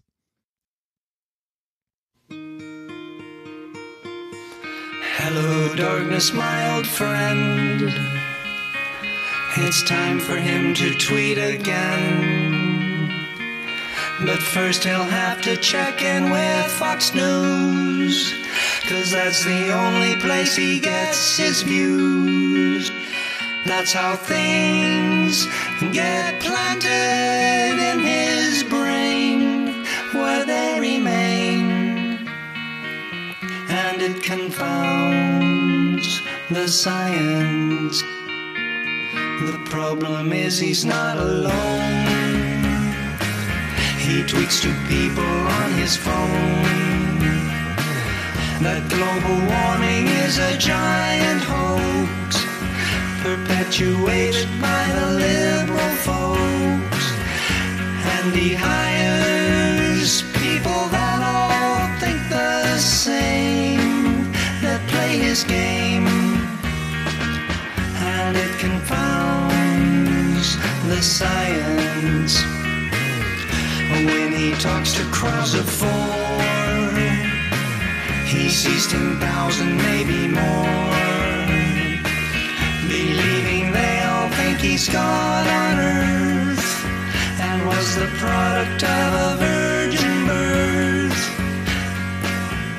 And if you disagree, you're the victim of fake news or feminist shrews. And it confounds the science. Fool says he you do not know. It makes me smart from so much dough. I know exactly where the problems are, but his solutions are beyond bizarre. Cause his words never quite a sentence make, and thus he spake and it confounds the science. No limits on pollution now. There's not a thing we don't allow. Garbage in the waterway. Spray the toxins where your children play. All the signs say that life on the planet is headed for a downward fall. Go to the mall and continue to confound the science. Ich finde find das ja wirklich äh, passend, Confounds the Science. Also Ja, wie gemacht dafür. Ja, ist äh, und tatsächlich hörbar. Äh, mir ist gerade aufgefallen, als ich einen Blick in meine Sendungsnotizen zurückgeworfen habe zum hydrophoben Ei, das es ja eigentlich sein sollte, äh, dass ich äh, noch eine Kleinigkeit vergessen habe, die ich dazu rausgesucht habe. Ich, es gibt in Mainz äh, an dem Max-Planck-Institut eine Arbeitsgruppe, die benutzt tatsächlich Rußschichten als Basis für extrem äh, abweisende Schichten. Und zwar nicht nur Wasser, sondern auch Schmierstoffe wie äh, Öle und so weiter. Und ähm, das ist wohl nochmal eine gute Ecke schwieriger als Wasser, weil es wohl Öle gibt, die äh, sehr benetzungsfreudig sind. Oh, ja, ich habe heute wieder eine Vakuumpumpenreparatur gemacht bei uns am Rheinraum. Äh, Und ich vergesse immer zu spät, äh, mir Handschuhe anzuziehen. Dann hast du Ah. erstmal die ganzen, das ganze Öl an den Fingern. Das Ja, wirst ja nicht mehr ist- los eigentlich. Ja, ja, genau, genau. Ja, genau. Und äh, das wurde auch vor ein paar Jahren noch für unmöglich gehalten, dass man solche Schichten machen kann, die halt Hm. auch so, äh, äh, das hat einen Namen, aber den habe ich mir nie aufgeschrieben, ähm, halt so nicht nur Wasser, äh, also nicht nur hydrophob sind, sondern auch so Öl, Ölophob. Ja, heißt das nicht lipophob? Äh, ja, es geht da nicht nur um Öle, sondern auch noch um andere, Ah, also okay. generell andere Schmierstoffe. Das hatte, ah, wie hieß denn das? Ah, äh, An Anophob oder Okay. so. Also äh, Alles abweisend. Ja, ja, so im Wesentlichen, also wo so alles von abperlt. Naja, auf jeden Fall äh, benutzen die ähm, so eine Rußschicht, wie die gerade auf. Amphi diese sind amphiphil, also sowohl fett als auch wasserlöslich. Ah, nee, Genau. das ist ja nochmal Äh, dann, dann ist dann Amphiphob. das dann. amphiphob. Okay. Hm? okay. Ist Dann auch ein schönes. Wort, ne? Amphiphob. Fi, Fi, Fo, Fan. äh, ähm, die benutzen äh, Rußschichten als Basis auch, also bringen auch eine Rußschicht auf eine Oberfläche auf, äh, machen dann in einer, äh, in einer CVD, also einem CVD-Prozess, da eine äh, Siliziumdioxid-Schicht drauf und äh, brennen anschließend mit äh, bei ungefähr 500 Grad in einer, ich glaube, Sauerstoffatmosphäre oder so, den Kohlenstoff halt wieder weg, sodass am Ende äh, eine ganz dünne Glasschicht halt bleibt auf der Oberfläche, die aussieht wie so, äh, wie so Christbaumkugeln, die übereinander gestapelt Hm. wurden. Also hohle, hohle Kugeln, die äh, aber immer noch die Oberflächenstruktur, also eine Glasschicht, die aber immer noch eine Oberflächenstruktur des Rußes hat. Ah, cool. Ich hatte, äh, das ist interessant, weil ich äh, in letzter Zeit begegne mir halt in der Nanotechnologie auch ganz oft, dass Leute irgendwelche Strukturen herstellen, so wie meine Kohlenstoff-Nanowände aus dem ersten Thema. Ne? Und dann sagen die, Ja. ja, äh, und das kann man ja auch benutzen als Template. Äh, also um, genau. um andere Sachen äh, da herzustellen. Und dann frage ich mich immer, was soll das sein? Ja, dann beschichtest du das halt. In dem Fall hast du jetzt gesagt, Silizium. äh, Dioxid, aber könnte auch halt Gold sein oder was auch immer. Und dann Ja. brennst du dieses Template halt weg und dann hast, hat die Struktur, die du dann erzeugt hast, aus dem beliebigen Material, was du gewählt hast, dann die Form, die du vorher, also ja, fast wie so ein Prägestempel oder so, ne? Ja, genau. Ähm, so, äh, und ich fand das immer so ein bisschen albern, muss ich sagen. Also wenn ihr gar nichts warum mehr man als Anwendung. Arbeit macht, ne? Ja, aber das macht natürlich dann doch Sinn, ne? wenn du irgendeine Struktur hast, die du herstellen kannst, die irgendwie besonders ist, aber die kannst du halt nur mit einem Material herstellen, so wie ich jetzt mit meinem Kohlenstoff, dass du dann, dann sozusagen als, als negativ benutzt, um dann ein Positiv Ja. aus was anderem herzustellen, kann man dann irgendwie schon verstehen. Und wenn, wenn du jetzt sagst, ja, das hat tatsächlich irgendwie eine Anwendung, Kohlenstoff kann man ja, Ja. tatsächlich sehr, leicht wegbrennen, äh, ist ganz interessant. Ich hatte das immer so als ja, wenn dir sonst nichts mehr einfällt, sagst du halt, äh, als Template kannst du das noch benutzen. Ja, aber, aber vielleicht habe ich das ein bisschen äh, Unterschätzt. unterschätzt, ja. Ja, also die, die haben das hier mit, äh, wie gesagt, so eine dünne Glasschicht. Das hat den Vorteil, den Ruß kannst du noch wegwischen, die Glasschicht später nicht mehr. Mhm, Weil ja. die halt nicht mehr aus einzelnen ja, ja. Partikeln besteht, sondern aus einer geschlossenen Schicht. Äh, und die kann man natürlich noch weit, ups, äh, chemisch weiter bearbeiten. Ach so, dann hast du sozusagen immer noch die hydrophobe Wirkung möglicherweise, aber das ist Genau. hart, ne? Also der, der Ruß Ja, ist ja schnell weg. Ah, ja, ja, ja. Genau, Okay. genau. Und die haben die dann noch fluorhaltige Siliziumverbindungen und so aufgebaut und haben es auf jeden Fall hingekriegt, eine, äh, eine Oberfläche zu machen, die amphiphob ist. Also, Ja. Amphi- phob. Das ist ein schönes Wort, ne? Ja. Ja. Ja, äh, so viel noch zu dem Experiment. Also das ist äh, so trivial, wie es äh, erschien. Ähm, es ist doch Aktuelle auch, Forschung also, auch, ne? Ja, ein Stück weit. Okay, dann kommen wir zum äh, Thema Nummer drei heute. Thema Nummer, Nummer drei habe ich genannt We Want More.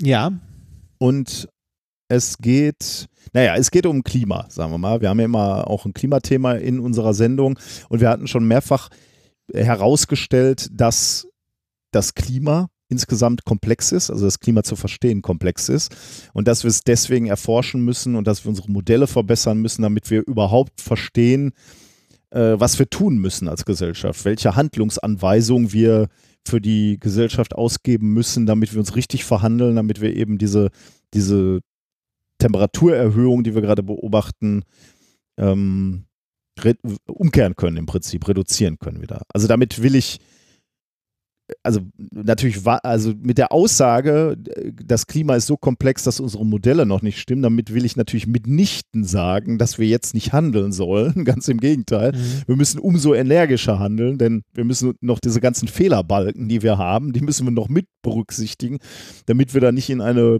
böse Falle tappen. Also von daher, äh, also das mal als Disclaimer vorweg. Wir müssen, solange unsere Modelle noch nicht ausgereift sind oder noch nicht hundertprozentig passen, das werden sie ja auch nie, äh, müssen wir einfach übervorsichtig ähm, handeln oder, oder ja, äh, energisch gegensteuern sozusagen.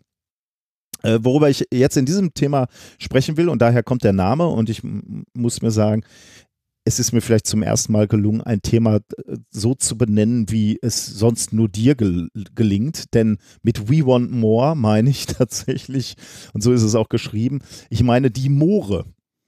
Ähm, Ich habe es gelesen. ja, du hast es verstanden. natürlich äh, im Lesen Ja. sieht man es, aber natürlich nicht im Hören. Ähm, es geht um Moore, denn es gibt auf unserem Planeten relativ viele Moore. Äh, und zwar über den ge- gesamten Planeten eigentlich verteilt. Äh, sowohl in den gemäßigten Breiten als auch oben im Permafrostgebieten ähm, oder äh, vor allem auch in den Sumpfwäldern in den Tropen gibt es Moore. Aber bei uns eben auch. Ne? und diese Feuchtgebiete, diese Moore sind extrem wichtig. Als, als erstes mal sehr, sehr wichtig als Lebensraum für Tiere, Pflanzen. Und zwar äh, Tiere und Pflanzen, die fast ausschließlich da leben. Ne? Also allein deswegen sind die Moore schon erhaltenswürdig, aber sie dienen auch als Kohlenstoffspeicher für unseren Planeten. Denn wenn man sich das mal so vorstellt, in diesen Mooren wächst ja relativ viel, also sowohl in den Mooren, äh, irgendwelche Algen beispielsweise oder ähm, Pflanzen, die am Ufer wachsen oder ja auf, auf so kleinen Inseln da drin. So Moore sind ja immer aus so, äh, an manchen Stellen ist Wasser, an manchen ist ein bisschen weniger, eher so sumpfig, aber auch, äh, auch Oberfläche. Und alles, was da so wächst und dann irgendwann mal abstirbt, umfällt, wird von Wasser bedeckt. Ähm, und dieses, diese Wasserbedeckung bedeutet halt, dass diese Pflanzenreste unter Luftabschluss ja, auf dem Grund liegen quasi und dadurch, weil sie eben mit Sauerstoff nicht in Kontakt kommen, nicht zersetzt werden. Und das, äh, die Folge davon ist, dass dieses Pflanzenmaterial und damit der in diesem Pflanzenmaterial gebundene Kohlenstoff ähm, sich auf dem Grund des Moores sammelt oder im Moor sammelt und Schichten bildet, die immer dicker werden aber eben ge gebunden ist. Ne? Kohlenstoff, der fest gebunden ist und nicht mehr in die Atmosphäre geht. Ist, ist das dann der Torf? Genau, ja. Den man so abbaut? Ah, okay. Genau, Ja. wenn du den dann rausholst, hast du natürlich wieder ein Problem. Ne? Wenn du den rausholst und dann verbrennst ja, ja, oder. Ja, ja, genau. Das, das ist Äh, ja ein, aber solange der, der, das Moor in Ruhe gelassen wird und genau, diese, genau dieser Torf, diese ganzen alten Pflanzenreste, die äh, liegen dann da ziemlich sicher erstmal konserviert, sagen wir mal. Jetzt könnte man, jetzt, ich, ich habe ehrlich gesagt überhaupt kein Gefühl dafür gehabt, wie, viel- wie viel Moore gibt es denn eigentlich so, ne, auf der Erdoberfläche? Also, wenn ich dich jetzt fragen würde, wie viel Prozent der Erdoberfläche sind Moore? Was würdest du da sagen? einstellig, einstellig. Damit gesagt. bist du auf jeden Fall schon mal richtig, ja. Also Ah, ist, echt? Ja, ja, Okay. aber ich, ich muss ganz ehrlich, es sind drei Prozent, aber, äh, Ah, cool, ja, aber wir selbst davon, von der, von der kompletten Erdoberfläche, muss ich sagen, finde ich schon beachtlich. Also ja, die ganzen Re also ist es so in den ja, wahrscheinlich, und ja, so? wahrscheinlich vertue ich mich genau damit. Wahrscheinlich sind da einfach riesige Kapazitäten. Man denkt so selber in, in Deutschland, guckt man sich so um und denkt, ja gut, Moor, pff, vielleicht mal so ein paar, so ein bisschen was. Ne? Aber wir sind natürlich auch ein extrem kultiviertes, also, äh, also vom pflanzenmäßig kultiviertes Land. Ähm, da, da findest du natürlich nicht mehr so viele Moore. Ne? Ich bin nach meiner Abiturszeit bin ich viel in Lappland wandern gewesen oder ein paar Jahre lang immer mal wieder. Und da sind wir auch ein paar Mal in, in so Moore reingetappt, wenn wir dann irgendwelche, damals ja ohne GPS noch und mit Kompass und dann wollte man irgendwo noch hin, weil man wusste, da kommt irgendwann noch mal eine Jugendherberge oder so und äh, da sind wir dann teilweise, ich erinnere mich mal an einen so einen Trip, wo dann, da wurde es schon dunkel und dann sind wir einfach nur noch geradeaus gelaufen durch so einen Wald. Dann waren wir mitten in so einem Moor drin, da sind wir durchge getappt. Äh, das war echt krass. Aber wir wussten, am Ende gibt es eine Dusche und wir können, haben einen Ruhetag und können da wieder trocknen. Da war uns das egal. Aber meine Fresse, ey. Ich kannte das Moor ja nur aus der unendlichen Geschichte und da war es böse und hat Pferde getötet. ja, ich habe Glück gehabt. Also, eigentlich nur 3% der Erdoberfläche sind die Moore, ne? Also relativ wenig, wie du auch schon vermutet hast. Aber die Moore speichern insgesamt in etwa so viel Kohlenstoff wie in der gesamten lebenden Vegetation der Erde. Also Pflanzen, Menschen, Tiere, all, all das, ne? Alles, was so lebt an der Oberfläche. Hat ja auch einen gewissen, äh, eine gewisse Menge Kohlenstoff. Und genau diese Kohlenstoffmenge oder etwa diese Kohlenstoffmenge ist eben auch in den äh, Mooren gespeichert. Ist schon krass, ne? Das ist schon viel, ja. Das heißt, ähm, die Moore haben mit Sicherheit einen Einfluss aufs Klima, keine Frage, und sind potenziell auch riesige CO2-Senken für unser Klimasystem. Denn da kannst du einfach CO2 wieder loswerden, Kohlenstoff loswerden. Das Problem ist jetzt, das ahnst du natürlich jetzt schon, ähm, die Moore sind natürlich, oder auf unserem Planeten sind die Moore weniger geworden. Warum? Weil wir natürlich angefangen haben, Moore zu entwässern. Äh, zum einen wegen dem, was du gerade schon gesagt hast, weil wir Torf abbauen wollten. Wir wollten Torf nutzen, verbrennen. Deswegen wurden Moore entwässert. aber natürlich auch, weil wir Landschaft brauchten. Ne? Wir brauchten neue landwirtschaftliche Flächen beispielsweise und auch deswegen hat man Moore trockengelegt, um dann da halt Landwirtschaft drauf zu machen, Tiere weiden zu lassen oder ähm, ja, äh, Pflanzen anzubauen.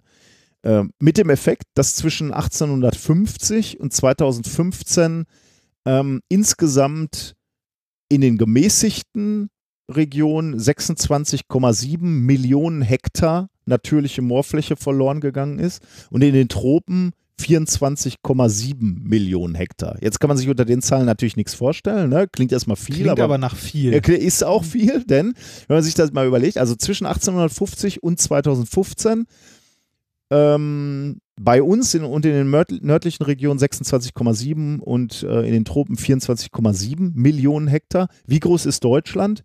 35,7 Millionen Hektar. Also mehr als Deutschland, deutlich mehr als Deutschland wurde einfach mal trockengelegt als Moorfläche. Ähm, da kann man sich überlegen, okay, wenn, wenn mal so anderthalb Deutschlands trockengelegt werden und als Moorfläche verloren gehen, kann das einen Einfluss möglicherweise auf die äh, Treibhausgasbilanz haben, ähm, wenn, wenn dir das als, als CO2-Senken verloren geht. Und deswegen haben sich das Leute mal angeguckt, ähm, welchen Einfluss das denn hatte. Ne? Also, äh, also ist, haben wir denn jetzt trotzdem noch einen positiven Effekt beispielsweise?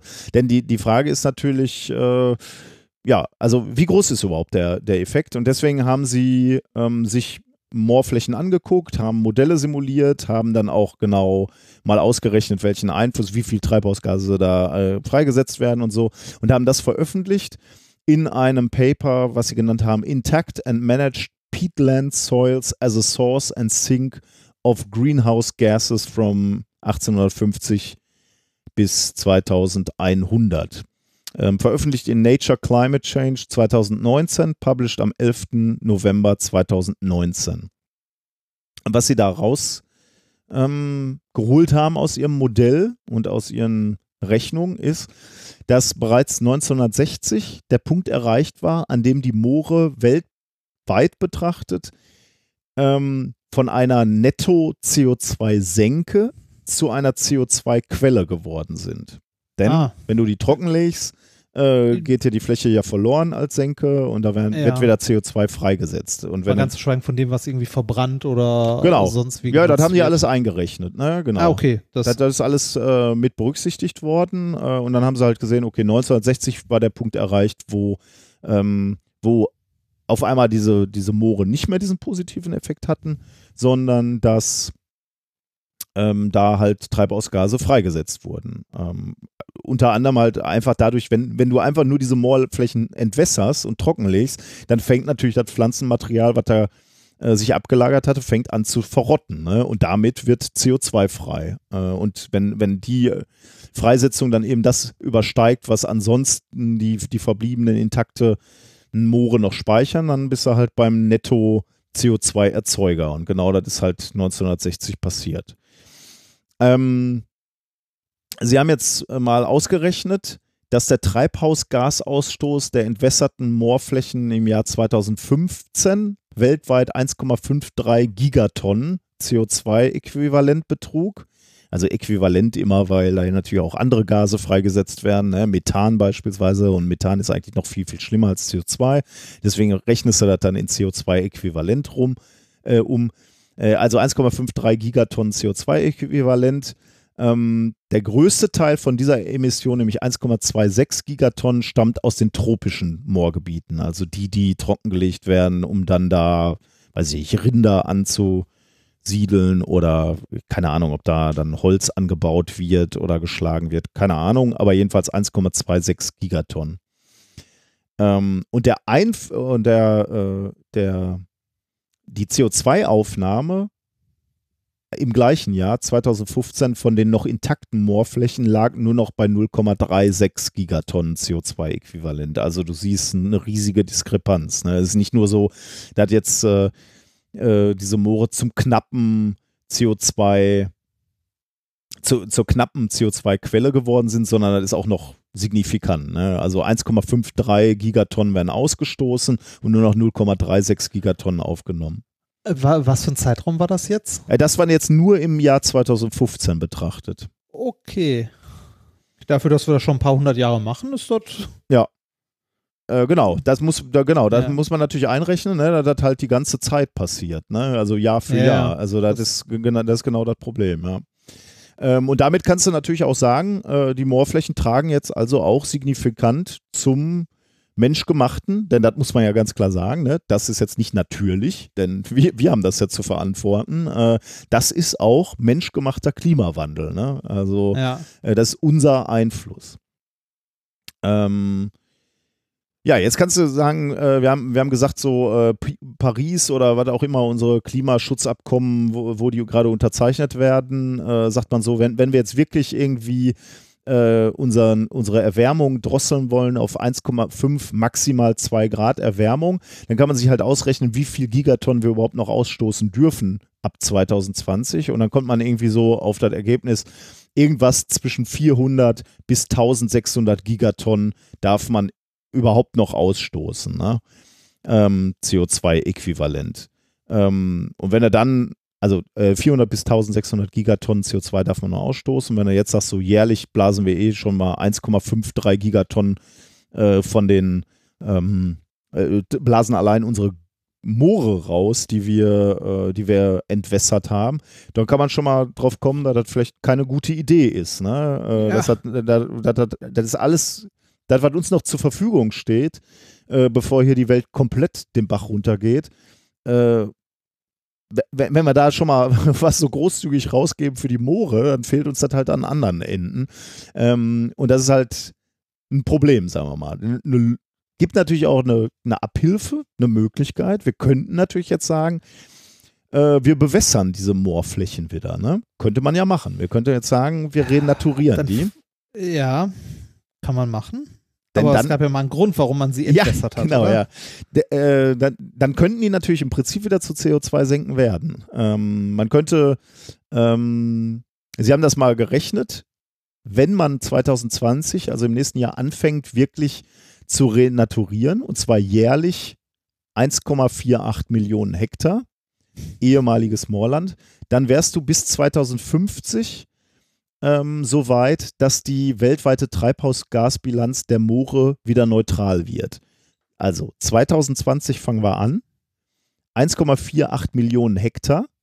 Das sind sechsmal Saarland Ich jedes wollte Jahr. gerade fragen, wie, wie, wie Ja, viele. Fußballfelder oder Saarländer Leider sind? Saarländer sind es, das sind keine, sind keine Fußballfelder. Es sind sechs Saarländer jedes Jahr, die du wieder bewässern musst. Äh, und selbst dann, ne, und das klingt jetzt schon nach einer großen Anstrengung, ne, also mal eben sechs Saarländer irgendwo ständig raus oder wieder, wieder ähm, mit Wasser bedecken, klingt ja schon relativ viel. Und selbst dann brauchst du 30 Jahre, um wieder klimaneutral zu werden, die Moore. Das ist echt schon ein bisschen krass und beängstigend, oder? Sehr. Ähm, Vor allem, das, das sind so Faktoren Moore, ne?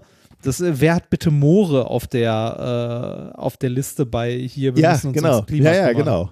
Das, das denke ich auch so, ne? Wenn, äh, wenn wir immer davon sprechen, wie komplex das alles geworden ist, ne? Und wie komplex diese, diese Zusammenhänge beim Klima sind. Moore, ne? Musst du, musst du dir wieder überlegen. Jetzt, okay, sagen, sagen wir mal, wir wären wirklich, wir wären gewillt, das zu tun, ne? Weil wir wollen ja auch mit unseren dicken SUVs noch fahren und deswegen müssen wir wirklich, also das, was wir wirklich nicht mehr als CO2-Ausstoß brauchen, nämlich die Moore, die müssen wir möglichst schnell loswerden. Also sind wir bereit, wir wollen sechsmal Saarland jedes Jahr wieder als Moore äh, ja, quasi wieder instand setzen. Geht das überhaupt technisch? Ja, rein technisch ist das gar nicht so schwer, weil im Prinzip musst du nur irgendwelche Pumpen ausschalten, die du jetzt eh schon benutzt, um, um diese Moore ähm, trocken zu halten. Oder du musst äh, möglicherweise Gräben schließen, damit Wasser nicht abfließt und so. Also rein technisch wäre das möglich. Aber, und du hast gerade schon einen großen An Einwand natürlich gegeben, ähm, es gab ja mal einen Grund, warum man die äh, entwässert hat. Ne? Ja, genau. Ähm, du, du willst halt eigentlich, ich da leben jetzt, also zum einen werden die Leute sagen, äh, wir bewirtschaften hier gerade die, die Landstücke, äh, das sind, das ist unser Einkommen, äh, unsere Einkommensquelle, die könnt ihr uns jetzt nicht wieder wegnehmen oder da leben Menschen jetzt drauf, ne? die kann man eben auch nicht so leicht wegnehmen. Äh, und deswegen ist es natürlich tatsächlich wieder mal äh, eine gute oder eine, eine recht komplizierte gesellschaftliche Frage, ob du das überhaupt kannst, diesen Schritt wieder zurückgehen. Also möglicherweise muss, müssen wir das, aber auch da wieder so die Anmerkung, es ist möglicherweise sehr, äh, die, die Entscheidungen, die auf uns zukommen, die, die Handlungen, die Aktionen, die wir durchführen müssen, um den Klimawandel nochmal wieder abzuwenden, die sind einschneidend oder die können extrem einschneidend sein. Wir haben ja schon das ein oder andere Mal darüber gesprochen, dass wir uns möglicherweise auch vom Kapitalismus entsche- äh, verabschieden Ja, müssen. so wegen oder so gemütlich, gemütlich wird das wahrscheinlich Nee, nicht genau, werden. das hast du schön gesagt, ja. Gemütlich wird der Klimawandel nicht, ja. Ja, genau, das war, das war mein Thema 3. Also Moore haben offensichtlich auch keinen kleinen Einfluss auf unseren Klimawandel. Es ist doch ein, äh, jetzt, jetzt sagen andere Leute wieder, es ist ein sehr komplexes Thema, das können wir ja gar nicht alles überblicken.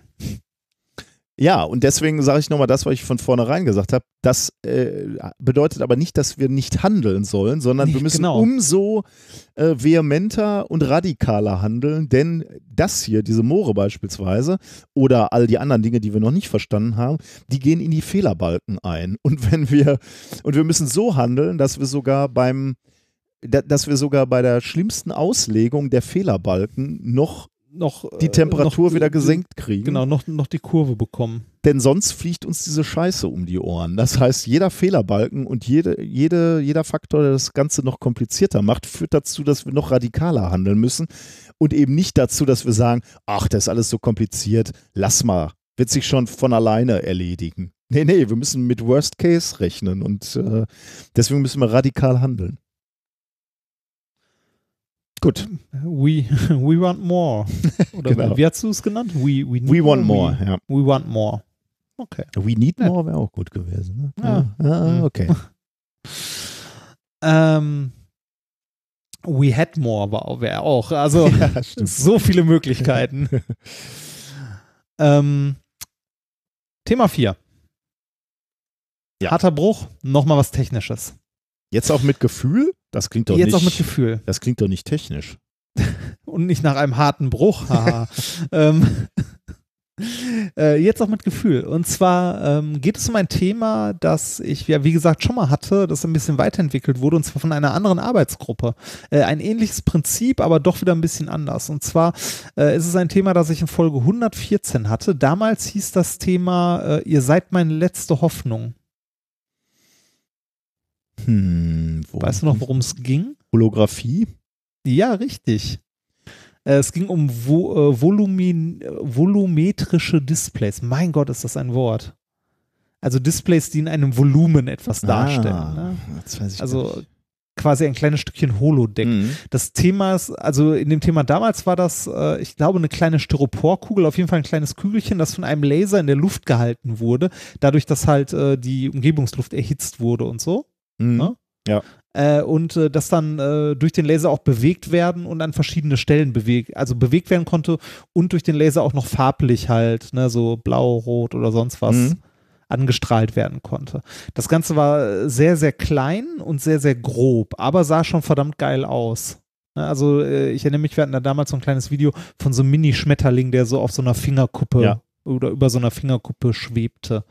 Ähm, äh, heute, also in dem Thema jetzt geht es auch wieder um ein äh, vol volumetrisches Display, das ganz ähnlich funktioniert, also nach einer ähnlichen, nach einem ähnlichen Prinzip, allerdings ein Stückchen anders. Äh, veröffentlicht wurde das Ganze in dem Paper A Volumetric Display for Visual, Tactile and Audio Presentation Using Acoustic Trapping. Erschienen in Nature am 13.11. diesen Jahres, eingereicht am 31.01. Anfang des Jahres von der University of Sussex und der Tokyo, Tokyo University of Science, also UK und ähm, äh, Japan. Was ist ähnlich? Also, äh, die haben auch ein, ein Display, also ein 3D-Display sozusagen. Also, äh, wobei 3D-Displays hier irreführend, ne? Also 3D-Display wäre ja auch sowas, was wir irgendwie, was Leute im Wohnzimmer hängen haben oder so. So ein äh, volumetrisches Display ist ja doch eine andere Geschichte. Ne? Also da steht tatsächlich etwas im Raum. Ja, und man ja, kann genau. von Du kannst Seiten drauf rumrennen, gucken. genau, ja. Genau, ja, rumrennen wird schwierig, weil das Ja. hier in so einer Box ist, aber trotzdem ist es halt ein Volumen, in dem etwas dargestellt wird. Okay. Äh, es äh, ist wieder so, es wird wieder eine kleine Kugel als Projektionsfläche genutzt, die in der Schwebe gehalten wird. Diese Kugel wird jetzt aber nicht von einem Laser in der Schwebe gehalten, sondern von etwas, das wir auch kennen, was wir auch mal, äh, ich glaube, du sogar mal als Bausatz gebaut hast. Nee, zwar- gekauft habe. Ich habe den immer noch nicht gebraucht. Ultraschall, ne? Genau, von Ultraschalllautsprechern. Mhm. Ähm, äh, so Ultraschalllautsprecher sind ja relativ klein ne? und äh, ich weiß nicht, wir, haben damals garantiert auch die Geschichte vom Kongress erzählt, wo mal äh, jemand Hm. äh, so, ich weiß nicht, wie viele das waren, 100 oder so von den Dingern zu so einem Array zusammengebaut hat und damit einen Richtlautsprecher gebaut hat. Was schon sehr faszinierend ist, weil durch diesen Ultraschall du halt äh, mit entsprechender Modulation in einer entsprechenden Entfernung an einem Punkt im Raum halt äh, eine Schallwelle erzeugen kannst, die man wirklich nur an diesem Punkt dann auch hört Mhm, ja.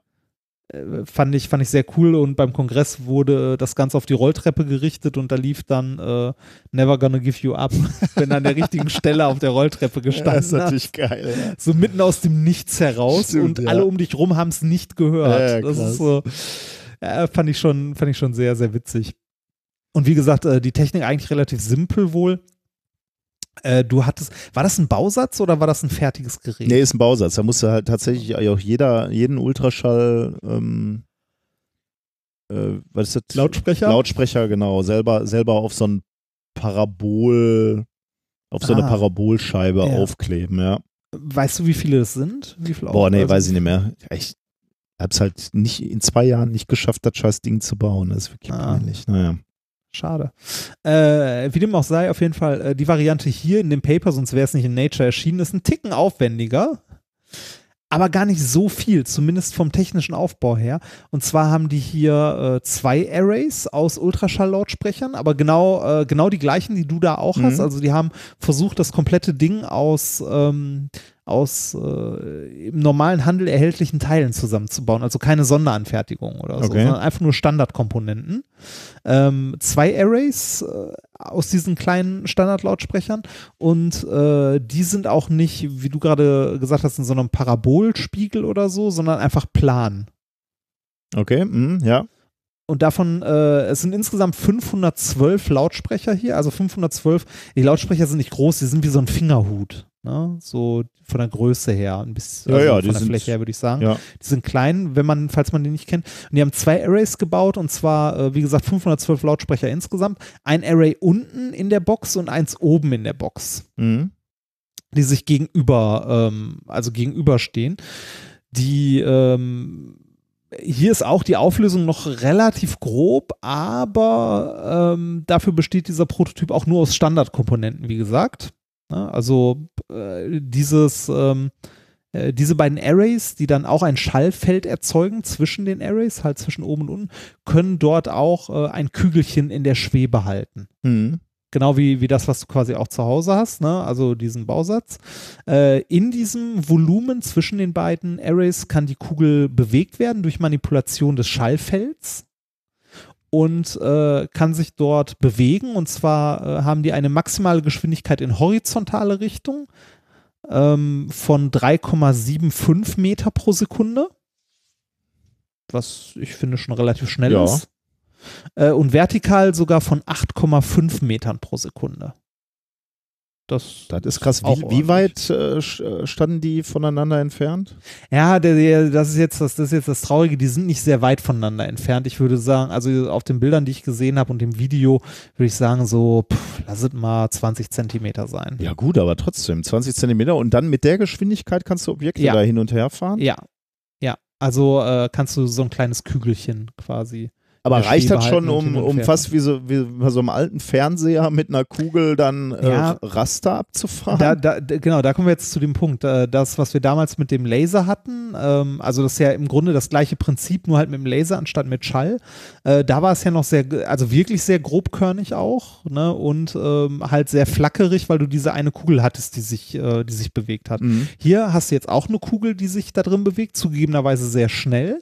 Äh, die wird dabei von einer LED angestrahlt. Also ähm, du kannst äh, dann auf die bewegte, also auf das bewegte Kügelchen halt, äh, dadurch, dass du es jetzt mit einer LED machst, kannst du da ein Bild drauf mappen, Da hat sich, äh, da hat sich der, haben sich Tim und so äh, in der letzten Freakshow auch, glaube ich, grob drüber unterhalten, wie man ähm, so Videos auf Gebäude mappt. Oder es war Mhm. Logbuch Netzpolitik, ich weiß es nicht mehr. Einer, einer von den beiden war es. Ähm, und genau das kannst du hier halt auch mit, äh, mit, der, äh, mit dem Kügelchen machen. Du hast halt das Kügelchen, das sich auf einer gewissen Bahn bewegt und hast darauf gemappt ein Video. Also was, äh, was es schon mal äh, deutlich ansehnlicher macht insgesamt. Aber jetzt kommt der, jetzt kommt der eigentliche Clou, der noch ein bisschen, äh, also jetzt fragt man sich ja, was ist daran jetzt so toll? Warum ist das besser? Warum hat das für Nature-Artikel gereicht? Na? Das klingt bis jetzt eigentlich so wie, äh, wir haben das mit dem Laser jetzt einfach mit Ultraschall gemacht und das ist, Ja. und das war's. Ja. Nee, die haben noch ein bisschen mehr gemacht und zwar dadurch, dass du jetzt äh, dieses gesamte Ultraschallfeld hast, in dem du äh, dreidimensional das komplette Feld da drin bestimmst. Ne, äh, Im Gegensatz zu dem Laser ja immer nur ein, an einem Punkt hast du mit diesem Ultraschall-Array hast du jetzt ein ganzes Volumen, wo du das Schallfeld drin definieren kannst. Hast du die Möglichkeit, mehrere Partikel gleichzeitig zu bewegen. Ja. Du musst also nicht nur ein Kügelchen nehmen, du kannst fünf oder sechs Kügelchen nehmen, die halt eine, äh, die halt ein Volumen dann quasi mit ihrer Bewegung abrastern. Mhm. Ähm, das heißt, äh, du hast äh, eine, eine deutlich höhere Rate an Bildpunkten am Ende, weil du einfach mehrere Bildpunkte hast, die sich gleichzeitig bewegen, wo du dann mit, der, mit dem LED-Projektor quasi das Bild drauf mappst. Mhm. Äh, es wird aber wie, noch wie besser. viele denn? Also äh, haben Sie irgendwas Also gesagt? wie viele habe ich nicht, ich habe Okay. es nicht gesehen. Ich habe im Video habe ich, ähm, ich glaube, fünf gesehen. Mhm. Äh, äh, Ist schon mal, also ne, all, jedes Kügelchen mehr ist halt besser, ne? Mhm, ja, klar. Äh, Und wenn man jetzt überlegt, dass das immer noch alles nur mit Standardkomponenten gebaut ist, äh, ich glaube, da, da ist viel Potenzial drin, um diese Art von Displays weiterzuentwickeln. Es wird nämlich noch ein bisschen interessanter. Dadurch, dass die äh, in diesem Raum das Schallfeld quasi frei definieren können, also den Schalldruck an verschiedenen Stellen, können die mit diesem, mit diesem volumetrischen Display taktisches Feedback geben. Oh, das heißt, ich kann da reinfassen. Richtig. Du kannst, äh, die, die können quasi das Schallfeld so definieren, dass wenn du in die Nähe der Kügelchen kommst, du an der Stelle äh, halt einen sehr starken Schalldruck hast. Ich glaube 150 Dezibel oder so kriegen die an der Stelle hin, aber den hörst du ja nicht. Aber du kannst ihn spüren. Du spürst das an den Fingern dann. Achso, das ist, sind gar nicht die Kügelchen, die äh, dann. Nee, genau, das sind nicht die Kügelchen, die du berührst, sondern das ist der Schalldruck an der Oh, Stelle. krass. den du spürst. Das ist schon, äh, das ist ganz cool, ne? Also, und das geht parallel. Die können sowohl äh, die Kühlchen bewegen und währenddessen können sie drumherum noch das Schallfeld so definieren, dass du da taktiles Feedback hast. Ja, okay, das ist natürlich ganz geil. Ja, und äh, das Ganze ist auch deutlich stabiler als die Aber wie- Variante wie- mit dem Laser. Ja? Wie, wie groß ist denn das Feedback, was du dann kriegst so? Also, äh, du, du simulierst dann ja keine massiven Objekte, ne? Also Nee, du kannst nee, schon nee, dann nee, rein, das- ja, du kriegst so einen leichten nicht. Druck dann irgendwie. Ne? Haben genau sie den so- mal so gemessen? Wie, äh, so, so ein Kribbeln. Ähm, ich habe es, ähm, äh, ich habe in dem, äh, in den Supplementary, äh, Supplementary Materials gibt es, ich glaube, sieben oder acht Videos diesmal dabei. Die sind auch äh, offen, die kann man sich mal angucken. Ähm, da haben die in die Nähe ähm, so einen so einen Kamm gebracht mit so beweglichen Borsten vorne und du siehst, wie die vibrieren, wenn Ja, die in die Nähe mhm. kommen. Also äh, das wird so, so ein Kribbeln in den Fingern wird das sein. Es wird jetzt nicht richtig irgendwie, als ob du auf was drauf fasst, aber du spürst, dass da was ist. mhm. Und das ist für etwas, was sonst nur so hologrammartig ist, ja schon echt nicht schlecht. Ne? Ähm, äh, dazu kommt, äh, das ist, äh, das sieht man auch in diesen Videos, es ist deutlich stabiler als die Laser-Variante. Das heißt, ähm, diesem Schallfeld ist es teilweise relativ egal, beziehungsweise es kann das ausgleichen, wenn du mit der Hand in die Nähe davon kommst. Von dem Ding. Natürlich veränderst du das Schallfeld, aber das wird in Echtzeit getrackt Uh, krass. Okay. alles und kann entsprechend dann angepasst werden, dass Oh. du, wenn, obwohl du deine Hand da rein bewegst, das trotzdem noch stabil bleibt. Das zittert natürlich ein bisschen und so, aber es bricht halt nicht zusammen. Ja, krass. Direkt. Okay, das, Das ist ganz cool.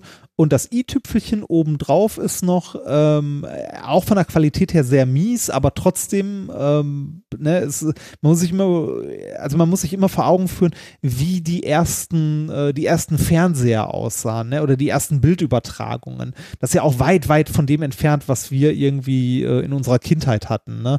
Wenn man so die ersten, die ersten Fernsehbilder oder die ersten Bildröhren, die es so gab, irgendwie in den 20er, 30ern oder so, das waren halt auch nur so krüsselige Punkte auf irgendwas und da sind wir jetzt schon, äh, Ne, da sind wir jetzt schon, finde ich, verdammt weit für diese Volum äh, volumetrischen Displays. Ne, Gibt es also denn da ein Video ich, eigentlich, wo man sich mal was angucken kann? oder? Ja, ja, gibt es. Äh, müsste ich in die Shownotes. Äh, ja, da, müsste, da müsste ein Link sein.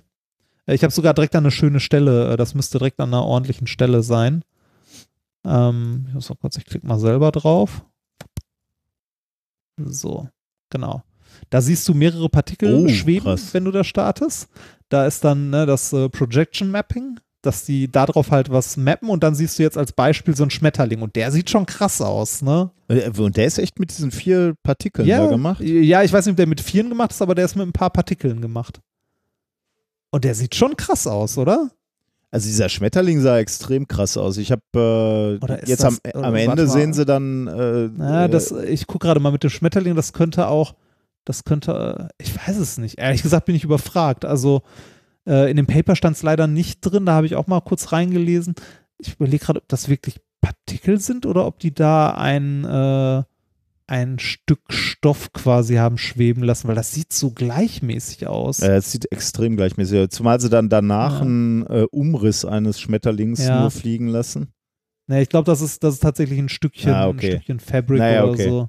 Weil Ja, da, na, nachher Aber- machen sie das, glaube ich, mit Partikeln bei einer Minute 50 oder so. Ähm, und da siehst du dann die Umrisse. Äh, ist aber auch ganz Ja. witzig. Äh, Das ist die, schon ganz cool, ne? Und da siehst du, dass er mit der Hand zum Ja, Beispiel ja. in die Nähe gehen kann. und dann greift er da eine, ein so ein Kügelchen raus. Offensichtlich Ja. war das mit einer Kugel gemacht. Ja, schon ziemlich cool. das, das ist schon ganz cool, ne? Also ich fand es ganz cool. Und äh, ein Detail, das ich noch nicht erwähnt habe, äh, dadurch, dass die dieses, äh, dieses Schallfeld komplett äh, modellieren können und bauen können, kriegen die es hin, dass die äh, genau das machen auch noch, was äh, wir auf dem Kongress mitbekommen haben, und zwar Ton. Dreidimensionalen Ton auch noch. Dieses Ultraschallfeld äh, erzeugt auch noch vom Objekt ausgehende Schallwellen. Ah, cool. Ah, das also, dass, auch gut. du, Das, dass du das Ding quasi auch, dass das Ding auch noch Ton hat, das Ach. Display. Das ist cool. Also äh, ist jetzt nicht, äh, ist jetzt nicht der große neue Wurf, aber Kauft man morgen noch nicht im Mediamarkt, ne? aber sind gute Schritte. Äh, g- Genau, also die Forscher betonen auch, dass die Technik noch deutlich verbesserbar ist, ne? durch höhere Frequenzen, stärkere Ultraschalllautsprecher, optimierte Kontrollsoftware und so weiter und so weiter und so weiter. Äh, aber dafür, dass das jetzt mit, wie gesagt, Standardkomponenten gebaut ist und so, äh, finde ich das schon eine krasse Erweiterung zu dem, was, äh, was wir vor grob einem Jahr mal hatten. Ja, ja. Also man muss sich jetzt überlegen, das ist eine andere Forschergruppe, aber es ist ein, nur ein Jahr später. Und äh, das äh, fand ich interessant genug, um es als Thema mit in die, Mhm. also um da nochmal drauf zu gucken. Ich bin ja, ich bin ja ein bisschen, ein bisschen Fan von so neu, also generell von Projektionstechniken, von äh, Virtual Reality, finde ich auch super spannend. Äh, ich möchte auch irgendwann mal, äh, weiß ich nicht, so die aktuelle Generation von VR-Brillen mal ausprobieren. Ich hatte ja mal eine Oculus Quest mir geliehen, die ist schon ganz nett, aber da ist halt die Hardware dahinter nicht so, also die, äh, die Rechenleistung dahinter nicht so dicke. Ähm, ich bin echt gespannt, was sich da, was sich da noch so tut in den nächsten Jahren. Also es gibt ja ähm, mittlerweile, äh, mittlerweile VR-Brillen, die sind auch aus einer Kickstarter-Kampagne entstanden. Die haben äh, 4K-Auflösung pro Auge. Oh, das ist natürlich. Ja, also da, da, also der, der Grund, warum das nicht weitergeht, ist, dass da tatsächlich Displayfertigung an seine Ja, ja, Grenzen glaub stößt aktuell, ne? Weil äh, das also muss 4K ja klein kompakt sein. so nah, ne? Ähm, ja, genau. Also die Pixeldichte. Und äh, die verwenden auch schon etliche Tricks, um halt äh, kleinere Pixel zu Mhm. benutzen oder nur Teile von Pixeln zu benutzen oder äh, halt äh, nur teilweise was zu fokussieren und so. Ich bin unglaublich gespannt, äh, wenn ich, also ich möchte, ich hoffe, dass ich das noch erlebe, dass ich irgendwann mal äh, so eine, also so ein VR-Headset aufsetze und keinen Screen-Door-Effekt mehr sehe. Das ist dieses Fliegengitter. Aber bei, also der, Pixel. bei der Entwicklung, die man jetzt im Moment sieht, äh, Ja, ah, weiß ich nicht. Ähm, äh, VR hatte in den letzten ein, zwei Jahren einen ziemlichen Hype und ist ziemlich groß geworden. Das ist so ein bisschen wie, äh, wie 3D. Ich ah, weiß nicht, ob das nicht irgendwann wieder in der Versenkung verschwindet. nee, Also wenn der Hype durch ist. glaube ich nicht. Also zumindest, zumindest aus der Consumer-Ecke. Also im, im Gegensatz, hm, okay, Ja, ja, ja. Also ja, das hat äh, in der technischen Anwendung irgendwie so. Also im Gegensatz zu äh, 3D-Kinofilm oder gar 3D-Fernseher, wo ich äh, wirklich wenig Nutzen sehe.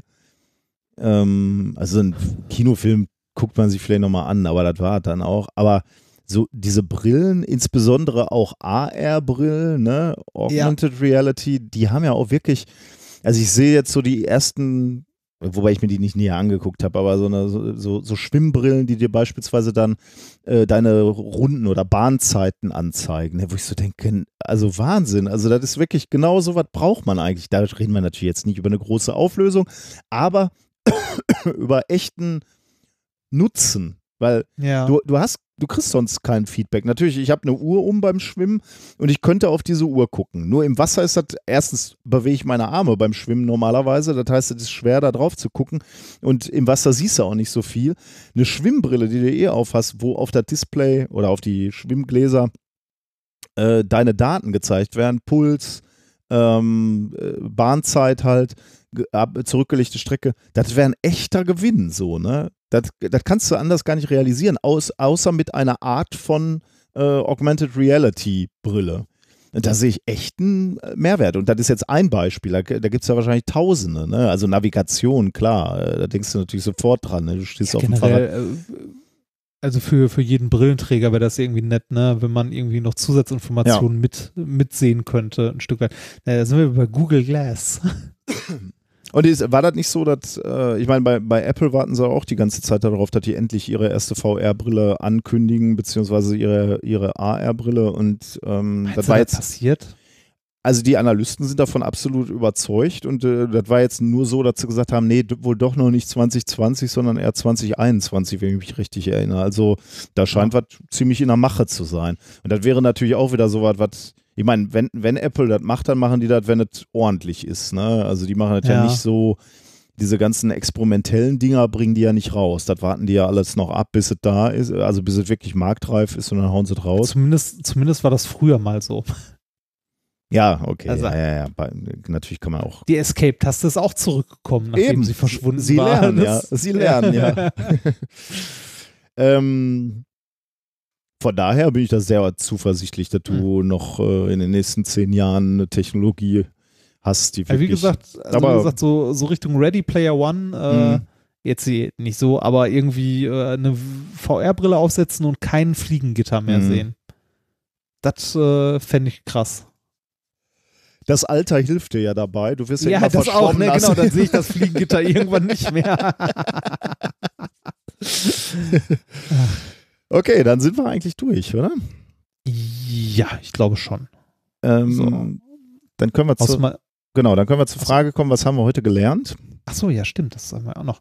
Was haben wir heute gelernt? Ähm, ich habe gelernt, äh, dass äh, der ganze Kram, den du da in der Uni machst, tatsächlich eine sinnvolle Anwendung hat und du irgendwann äh, mit, warte mal, ich, ich sage ich sag es mit den, mit den Worten, die unser Professor damals mal gebraucht hat. Du brauchst irgendwann nur noch eine Schubkarre. Zwar fürs Geld. Ne? Genau, um das Geld in den Keller zu schaufeln. Nein, äh, du, äh, du hast uns im ersten Thema gezeigt, dass wir ähm, oder dass, dass ihr jetzt äh, Platinpartikel in Carbon Nanowalls einbringen könnt und das sehr kontrolliert und äh, das eventuell auch ähm, als Anwendung für Brennstoffzellen und Akkus äh, genutzt werden kann. Du hast uns gezeigt, dass die Titanic heutzutage nicht mehr untergehen würde, weil es gibt ein neues Metall oder eine Verarbeitung eines Metalls, wo Luft eingeschlossen wird und deswegen gingen diese Metalle nicht mehr unter. Dann haben wir noch gelernt, dass wir mehr, mehr More brauchen. Das kannst du auch nicht dreimal schnell hintereinander sagen. Mehr More, mehr Wir More, brauchen mehr More. More, wir brauchen mehr More, wir brauchen mehr Ja, More. kannst du doch, okay. Ah. äh, um den Klimawandel ähm, ja zu bremsen, oder sagen wir so, es ist alles noch viel, viel, es ist, es ist äh, kann man das so zusammenfassen? Klimawandel in einem, in einem, also Klimawandel in einem Satz zusammenfassen, es ist immer viel schlimmer. Ja, das stimmt, glaube ich. Ja, das kann man, glaube ich, immer sagen, ja. Ja. Und du hast uns Ja. gezeigt, dass es bald taktile 3D-Displays gibt, hoffentlich. Schnell, schnell, schnell. Ähm, wir haben noch einen kleinen Schwurbel, der wurde uns ähm, vorgeschlagen von Moment, von Andy. Äh, der hat uns nämlich auf den Bioenerget Bioenergetik-Zentrum-Shop hingewiesen. Äh, ich habe auch einen Link in die Shownotes geschmissen. Da gibt es nämlich ein schönes Pro Produkt, ein Laserpointer für 1000 Euro. Also tatsächlich oh, wird, ja, wird nachher darauf hingewiesen, es ist gar kann kein der Stahl schneiden? Es wird nachher darauf hingewiesen, es ist gar kein Laserpointer. Es ist sogar nur eine LED, glaube ich, die da vorne drin sah, war. Es sieht aber aus wie ein Laserpointer, aber scheinbar ist in der Spitze eher nur eine rote LED. Ähm, ich lese mal aus der Produktbeschreibung, weil das klingt jetzt alles so negativ, was ich sage. Das kann ja eigentlich kaum sein für 1000 Euro. Da steht, dieses System basiert nicht, wie meistens, auf Nanotechnologie, wie mein erstes Thema, ne? die schlappe Ja. Nanotechnologie, sondern der Hintergrund ist die deutlich feinere und effizientere Pikotechnologie. Energieebene. Durch Naturbeobachtung entwickelte Herr Vian Li aus Hongkong die geniale Euphoria-Technologie mit dieser revolutionären Pico-Elektronik. 2007 rief Herr Vian Li die Firma IPC ins Leben, welche sich auf die praktische Anwendung und Entwicklung der Pico-Technologie fixiert hat. Ziel ist eine kohärente Protonenschwingung zu erzeugen. Und jetzt, äh, du bist bestimmt kritisch, ne? Ja, ich, ich suche meine Tröte. Des ja, genau. Deswegen, weil du, äh, weil du kritisch bist, äh, da, davon sind sie schon ausgegangen. Deswegen geht es hier im Text weiter. Selbst gestandene Physiker halten für unmöglich, was IPC entwickelt hat. Sie halten es für reine Spinnerei. Es gibt anscheinend nirgendwo ein Labor, das auf diesem Niveau der Pico-Technologie arbeiten kann, um die Entwicklung von IPC zu bestätigen oder auch zu widerlegen. Euphoria-Technologie kann Energie steigern und sogar zwischen Menschen übertragen und dies in weniger als eine Sekunde. Euphoria-Technologie kann die Energie in einem ganzen Raum und alles und alle darin in weniger als eine Sekunde steigern. Energiesteigerung bedeutet mehr leisten zu können, schwerere Gewichte zu heben, Gewichte öfter und unbeschwerter zu heben, weniger Ruhepausen. Die Technologie von IPC ist laut IPC selbst keine Neuerfindung, sondern eine Rehabilitierung eines Zustandes des Atoms, wie er wohl ursprünglich auf dem Planeten existierte und in einigen wenigen sehr limitierten Lokalitäten noch immer existiert. IPC sagt somit zurück zur Natur. Da weiß man nicht, was man sagen soll. Ne? Nee, nee, tatsächlich nicht. Man weiß nicht, man weiß nichts, man weiß nicht, wo man anfangen soll dabei. Ich habe noch ein schönes Video äh, gefunden von einem, der erklärt äh, dieses Produkt nochmal. Das muss ich dir unbedingt noch vorstellen. Da geht es nämlich darum, dass ähm, dieses Produkt auch gut angewendet werden kann gegen Zivilisationskrankheiten wie Diabetes, die ja im schlimmsten und Endstadion auch dazu führen kann, dass Körperteile amputiert werden müssen. Ne? Mhm. Nicht mehr mit dieser Technologie. Hör mal hier rein. Ähm, aber Diabetes ist also einer der ganz großen Themen und wird immer größer werden durch Umweltverschmutzung, durch Ernährung, durch falsche Ernährung, durch mangelnde Ernährung und was damit zusammenhängt. Jetzt bei Diabetes spricht man normalerweise von Diabetes 1, 2, 3, 4. Das sind die verschiedenen Intensitätsstadien. Stadien, Stadien. Und Diabetes 4 heißt, der Patient ist dermaßen krank, äh, hat so dermaßen Fehlfunktionen, dass er meistens an den Füßen, an den Beinen offene Wunden hat, die nicht mehr he- zuheilen und der Patient beginnt sozusagen zu verfaulen. Und die einzige Möglichkeit, die es dann gibt, ist dann eine Amputation, was meistens so unter dem Knie passiert oder je nachdem äh, über dem Knie und oben Oberschenkel passiert. Reine Fußamputationen sind relativ gering, aber auch ja, so unter dem frühen Stadium. Aber das ist nun mal so. Jetzt muss man sich vorstellen, in Deutschland werden im Moment laut offizieller Statistik jedes Jahr 40.000 Leute amputiert.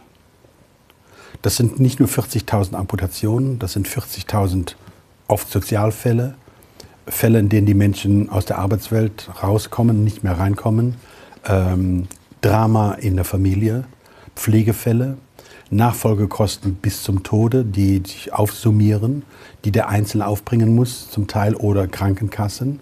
Es ist eine zukünftig unbezahlbare Größenordnung. Die Zahl wird steigen. Da sagt jeder Fachmann, keiner widerspricht, die Zahl wird steigen. Es geht ins Uferlose. 40.000 in Deutschland. Und die Antwort unserer klassischen Schulmedizin auf dieses Thema ist äh, jenseits der Amputation gar nichts. Also es geht nur, das Bein muss weg. Das Bein muss weg.